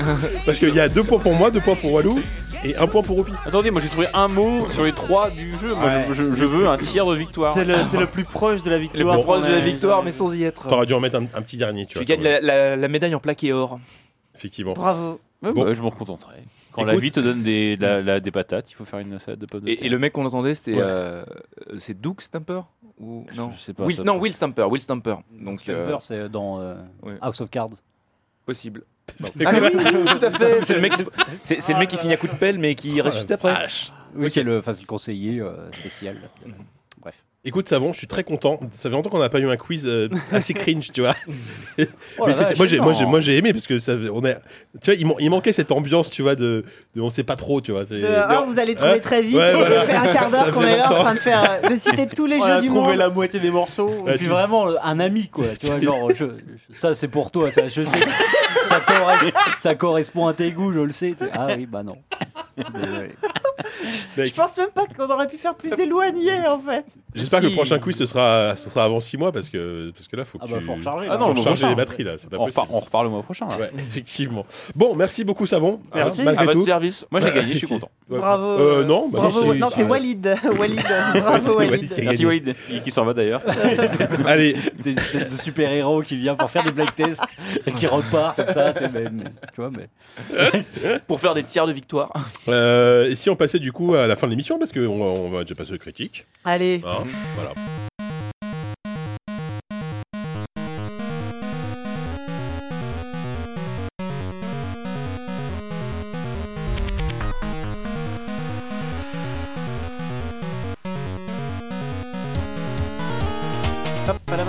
Alors, on critique. Alors, et avant, avant de commencer les critiques, euh, mon petit 10, tu vas nous quitter.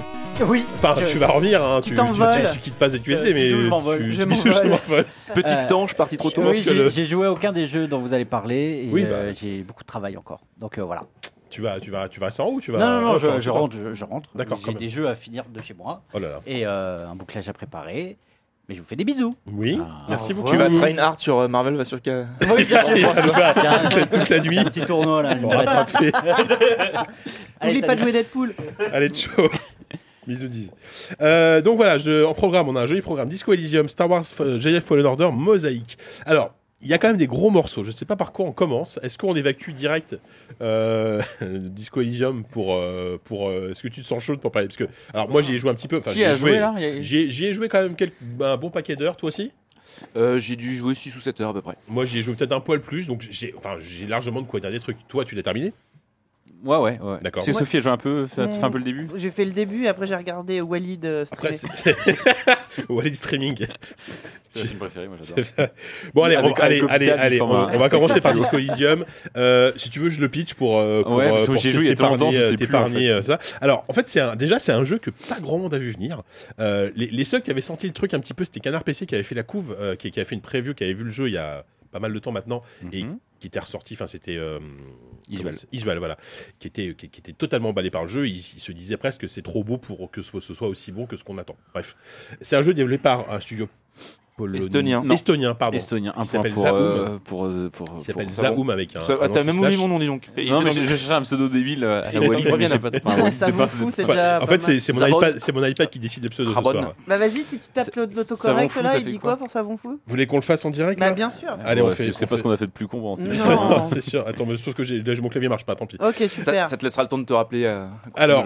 Euh, donc Disco Elysium, donc c'est un jeu de rôle, tout simplement, en vue du dessus, euh, qui pourrait sembler donc un peu à l'ancienne. hein, voilà, c'est un, un- un CRPG, comme on dit, un jeu de rôle sur PC, euh, où on joue un. un- une- autour- le, le pitch de base est, est très, très simple et je le trouve génial. Tu joues un personnage qui se réveille de la, de, de sa- la pire gueule de bois, la pire cuite de sa vie. quoi. Le lendemain des fêtes de Tyros. Voilà, probablement. c'est c'est peut-être ça. Donc, il se réveille de- dans sa chambre d'hôtel. il a aucun souvenir de ce qui s'est passé. Et pire que ça, il est totalement amnésique. Il ne sait pas qui il est. Il Mhm. ne sait pas euh, ce qu'il fout là. Il ne sait même pas dans quel monde il vit. Il ne sait pas dans quel monde il vit. Voilà, il est totalement amnésique. Il ne Et- sait même plus ce que c'est qu'une voiture, qu'un badge ou qu'un lit. Voilà, Ouais. non mais limite ouais. Donc c'est un pitch plutôt classique pour un jeu vidéo. Hein. C'est Bah, pour un euh, RPG, pour un euh, RPG, c'est- Torment, euh, notamment le premier. euh, c'est c'est assez classique le, le coup du héros amnésique. D'ailleurs, la, la- la comparaison est pas anodine, je pense. Oui, bah, on- je pense qu'on en parlera, mais euh, et euh, voilà. Et donc assez rapidement, même dès quasiment les premières minutes de jeu, tu comprends que ce personnage est flic euh, et que il, il Enfin, toi, tu travaille. le comprends, mais lui, il comprend pas trop. hein. Oui, oui, non, mais on comprend dans le jeu qu'il est flic et ce, il travaille avec un, un binôme, Kutaragi, c'est ça? Non, Kim. Kim. Ouais. Kim Kim, si, Kim Kutsari, Kut- il- Oui, c'est il ça. s'appelle Kim. Ouais, Kim, voilà. Euh, et ils, ils ont un- une affaire de meurtre à mener, tout simplement. Katsuragi. ils- ils ont- Kim Katsuragi. Et ils ont retrouvé un cadavre pendu, euh, pendu dans l'arrière-cour. Et voilà, c'est le, jeu de base. Ouais. Voilà, ça paraît tout simple comme ça, sauf que euh, c'est un jeu qui, qui se lit, enfin, qui, qui se joue, mais qui surtout se lit. Et Mhm. surtout, c'est. C'est probablement l'un des, l'un des jeux les mieux écrits de tous les temps, en fait. Je Mhm. pense qu'on peut le dire.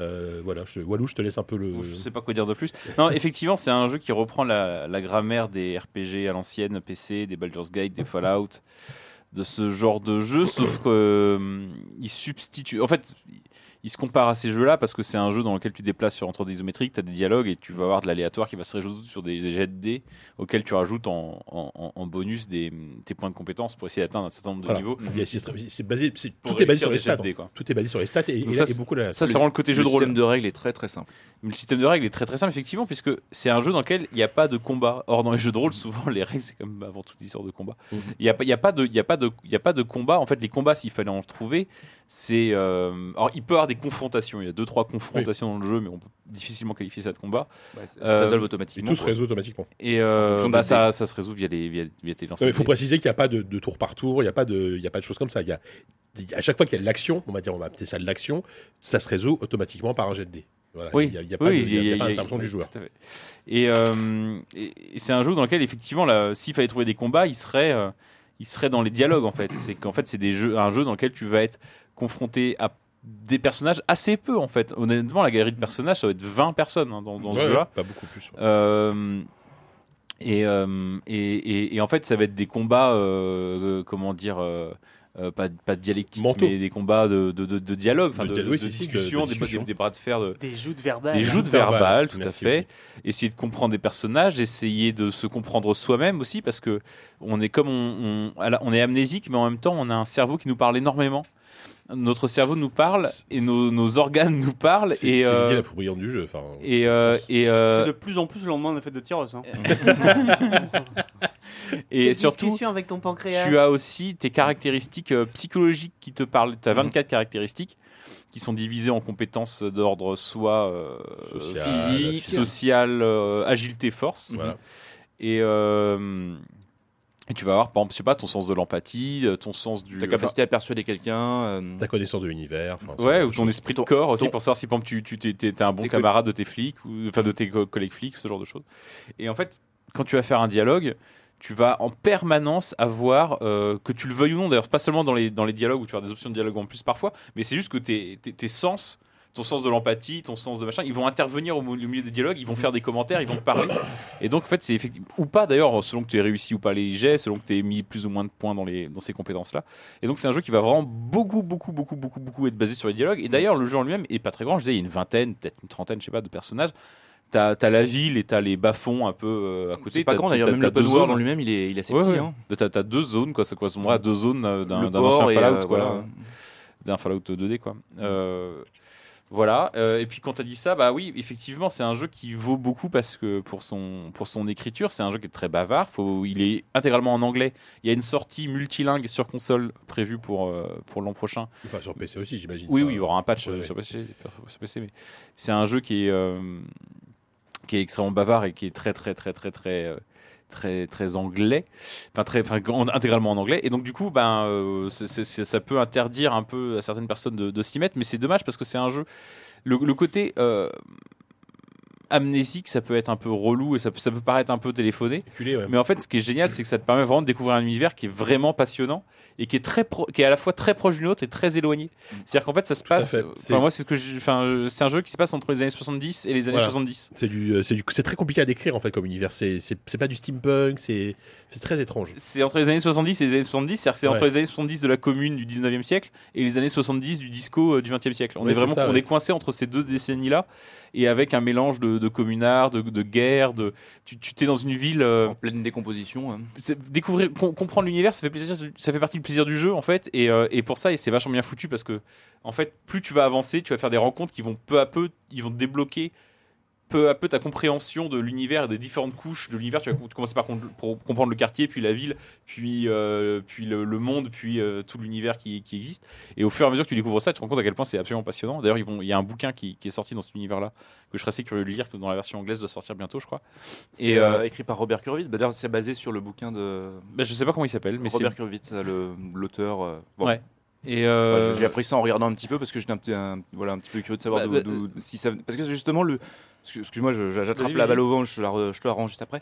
Euh, parce que je trouvais justement, plus je jouais au jeu, plus je me disais que le, le- le héros et les personnages étaient des- typiquement des, des- des héros, enfin des héros, Des personnages. des oui. personnages, des protagonistes qui étaient extrêmement euh, littéraires à la fois dans leur, dans leur complexité et surtout euh, dans, le, dans le fait que justement c'était des, pers- c'était des personnages qui étaient euh, enfin, très très très imparfaits euh, tels Mhm. que euh, un certain nombre de, de courants littéraires aiment, euh, aiment les décrire. Mhm. Le, le héros c'est presque un, un peu un héros à la Philippe Cadic quoi. Il est un, Oui, il est un fracassé. il est fracassé. Il est il est- fracassé, ouais. Mais c'est même une grosse merde le héros en fait. Bah, hein. complètement, Euh, oui. Oui, oui, bah, enfin, ce, qui est, ce qui est incroyable. Enfin, vas-y, je te laisse là. bah non, mais c'est Voilà. Oui, Mm, Non, parce que c'est. euh, Enfin, c'est- c'est c'est- c'est un jeu où effectivement l'univers est, est passionnant, mais ce qui est aussi fascinant, c'est que euh, c'est c'est un jeu où tu passes ton temps en fait à, à te construire mentalement Mm. et à être un petit peu contemplatif de cette incroyable complexité, parce que tu, tu, accou- Ouais. tu ajoutes couche après couche. c'est ça en fait. Ouais.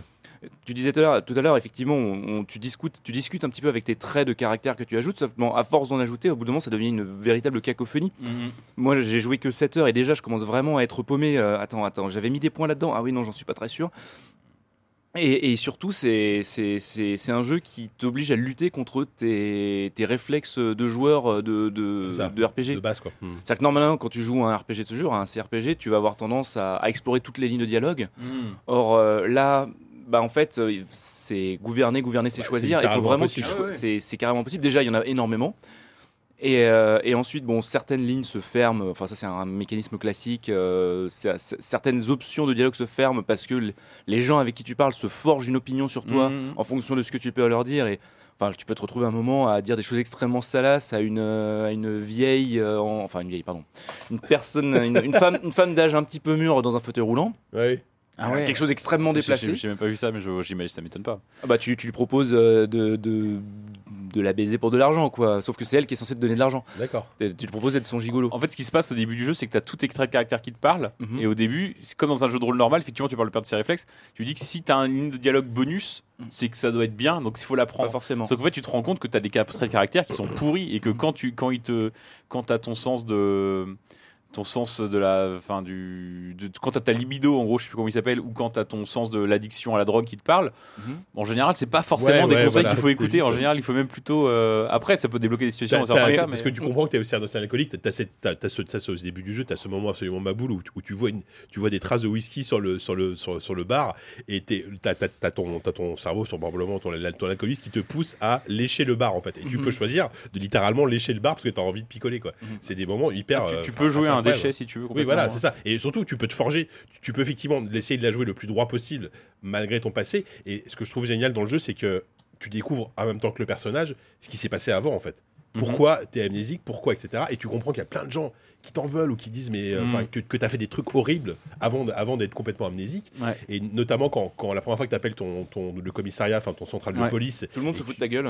voilà, tout le monde se fout de ta gueule. T'as aussi la standardiste qui, enfin, tu comprends des choses. Tu dis mais attends, mais j'ai vraiment fait ça. Enfin, et c'est c'est c'est Et- franchement Et comme incroyable. t'as quoi. tout oublié, on te parle en, en code, euh, un, code propre à la police que t'es incapable de, de- de Oui, comprendre oui, et du oui, coup voilà. t'es obligé d'a- d'avouer que tu. tu ne Faut dire que ça, voilà, c'est un jeu qui pas est, aussi très très drôle. Enfin, Ouais. C'est un jeu c'est un jeu où faut pas hésiter à expérimenter l'échec, quoi. C'est-à-dire que Ah bah tu vois oui. une ligne de dialogue, tu, tu sais que tu vas dans le mur, tu sais que tu vas te fâcher avec la personne en face, mais mais il faut la tenter ou pas forcément. Mais tu dis, Surtout que c'est pas un jeu. Il y a où pas tu- de- il y a c'est pas de un jeu mauvaise- où tu meurs facilement. Enfin, il y a pas de mauvaise réponse ou disons qu'il y a pas de réponse forcément pire qu'une autre. Elles sont toutes Oui. plus ou moins mauvaises.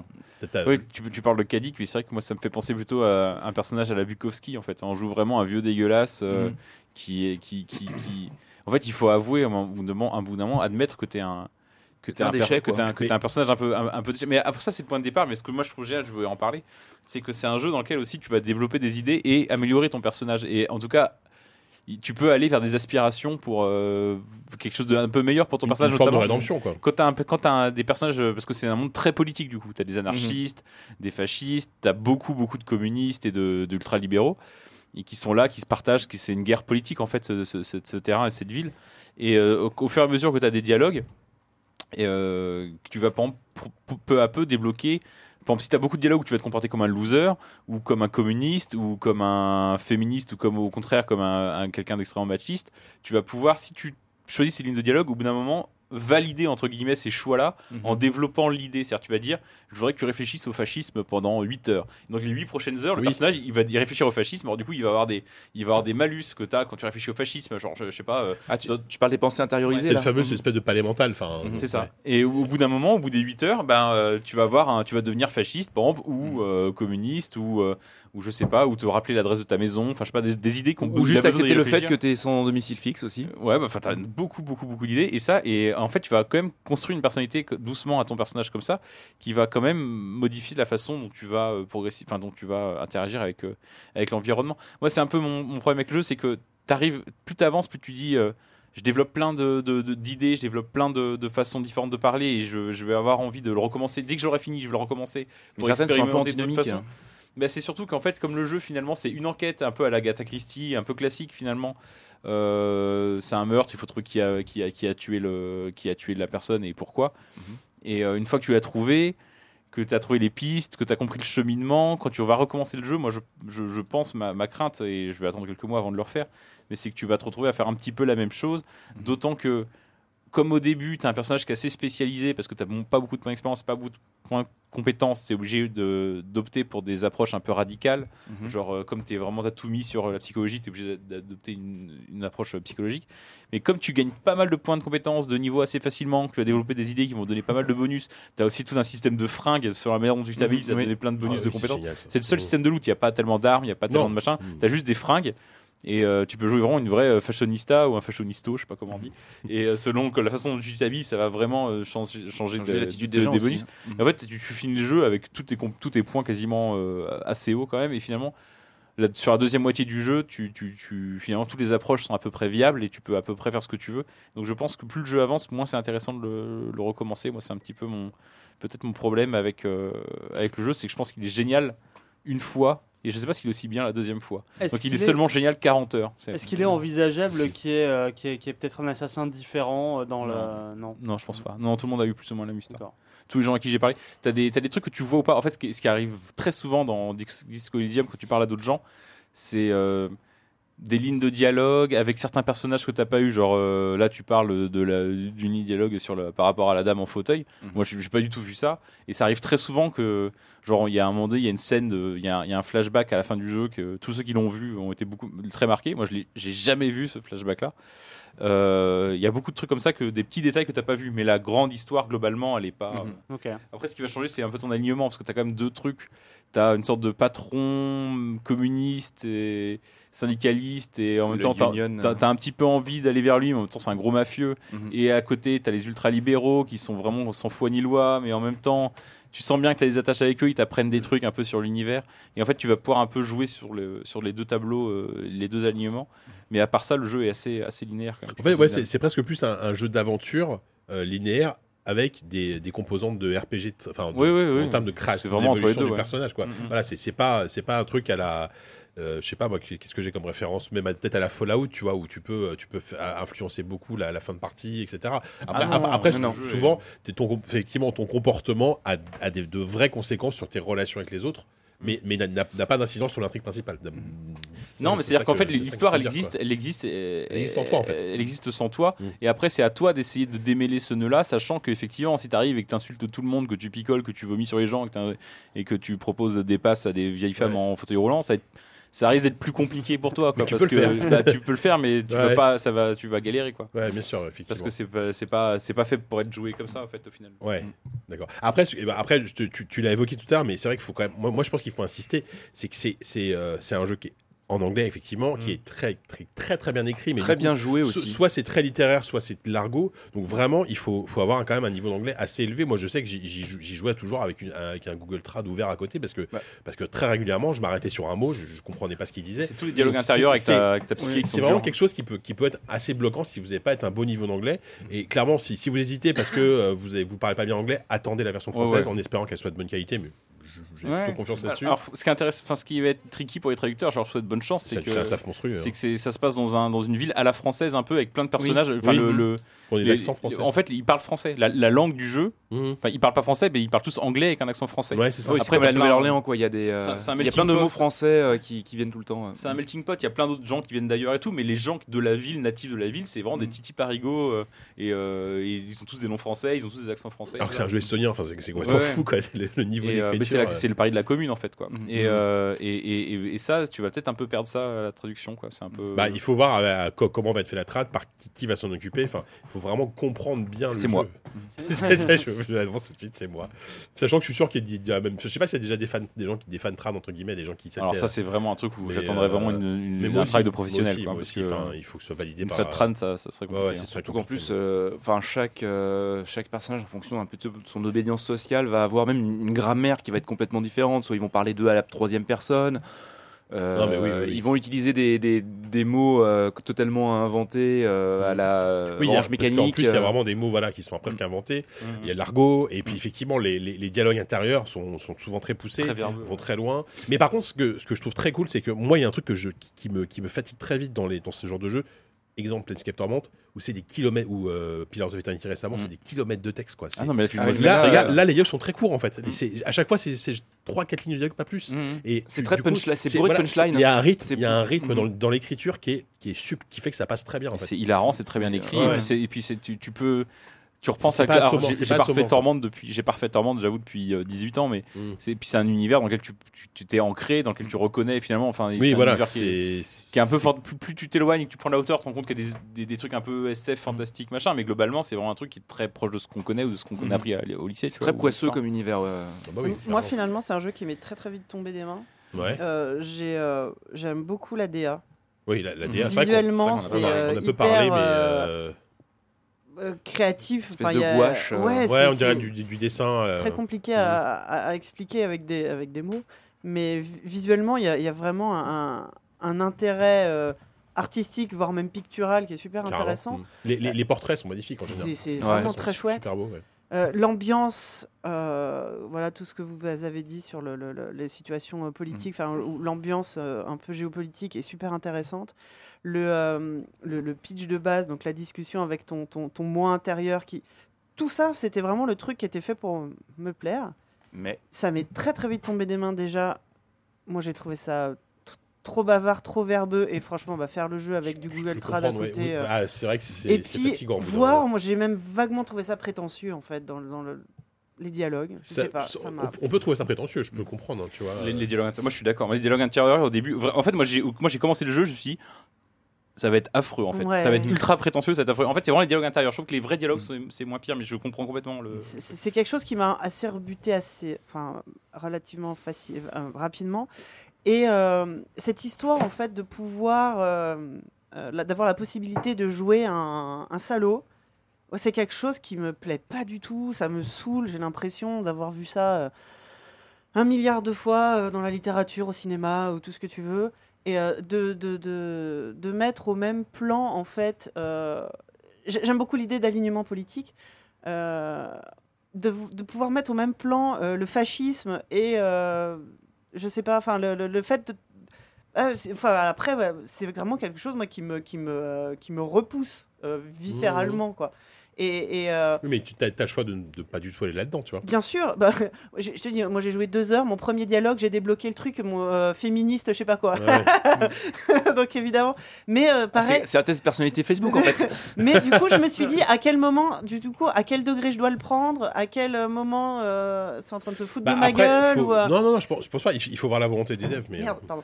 Euh, mais enfin, il y a un côté, euh, j'ai pas envie de jouer euh, un, un, un- un- un jeu où, euh, où j'ai la possibilité d'être fasciste en fait. euh, Bah, civilisation, le aussi bah, justement, bon. je ne suis Oui, pas.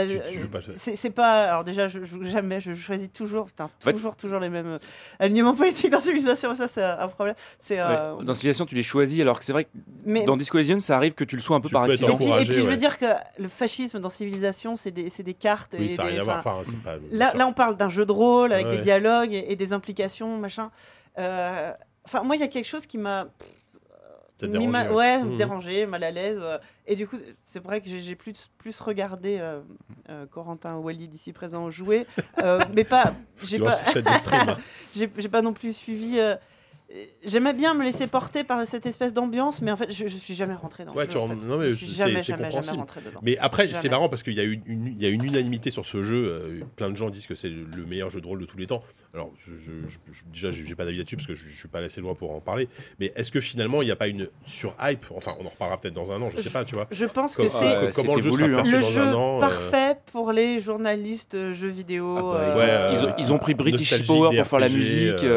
C'est- c'est totalement un jeu fait pour notre euh, classe euh, sociale, Mhm. euh, d'âge, ce que tu veux. Je pense. hein.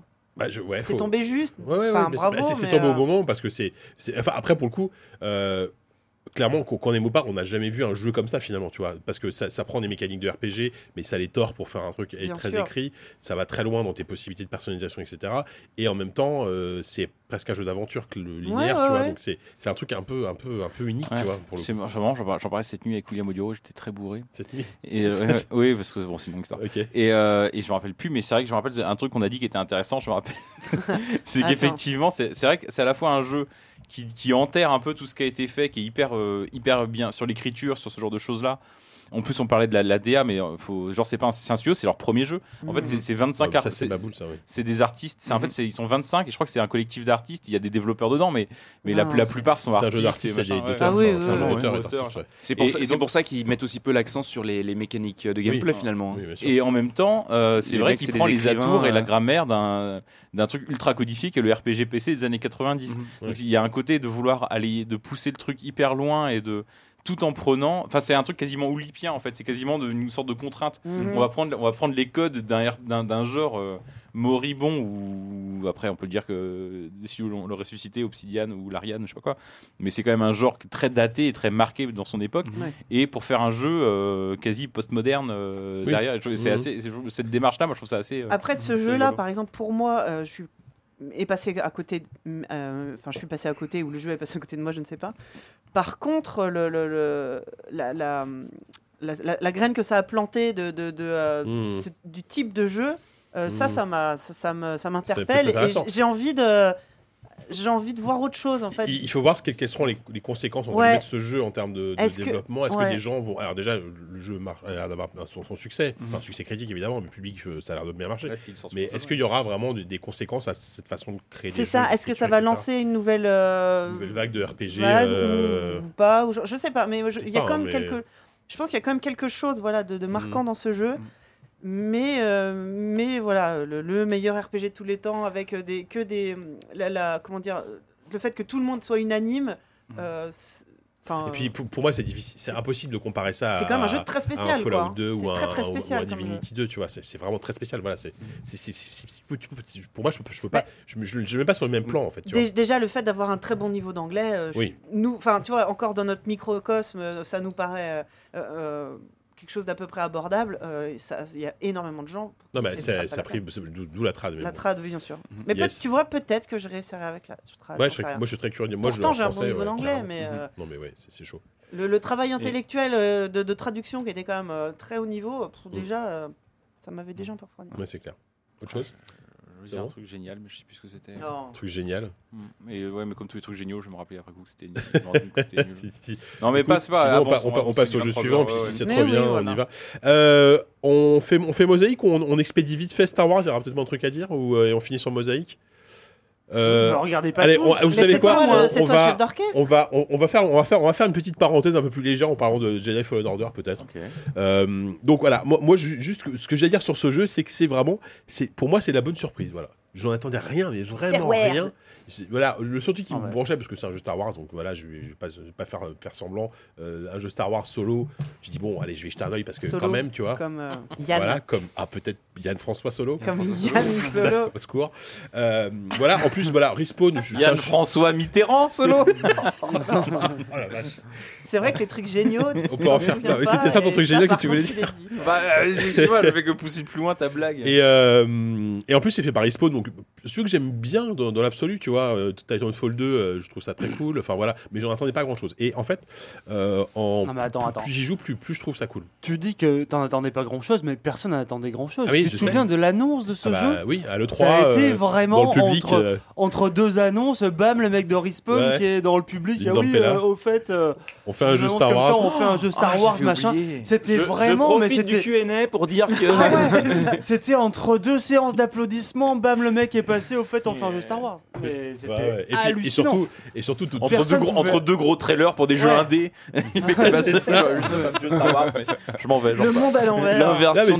C'est un jeu que personne attendait et je pense que du coup, ça, ça surprend d'autant plus le monde que ce soit finalement plutôt un jeu, un jeu assez cool. Tu vois, mm. c'est pas un chef-d'œuvre, hein. mais moi, je, prends un plaisir. Euh, ah, déjà, je prends beaucoup de plaisir parce que déjà, je suis très content du mélange. C'est un jeu qui mélange tout ce qu'on a déjà vu euh, voilà, Tout. du, du, du Il n'y a pas un seul jeu voilà, dont non, il pas. Ça, Uncharted. non, mais c'est Tetris. La, euh... la, première impression, c'est Uncharted voilà, Star Wars. Le, le début, c'est Uncharted. Après, t'as. Ouais. Ah oui, oui, le premier niveau, c'est ah, Garra. Après, t'as ah, as, as, des mécaniques de Dark Souls-like. Après, t'as un peu quoi, un côté Metroidvania. Enfin, C'est Kiro à fond. Oui, enfin Dark Souls-like. Euh, t'as l'oiseau euh, plus tard, on dirait dans le... Euh, mais en particulier c'est Sekiro. Voilà, hein. et t'as, as des mécaniques de gameplay qui sont héritées directement de Dark Souls. Euh, je veux dire quand, tu te poses à un point et que, tu, les ennemis respawnent, etc. Enfin, on sait d'où ça vient. Même si c'est, pas, peut-être pas, ouais. c'est, peut-être pas François qui a inventé ça, mais ils ont popularisé ça récemment en tout cas. Mais au-delà de ça, je trouve que c'est un jeu qui a une patte artistique, mais ultra cool. Enfin, j'ai été bluffé par. En fait, t'as plein d'arrière-plans. Alors, d'ailleurs, j'ai même pas pitché le truc, mais non. ça se passe euh, à la fin de l'épisode 3, après l'épisode 3. Entre l'épisode 3. En gros, entre l'épisode 3 et 4. Et 4. 5 ans après l'épisode Oui, voilà, c'est pas à la fin, donc c'est entre les deux. Euh, donc, en gros, c'est la purge des Jedi, donc les Jedi sont chassés. La etc. force, ça va pas fort. Ça va pas très fort, voilà. C'est bon parce que la purge des Jedi, ça a fait le nom de Battlefront 2 aussi, je crois. Hein. Exactement. Et donc, tu incarnes un, padawan, enfin, ancien padawan qui, s'est exilé. Euh, non, mais de toute façon, il a été décanonisé. Hein. Oui, oui. Euh, donc, tu incarnes un, jeune padawan qui s'est un peu exilé, évidemment, sur une planète et qui, répare en gros des. Bah, disons qu'il. Pour, oui, soigner sa mise en pli. Voilà, il fait profil bas parce que c'est pas trop le moment d'être un Jedi. Comme Anakin et répare des machines. Assez, rapidement, il est grillé par l'Empire et il est contraint de s'enfuir. Bon, en vrai, en termes de scénario, c'est pas, c'est pas. Euh, tout le monde répare des machines dans Star Wars. C'est le seul métier oui, qui existe. À part chasseur de primes ou euh, En fait, tu, passes de ça à héros, tu vois. Il n'y a, pas, pas choix. Il n'y a que deux BTS. T'es euh. garagiste ou contremaître. Avec l'option force ou pas. Vendeur d'esclaves aussi. Et euh, voilà, et assez rapidement. En fait, le scénario, en vrai, c'est pas le truc le plus intéressant de la Terre, hein, mais tu t'essayes de recréer l'ordre Jedi. Bon, voilà, tout ça, blabla. Tout simplement. Voilà. Mm. Mais du coup, à chaque fois que tu arrives sur une planète, il y en a assez peu dans le jeu, hein, mais mais je trouve qu'il y a un travail sur les, les décors, les arrière-plans, euh, les, les moments où tu arrives, tu sais, au- dans, dans- en, en hauteur d'une colline et que là, tu as, tout un village qui se découpe devant toi, tu as, des scènes de bataille avec les, les ATST ou les TAT, je sais jamais, les, les marcheurs, là, les gros marcheurs, Ils ont deux pieds ou quatre pieds? Qui quatre pieds. Enfin, t'en as, t'as les deux, hein, Alors, et je trouve, je trouve le jeu très très beau, quoi. Alors c'est les AT-AT. Les AT-AT, voilà. Euh, je trouve le jeu très beau et en plus quand, quand on aime bien l'univers de Star Wars, pour moi ça a vraiment ça a titillé ma, ma fibre de, de fan et euh, enfin, c'est vraiment le jeu qui tombe au bon moment finalement, tu vois, euh, je trouve. Ouais, mais je pense. Ah bah ils tombent au moment pour y effectivement après tous les scandales qu'ils ont eu sur Ouais. sur euh, les loot box les machins les trucs là ils sont vraiment arrivés dans un jeu euh, c'était un argument de vente il dit, il y a aucun DLC il y a Ouais, vraiment il y a aucun grave. DLC tout est Pas de gratuit enfin le jeu pas de Pas de DLC. season pass. le, gr- Pas le- de season le jeu non, tout dans le jeu. Et d'ailleurs le jeu c'est marrant parce que t'as vraiment tu trouves tu vas genre tu vas t'es au milieu du t'es au sommet d'une montagne enneigée obscure où, le- où tu sens que la main de l'homme n'a pas mis le pied depuis des millénaires tu vois et puis au fond d'une grotte où t'as vaincu 10 milliards de monstres et t'as et t'as rampé t'as nagé dans une dans une dans Il y a un une- établi. Dans la fange. et tout au fond, il y a un établi avec un coffre et un objet cosmétique. Ouais. Et il y a que des objets Un cosmétiques. mec a oublié un partout. bouton de sabre laser dans cet endroit où personne n'a mis les pieds. Et t'as Ah oui, bah ça, des coffres, t'as des vraiment, t'as- en fait, t'as des box partout. gratuites Ouais, partout, ça, partout, partout. partout. Et tu, et ils auraient très euh, facilement pu. C'est que du cosmétique. C'est Oui, vraiment oui, des trucs qu'ils auraient pu mettre payants. des armes parce que t'as. Et ils ont dit non, non, oula, on va vraiment Oui, voilà. Tous les coffres, il n'y en a aucun qui sert à quelque chose. Tu ramasses jamais un objet bah, euh, utile. Un, un, Non, un non. poncho, des ponchos. Oui, des ponchos, c'est vrai, des ponchos. beaucoup de ponchos. Incroyable. Pour faire des jolis Ton, personnage ressemble à Clint Eastwood, euh, mais qui aurait 15 ans, tu vois. Ah ouais, alors genre j'ai moi j'ai plutôt revu moi au vieilles charrues à 18 ans qui attendait un concert sous la pluie. Mais bon. C'est un peu ça, oui, effectivement. mais, euh, mais voilà, non, fr- franchement, un, un bon petit jeu Star Wars, euh, co- comme, comme je l'attendais plus, en fait, euh, solo. euh, je sais Bah, pas en si fait, vous, c'est pareil, c'est un, mais. c'est un truc qui est extrêmement calibré. Pareil, Star Wars de base, de loin, j'en ai de loin ou de près, j'en ai rien à foutre à peu près. Euh, mais tu vois ça, t'es forcé de, t'es forcé de reconnaître que bah, la réalisation, le truc, il y a vraiment, il y a du très très haut niveau en termes de, en- bah, en- juste de, de termes de- de réalisation, quoi, production c'est ça, value, de, comme production quoi. value, c'est ça. Et même, tu as des, t'as des personnes. Mais tu vois, j'ai un sentiment très ambivalent sur ce jeu. C'est-à-dire qu'il y a des moments où je vais, le, je vais le regarder et me laisser complètement transporter, à me dire putain, mais c'est sublime. Des moments où je le regarde un peu de loin, je me dis que c'est quand même assez moche. Vraiment, j'arrive à passer de l'un à l'autre. Ouais. Après, je change très vite peu d'avis dans la vie. c'est un peu inégal. hein. mais et, et j'ai le même sentiment aussi oui. dans Tous le jeu, c'est-à-dire que quand, j'y joue, je me dis putain, mais il est vraiment trop bien ce jeu. Je, là, je vais m'en coller toute la nuit et tout. Dès que j'éteins la console, je pourrais passer 6 mois sans y jouer.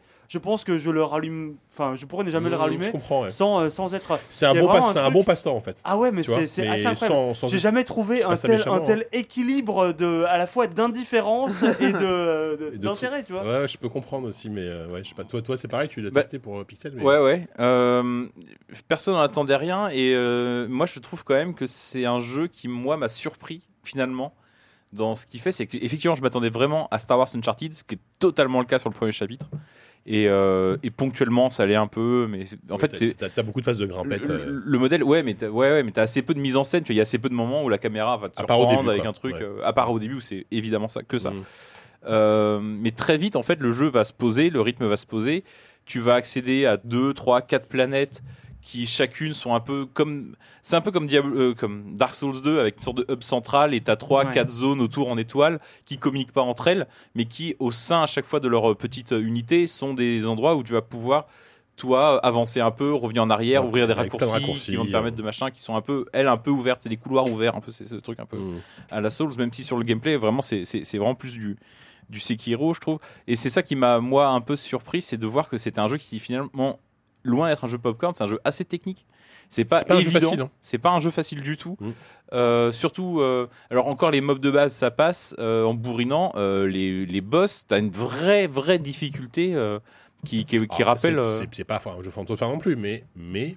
T'es allé au bout? Ouais. Ah non, je suis pas allé au bout. Mais T'as t'as deux, trois boss, t'as deux, trois Alors, boss vraiment durs. C'est marrant parce que moi, ça passe l'inverse. Tous- les boss que j'ai rencontrés, j'ai pas eu trop de soucis. Par contre, des fois, je me fais one shot par des, par des mobs de merde. Tu sais, genre les, les, les Stormtroopers, des fois avec les bâtons, des fois, il, il suffit qu'ils soient deux ou trois. Ouais. Je me fais défoncer, tu vois. Ouais, on en reparle parce qu'il y a, il y a- il y a- Après, il y a- oui, il y a- il y a- j'ai- il y a j'ai- j'ai vraiment. pas fini le jeu, Mais ça qui m'a étonné, c'est que le jeu est globalement, tu passes assez facilement euh, comme ça, notamment sur les boss, effectivement. Et t'as deux trois boss où tout d'un coup t'as les gaps de, caps de difficulté. Mm. euh, Et c'est ça qui m'a un peu. Je trouve que c'est un jeu qui qui a tellement piqué des trucs partout à droite à gauche, y compris sur des jeux un peu exigeants et tout, que je trouve que ça manque un peu de cohérence sur le. Donc tu- il y a un côté où c'est assez facile en même temps et parfois c'est beaucoup trop dur. Mm.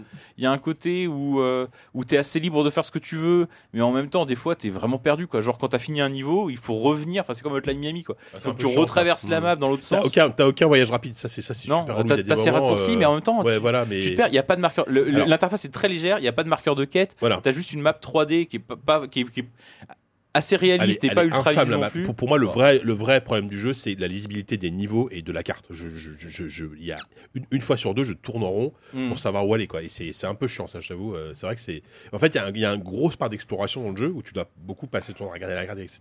Et déjà, rien que le fait de comprendre la carte qui est en 3D, qui est en hologramme, qui, qui se veut un peu intégrer dans le jeu, tu vois, c'est Ouais. le truc. euh, En fait, faut repérer. Ils, ils te montrent clairement les endroits où t'es pas allé avec une sorte de petite Ouais, porte ouais, orange. ouais, voilà, oui. Et en fait, il faut, Mm. faut que tu comprennes qu'il faut toujours Oui, aller faut- vers la porte orange. mm. Mais bon, faut réussir à décrypter un peu la carte en 3D, ce qui est pas forcément évident. Et en même temps, moi j'aime bien l'idée que c'est pas une carte. euh, c'est pas une carte magique, quoi. C'est une carte, c'est une vraie carte que le mec Ça, je suis déploie, d'accord, ouais. ouvre et ça. Euh, mais ouais, le jeu est un peu, un peu le cul entre deux chaises parfois. Et euh, il a beaucoup de chaises. Ouais, il a, et puis il a beaucoup de modèles. Mais ces modèles-là, il, il va pas forcément les. Il va pas forcément réussir à. Il va un peu les singer parfois plus que réussir à les, À les à égaler. reproduire, ce qui, à les Mm. égaler, ouais. Et euh, bon, voilà, donc c'est fait que ça casse un peu le rythme, et c'est fait que l'expérience globale, je trouve qu'elle est un peu. Elle fait un peu bizarrement, un peu amateur sur le truc, alors que la réal est, Elle est en ouf dents de et scie, tout ça, quoi. quoi. Mm. Oui, voilà. Oui, tu, tu sens qu'en fait, ils ont, ils ont des artistes, des techniciens. Euh, après, euh, bah, euh, ça, ça s'improvise pas. Respawn, ils, ils- ont toujours fait que du FPS, tu vois. Mm. Donc arriver et faire un mélange de, de Souls-like et, et de Tomb Raider et de Uncharted et un Metroidvania, encore une fois, ça s'improvise pas, tu vois. Donc c'est- pas parfait, mais je trouve que c'est plutôt encourageant. Je sais pas s'ils feront Ah d'autres- ouais. Ah oui, jeux Star Wars bah. plus tard, tu vois. Euh, mais moi, ça me fait très plaisir. Enfin, je sais pas si tu as joué. Oui, non, tu as joué. Oui, j'ai joué, bien parlé, sûr. Donc, euh, ouais, enfin, tu vois, bo- bonne surprise, quoi. Je vraiment. euh, Ah oui, moi, ça se fait, ça se fait sans, ça se fait sans, sans. Moi, effectivement, quand j'ai vu le premier chapitre de Uncharted, je me suis dit, oh, je vais me faire chier, j'aime pas ça du tout. mm. Et je me suis dit, vraiment, je vais me faire chier. Et en fait, au final, j'ai, honnêtement, j'ai pas passé un mauvais moment, à part sur ces deux ou trois boss de merde. J'ai pas trop passé, j'ai passé un, honnêtement, j'ai passé un, j'ai passé un bon moment. Mm. S'ils en refont un demain, et, que je suis, et que je- payé pour lire le test, Ouais. quoi. Retournes, quoi. Mais c'est vrai qu'entre euh, du coup euh, Apex et ça, il y, a il y a un peu une rédemption de, de Respawn quand même. Et puis même, qui- même qui Titanfall revient 2, vraiment, hein, euh, qui, Bah, qui une mérite rédemption, euh, dur parce que Titanfall 2, tout le monde a trouvé que c'était génial. Enfin, tout le monde. Enfin, il s'est Ouais, pas les, les- hein. les c'est- 14 mais- mecs qui ont ouais, joué. C'est ça, mais le truc, le jeu s'est vautré, tu vois. Ouais, et là, que- c'est toujours pareil. Là, on Ah oui. court sur les murs. Il est encore là, tu vois. On court toujours sur Oui, les oui, murs. c'est vrai. Ça, ça, ils aiment bien courir sur les murs. Ah, ils adorent. Et sur, en plus, Star Wars, a priori, ils se vont très bien. Il y a eu des communications d'hier, ça vaut ce que ça vaut, mais que c'est c'est c'est c'est le meilleur démarrage pour un jeu Star Wars sur PC, sur PC euh, ever. Enfin, en tout cas, pour EA. Donc, ça marche mieux que Battlefront 2, marche mieux que tous ces jeux-là. Donc, et ce qui est plutôt rassurant, ça, veut, ça, ça, ça envoie le message aussi que les, les joueurs euh, veulent veulent du solo en fait. On Ouais, pas envie Wars, toujours veulent des veulent pas des jeux services tout le temps, veulent pas des trucs comme ça. À- Ils veulent à- pas forcément que des batailles spatiales gigantesques Voilà. que tu peux avoir un tas de la place pour, pour de l'aventure. Les joueurs, à part Sophie qui veut Star Wars euh, Old Republic 2. Ah, faudrait que je continue à jouer au premier. Thor 2, ouais, ou que Thor 3, bon, je sais pas, pourquoi pas, mais, mais effectivement, mais tu vois, euh, et puis bon, évidemment, c'est le produit qui tombe pile, pile un mois avant la sortie du film. Bien Enfin, sûr. Voilà, c'est exactement, il y, a, il y a la série Mandalorian, autant dire que moi en ce moment, je suis, Ah en oui. mood Star, je suis dans le mood Star Wars. euh, De toute façon, C'est bon, je suis dedans, quoi. Comme la moitié de la Oui, planète. C'est Ça hein. ça, fait ça fait cinq des ans, années euh, qu'on est en Star Wars de- de- permanent. depuis hein. l'épisode 7, euh, depuis la sortie de l'épisode 7, c'est effectivement, en général, entre octobre et décembre, c'est ouais, voilà. le mood Star Wars. Quoi.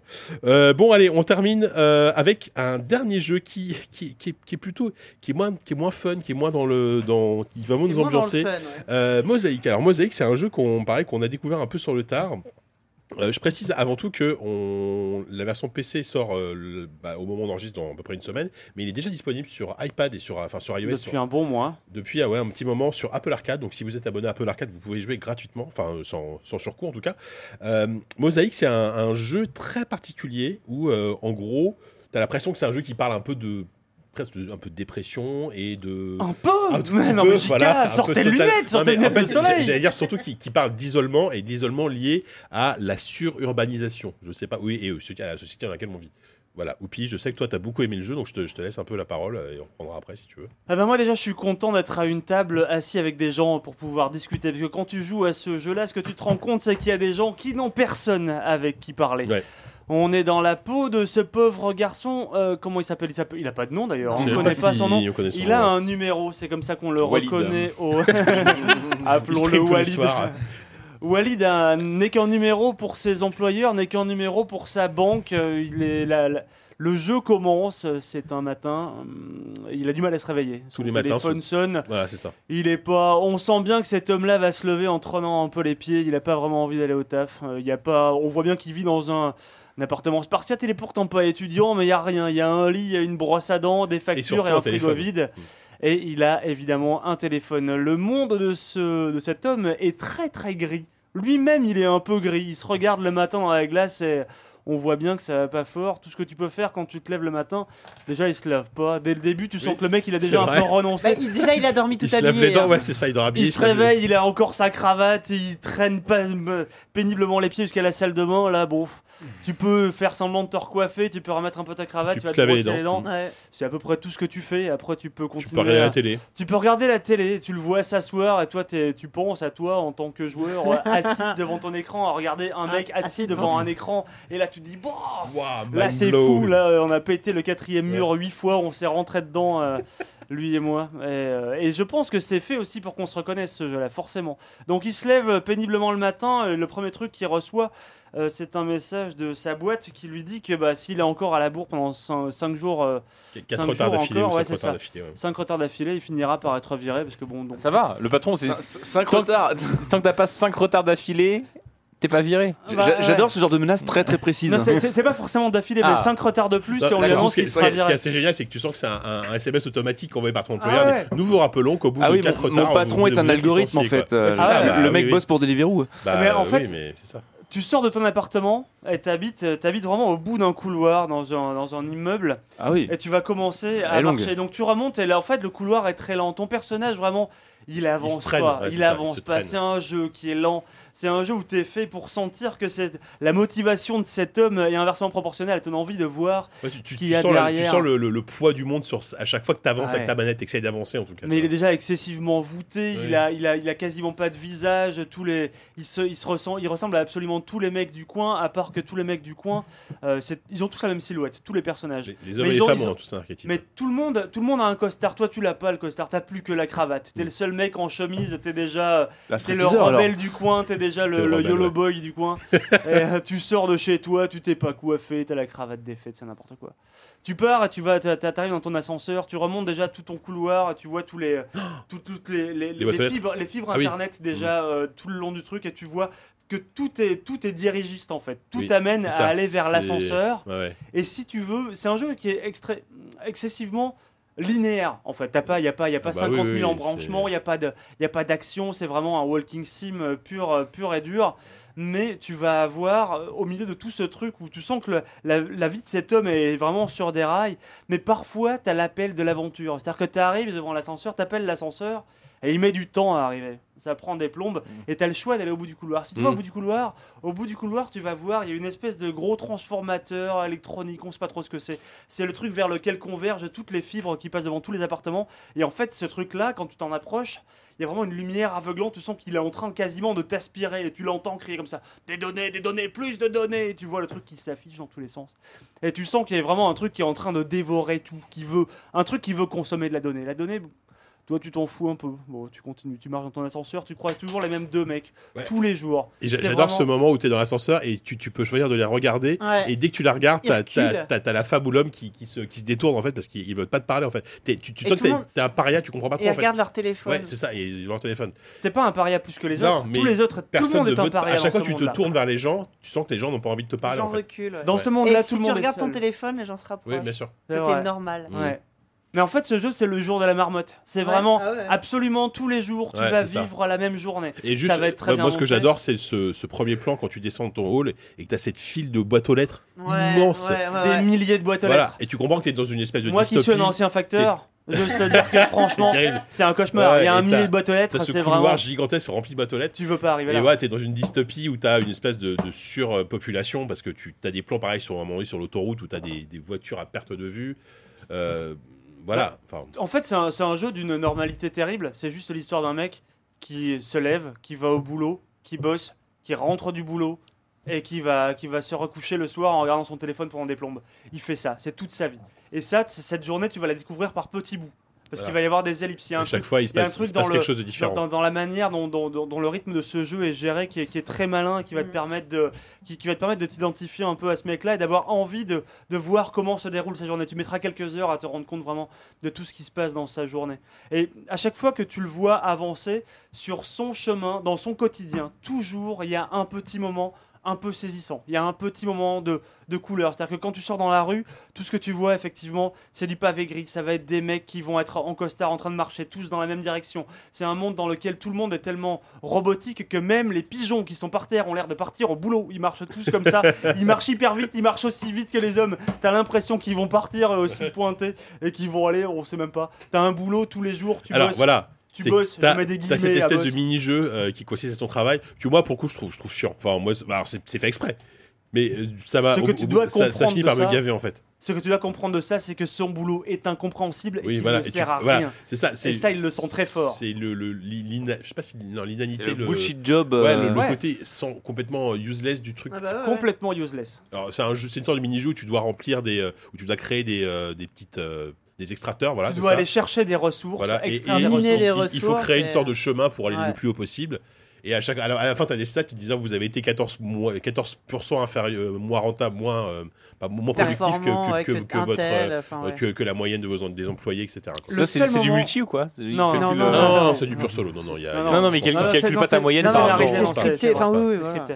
Et le, le truc, c'est que les seuls moments où tu as un, un- soupçon d'interface, un soupçon de... euh, quand, quand tu fais ton boulot, à la fin de ta journée, tu vas avoir la barre de progression, une petite musique qui dit « Ah Aujourd'hui, tu as réussi à faire ton objectif. Aujourd'hui, tu as réussi Ouais. à faire ça.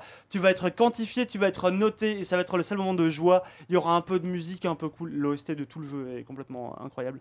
Mais c'est vraiment Artistiquement, c'est un très beau jeu. dans, dans tout le jeu, sinon, c'est le seul moment où tu as des rapports avec quelqu'un, c'est avec cette machine. Avec Mhm. cette machine et ton téléphone. Les seules aventures qui t'arrivent, ça va être soit croiser un papillon quand tu vas sur la route du taf. Ça, c'est le fait qui, c'est ce qui fait que tu arrives au, au boulot tous les jours à la bourre. C'est que ouais. t'es un mec, tu joues un rêveur en fait. Un mec qui, qui est dans une vie de merde, qui a un boulot de merde et qui, qui voit passer des papillons qui se dit putain, mais ce- c'est mieux ça, pourquoi je fais pas ça? Pourquoi je suis pas ce papillon à la cour toute la Mhm. journée plutôt que d'aller au boulot? D'ailleurs, il y a un moment dans le jeu où tu finis par cracher un poisson.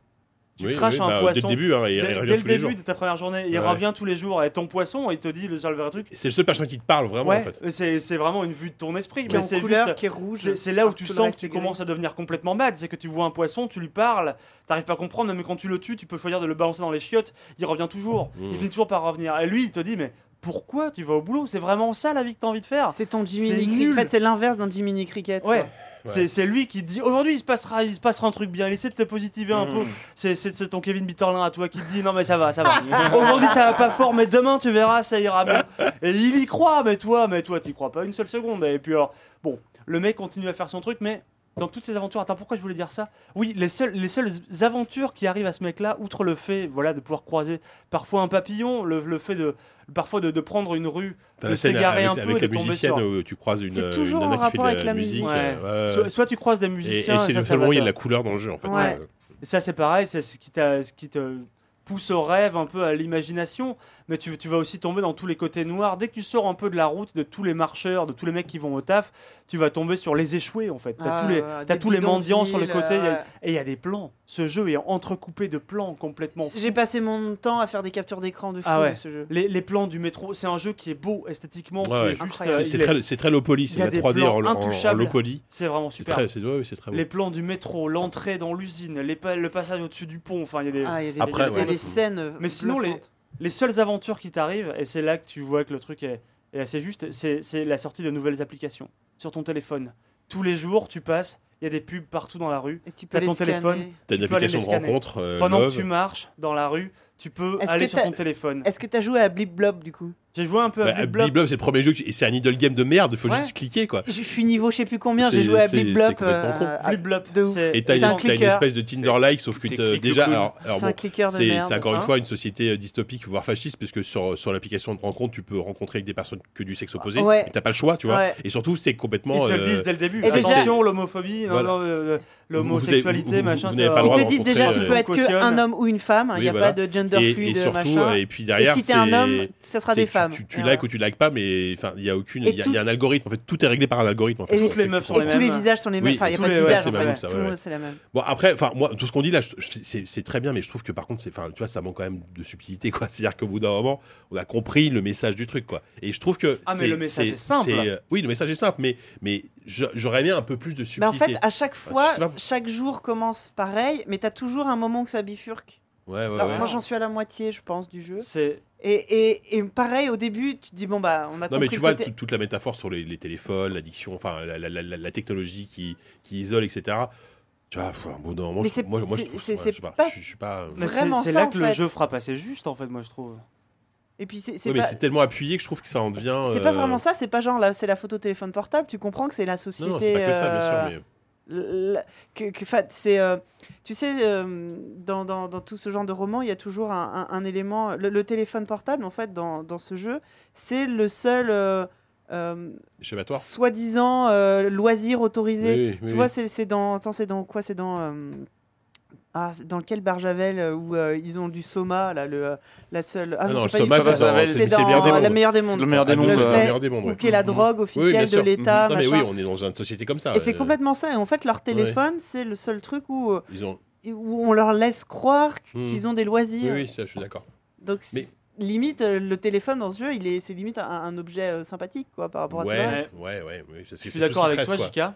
Le message, le message est Il est, simple. il est asséné le lui, message, avec une avec une massue. le quoi, tu vois. message est asséné assez fort. Après, c'est un jeu qui est assez court quand même, donc Oui. tu- t'as- c'est quand même. Combien de temps Ça dure 3-4 heures. Mais euh, c'est- c'est- moi, je trouve que c'est distillé malgré tout. Il y a- il y a- L'histoire, c'est secondaire. L'histoire, tu la connais. Tu connais déjà la fin. Du moins, tu peux te douter de ce qui se passe à la fin. Il n'y a, il y a que deux choix possibles à la fin. Mais, euh, enfin, même s'il n'y a qu'une seule fin. Euh, Je ne sais pas pourquoi je je suis en train de dire. Mais enfin, Non non mais Quand- oui, dès, dès- dès- dès Dans le ce genre tu vois, tu d'histoire-là, vois, tu vois très bien ce qui peut se passer à la fin. Mais le, soit le tu truc, te c'est que soit tu te flingues. c'est c'est fait pour euh, c'est fait pour être beau en fait et pour Ouais. que tu te rendes compte c'est pour fait pour pour moi c'est un jeu électrochoc c'est une prise de conscience tu vois toutes ces machines qui dévorent la terre pour ériger des cités grises c'est ça que tu vois tu vois des Mmh. tu vois des gens qui dès que dès que tu essaies de passer outre le, le filtre du téléphone portable ont peur de toi et ça je, trouve que dans ce truc là après moi je suis, je suis toujours client de la simplicité et, Mm. euh, et des trucs un peu naïfs et là pour le coup ce jeu là mais Mm. il est tellement beau, il est tel, son message est tellement simple mais tellement vrai en même temps dans les sociétés dans lesquelles on vit que pour Ouais, moi, tu c'est- vois, Je pense euh, qu'il n'y a pas plus je- de prétention que ça. En Je, plus. je sais pas si la comparaison est complètement judicieuse, mais moi j'ai aussi souvent pensé à Inside euh, quand j'ai joué à ça. Oui, oui, Et je trouve qu'Inside est beaucoup plus Oui. subtil dans, dans ce Oui. qu'il dépeint, dans la société qu'il dépeint. Et, euh, Oui, Un peu abstrait. et, Inside et- aussi. et puis, euh, Oui. et puis Inside, alors c'est dire plus. Inside, c'est un jeu vidéo, t'as as, du gameplay. Là, c'est pas le cas. Là, c'est vrai que, toi, le- franchement, le Je mini-jeu, le, le au travail, je, vraiment. euh, Inside, il est peut-être plus ambitieux aussi. mais j'ai fini par le kiffer moi le mini-jeu du travail. Moi, j'adore. À la fin ça devient trop dur, il faut monter hyper haut, il y a plein de y a plein de virus qui viennent t'attaquer et tout. tout. Ouais. Ah non, mais par contre, moi, j'ai c'est- c'est- par contre, je, je trouve que alors, c'est bêtement. euh, L'interface est pourrie. euh, ouais, le- et puis des fois les déplacements, alors que t'as juste un truc à faire, c'est-à-dire cliquer pour que ton personnage Ouais, avance. c'est- Il y a plein de fois où Ouais, il est bloqué, ça Mmh, c'est un galère. peu galère. Alors, euh, bon. Ça manque de finition là-dessus. Bon, À la souris ça marche pas trop, au pad ça je suis- marche Je suis un curieux de voir, mieux, de voir en tactile sur un iPad ce que ça peut donner. oui, c'est peut-être plus. Je trouve ça rigolo Voilà. d'ailleurs, c'est un jeu qui, apparemment traite autant. Moi je l'ai pas fait, je l'avais fait un peu à la Gamescom, mais j'y ai joué une, demi-heure. C'est un jeu qui traite autant de l'aliénation par son téléphone portable. Je trouve ça assez rigolo que ce soit un jeu qui soit gratuit sur Apple Arcade. Oui, C'est ah bah vrai, oui, ah c'est c'est un peu, c'est un peu, Ah bah ouais. c'est un acte un peu de. L'ironie que t'as pas Ah, échappé. c'est hein. Oui, bah, c'est- intéressant même que, que c'est un jeu comme ça. sorte Comme quoi, sur- Apple finalement ils s'en foutent quoi. Bah oui, c'est des tuyaux. C'est- un peu Ah bah oui. euh, à l'im- à l'image de ces de ces, de ces courts-métrages d'animation euh, diffusés sur Facebook qui t'expliquent que les réseaux sociaux ça nous transforme en zombies quoi. Avec écrit ça fait réfléchir. Ouais, voilà. Alors, euh, effectivement, tu, tu FAI, sais, euh. tu sais où le, le- dessin de- du Pikachu sur la tête du mec, euh, qui est, je sais pas si vous avez vu ce dessin un peu ridicule ou, ou qui, qui dépeint l'addiction à Pokémon Go. Enfin, c'est un truc un peu ridicule. Alors, je, je mets pas ça au même niveau, tu Ah vois. oui, mais, mais tu vois, il y a des moments, je pense un peu à ce genre de, de, de truc un peu, un peu, un peu réac en fait. Tu vois. C'est Voilà, peut-être le mot réfléchir. réac qui me, c'est peut-être le mot Ah réac ouais. qui me vient sur. Bon, même, même si je, je, je, je- Non parce qu'il y a, y a de beaucoup à la l'optimisme DA. dans ce jeu. Il y a beaucoup Voilà, alors le truc c'est que je, suis- je, je suis pas allé jusqu'au bout encore une fois, donc. C'est un euh, jeu qu'il faut pas lancer un dimanche soir parce que tu sens que tu pourrais très vite te tirer Ouais, les ouais, balles ou plein la bouche. te, Non, mais à chaque- pas peu de le talent. lundi matin. À chaque fois que tu croises un musicien ou une musicienne, tous ces petits moments de couleur euh, où tu te dis, enfin non, c'est plutôt. Mais en même temps, Ouais. tu sens que t'es dans la, dans, la, dans la peau d'un mec qui pourrait potentiellement essayer de tout faire péter quoi. Et Oui, il y a un plaisir. côté euh, Fight Club ou. euh, Ah, bien sûr, Tyler un mec qui quoi, veut, ouais. qui veut sortir de là, quoi. Ouais, d'accord. Vous savez qui a fait ce jeu-là? C'est Euh, Krillbite Studio, les Norvégiens de Qui avait déjà Studio, fait Among the Sleep. Exactement, vous en avez parlé dans le numéro Ah, 3 où de bébé, ZQSD euh, ou un truc comme ouais. ça. Ouais. Ah, d'accord. Ok, je savais pas que c'était eux. Bon, bah écoutez, très bien, on s'arrête là. On s'arrête là. Alors voilà, Disco Elysium, Star Wars euh, Jedi Fallen Order, Mosaïque. Et on n'a même pas parlé de Death Stranding, qui n'est pas un jeu PC, mais bon. Ah ouais, On non, sortira bah, sur PC. Surtout, il faut attendre Kevin pour en parler, hein, Eh sinon, euh, sinon il va nous faire la tête. Oui, il sort sur PC l'année prochaine, donc on en reparlera On à ce en moment-là. Euh, bah écoutez, c'est la fin de ZQSD 72. Un numéro qui, je pense, quand on aura Merci, ajouté, Genova. quand on aura Merci, interviewé, Genova, merci Genova. vraiment. C'est vraiment sympa. Thank you, thank you. Non mais Surtout, quand- et quand- c'est fait vachement discret le reste de. oui, très très discret. Non mais je pense Pire que, que quand, quand on aura fait le montage avec l'interview de Genova l'émission risque d'être un- assez longue, hein, parce que Non, mais on fera on pas a- une heure, on va couper, on va couper. on va Mais couper. même, même si on fait pas une heure, euh, on- on- Bravo on- à vous qui nous écoutez, qui êtes restés jusqu'à Voilà. la fin. Euh, quant à nous, on se retrouve. euh, alors, j'allais dire le mois prochain, mais vu qu'on sortira en décembre et qu'il va y avoir les vacances de Noël, comment ça va se En passer? On janvier, sait pas. Bah, c'est le dans le mois environ un prochain. mois. À mon avis, parti comme c'est, on fera le bilan de l'année en janvier, comme l'année dernière, en Ah fait. oui. En 2020. Normal. On fera, voilà, mais il faudrait pas trop, trop faire ça trop tard, mais ouais, plutôt, on, verra. De toute façon, voilà, on vous promet rien, on essaiera d'en refaire une entre, on va dire, entre fin décembre et début janvier. Euh, D'ici là, bah, passez de bonnes fêtes, hein, Ouais. puisque voilà, ça va être au mois de décembre. euh, Amusez-vous bien, profitez-en bien, et puis bah, N'oubliez se- pas de nous redonner vos étrennes dans le Patreon, car on va remercier nos patrons. Ah, les Ouais, patrons, je sentais les- que tu étais en train de les oublier. Les gros J'étais en train de les patrons, On va pas faire ça, heureusement, on va merci pas du tout pour la transition nos formidable. patrons. Alors, les gros patrons, on remercie Alak, Alexandre, Oh. Buzzerman, Fumchilling, Garkam, Guillaume Goldé, Lambda, Nicolas Boulanger, Romuald et Thierry. Vous Merci les personnes à vous. absolument Il n'y a plus la jolie musique là pour accompagner les remerciements Mais non, c'est au début, ça. C'était au début, ouais. Ça, Ça ça- fait trop ça- fait trop longtemps- Eux, ils n'ont pas le droit à leur musique, c'est les, c'est les plus gros. Mais si, là, là, normalement, je fais, je fais partir la musique de fin. Là. Elle est en train Oui, de passer, voilà, tu l'entends c'est- pas. C'est là qu'on va là. j'en profite pour remercier mon, mon agent des impôts euh, aussi. Ah oui, c'est vrai, je, je suis. Pourquoi Histoire incroyable. Il il écoute ZQSD Non, c'est trop long. Euh, Ah non, j'ai eu un, un souci avec les impôts. J'ai reçu un mail euh, de mon agent des impôts qui me disait merci. euh, Enfin, qui disait euh, bonjour monsieur Walou, je sais pas quoi. Ah oui Et du coup, j'ai Tu googlé, j'ai googlé son nom et en fait, j'ai, enfin, dans mes mails, j'ai, pour vous dire, j'ai déjà parlé avec lui. Quoi. Et en fait, c'est un, un donateur Ah, Patreon, Patreon. donc je, le- je le, je le Ok, salue bah, bien bas. salut, merci. Euh, allez, nous on se dit donc à très bientôt et puis d'ici là, passez de bonnes fêtes encore une fois et gros bisous. So long, Salut. Internet. Ciao. Allez, l'heure du stream de Wally.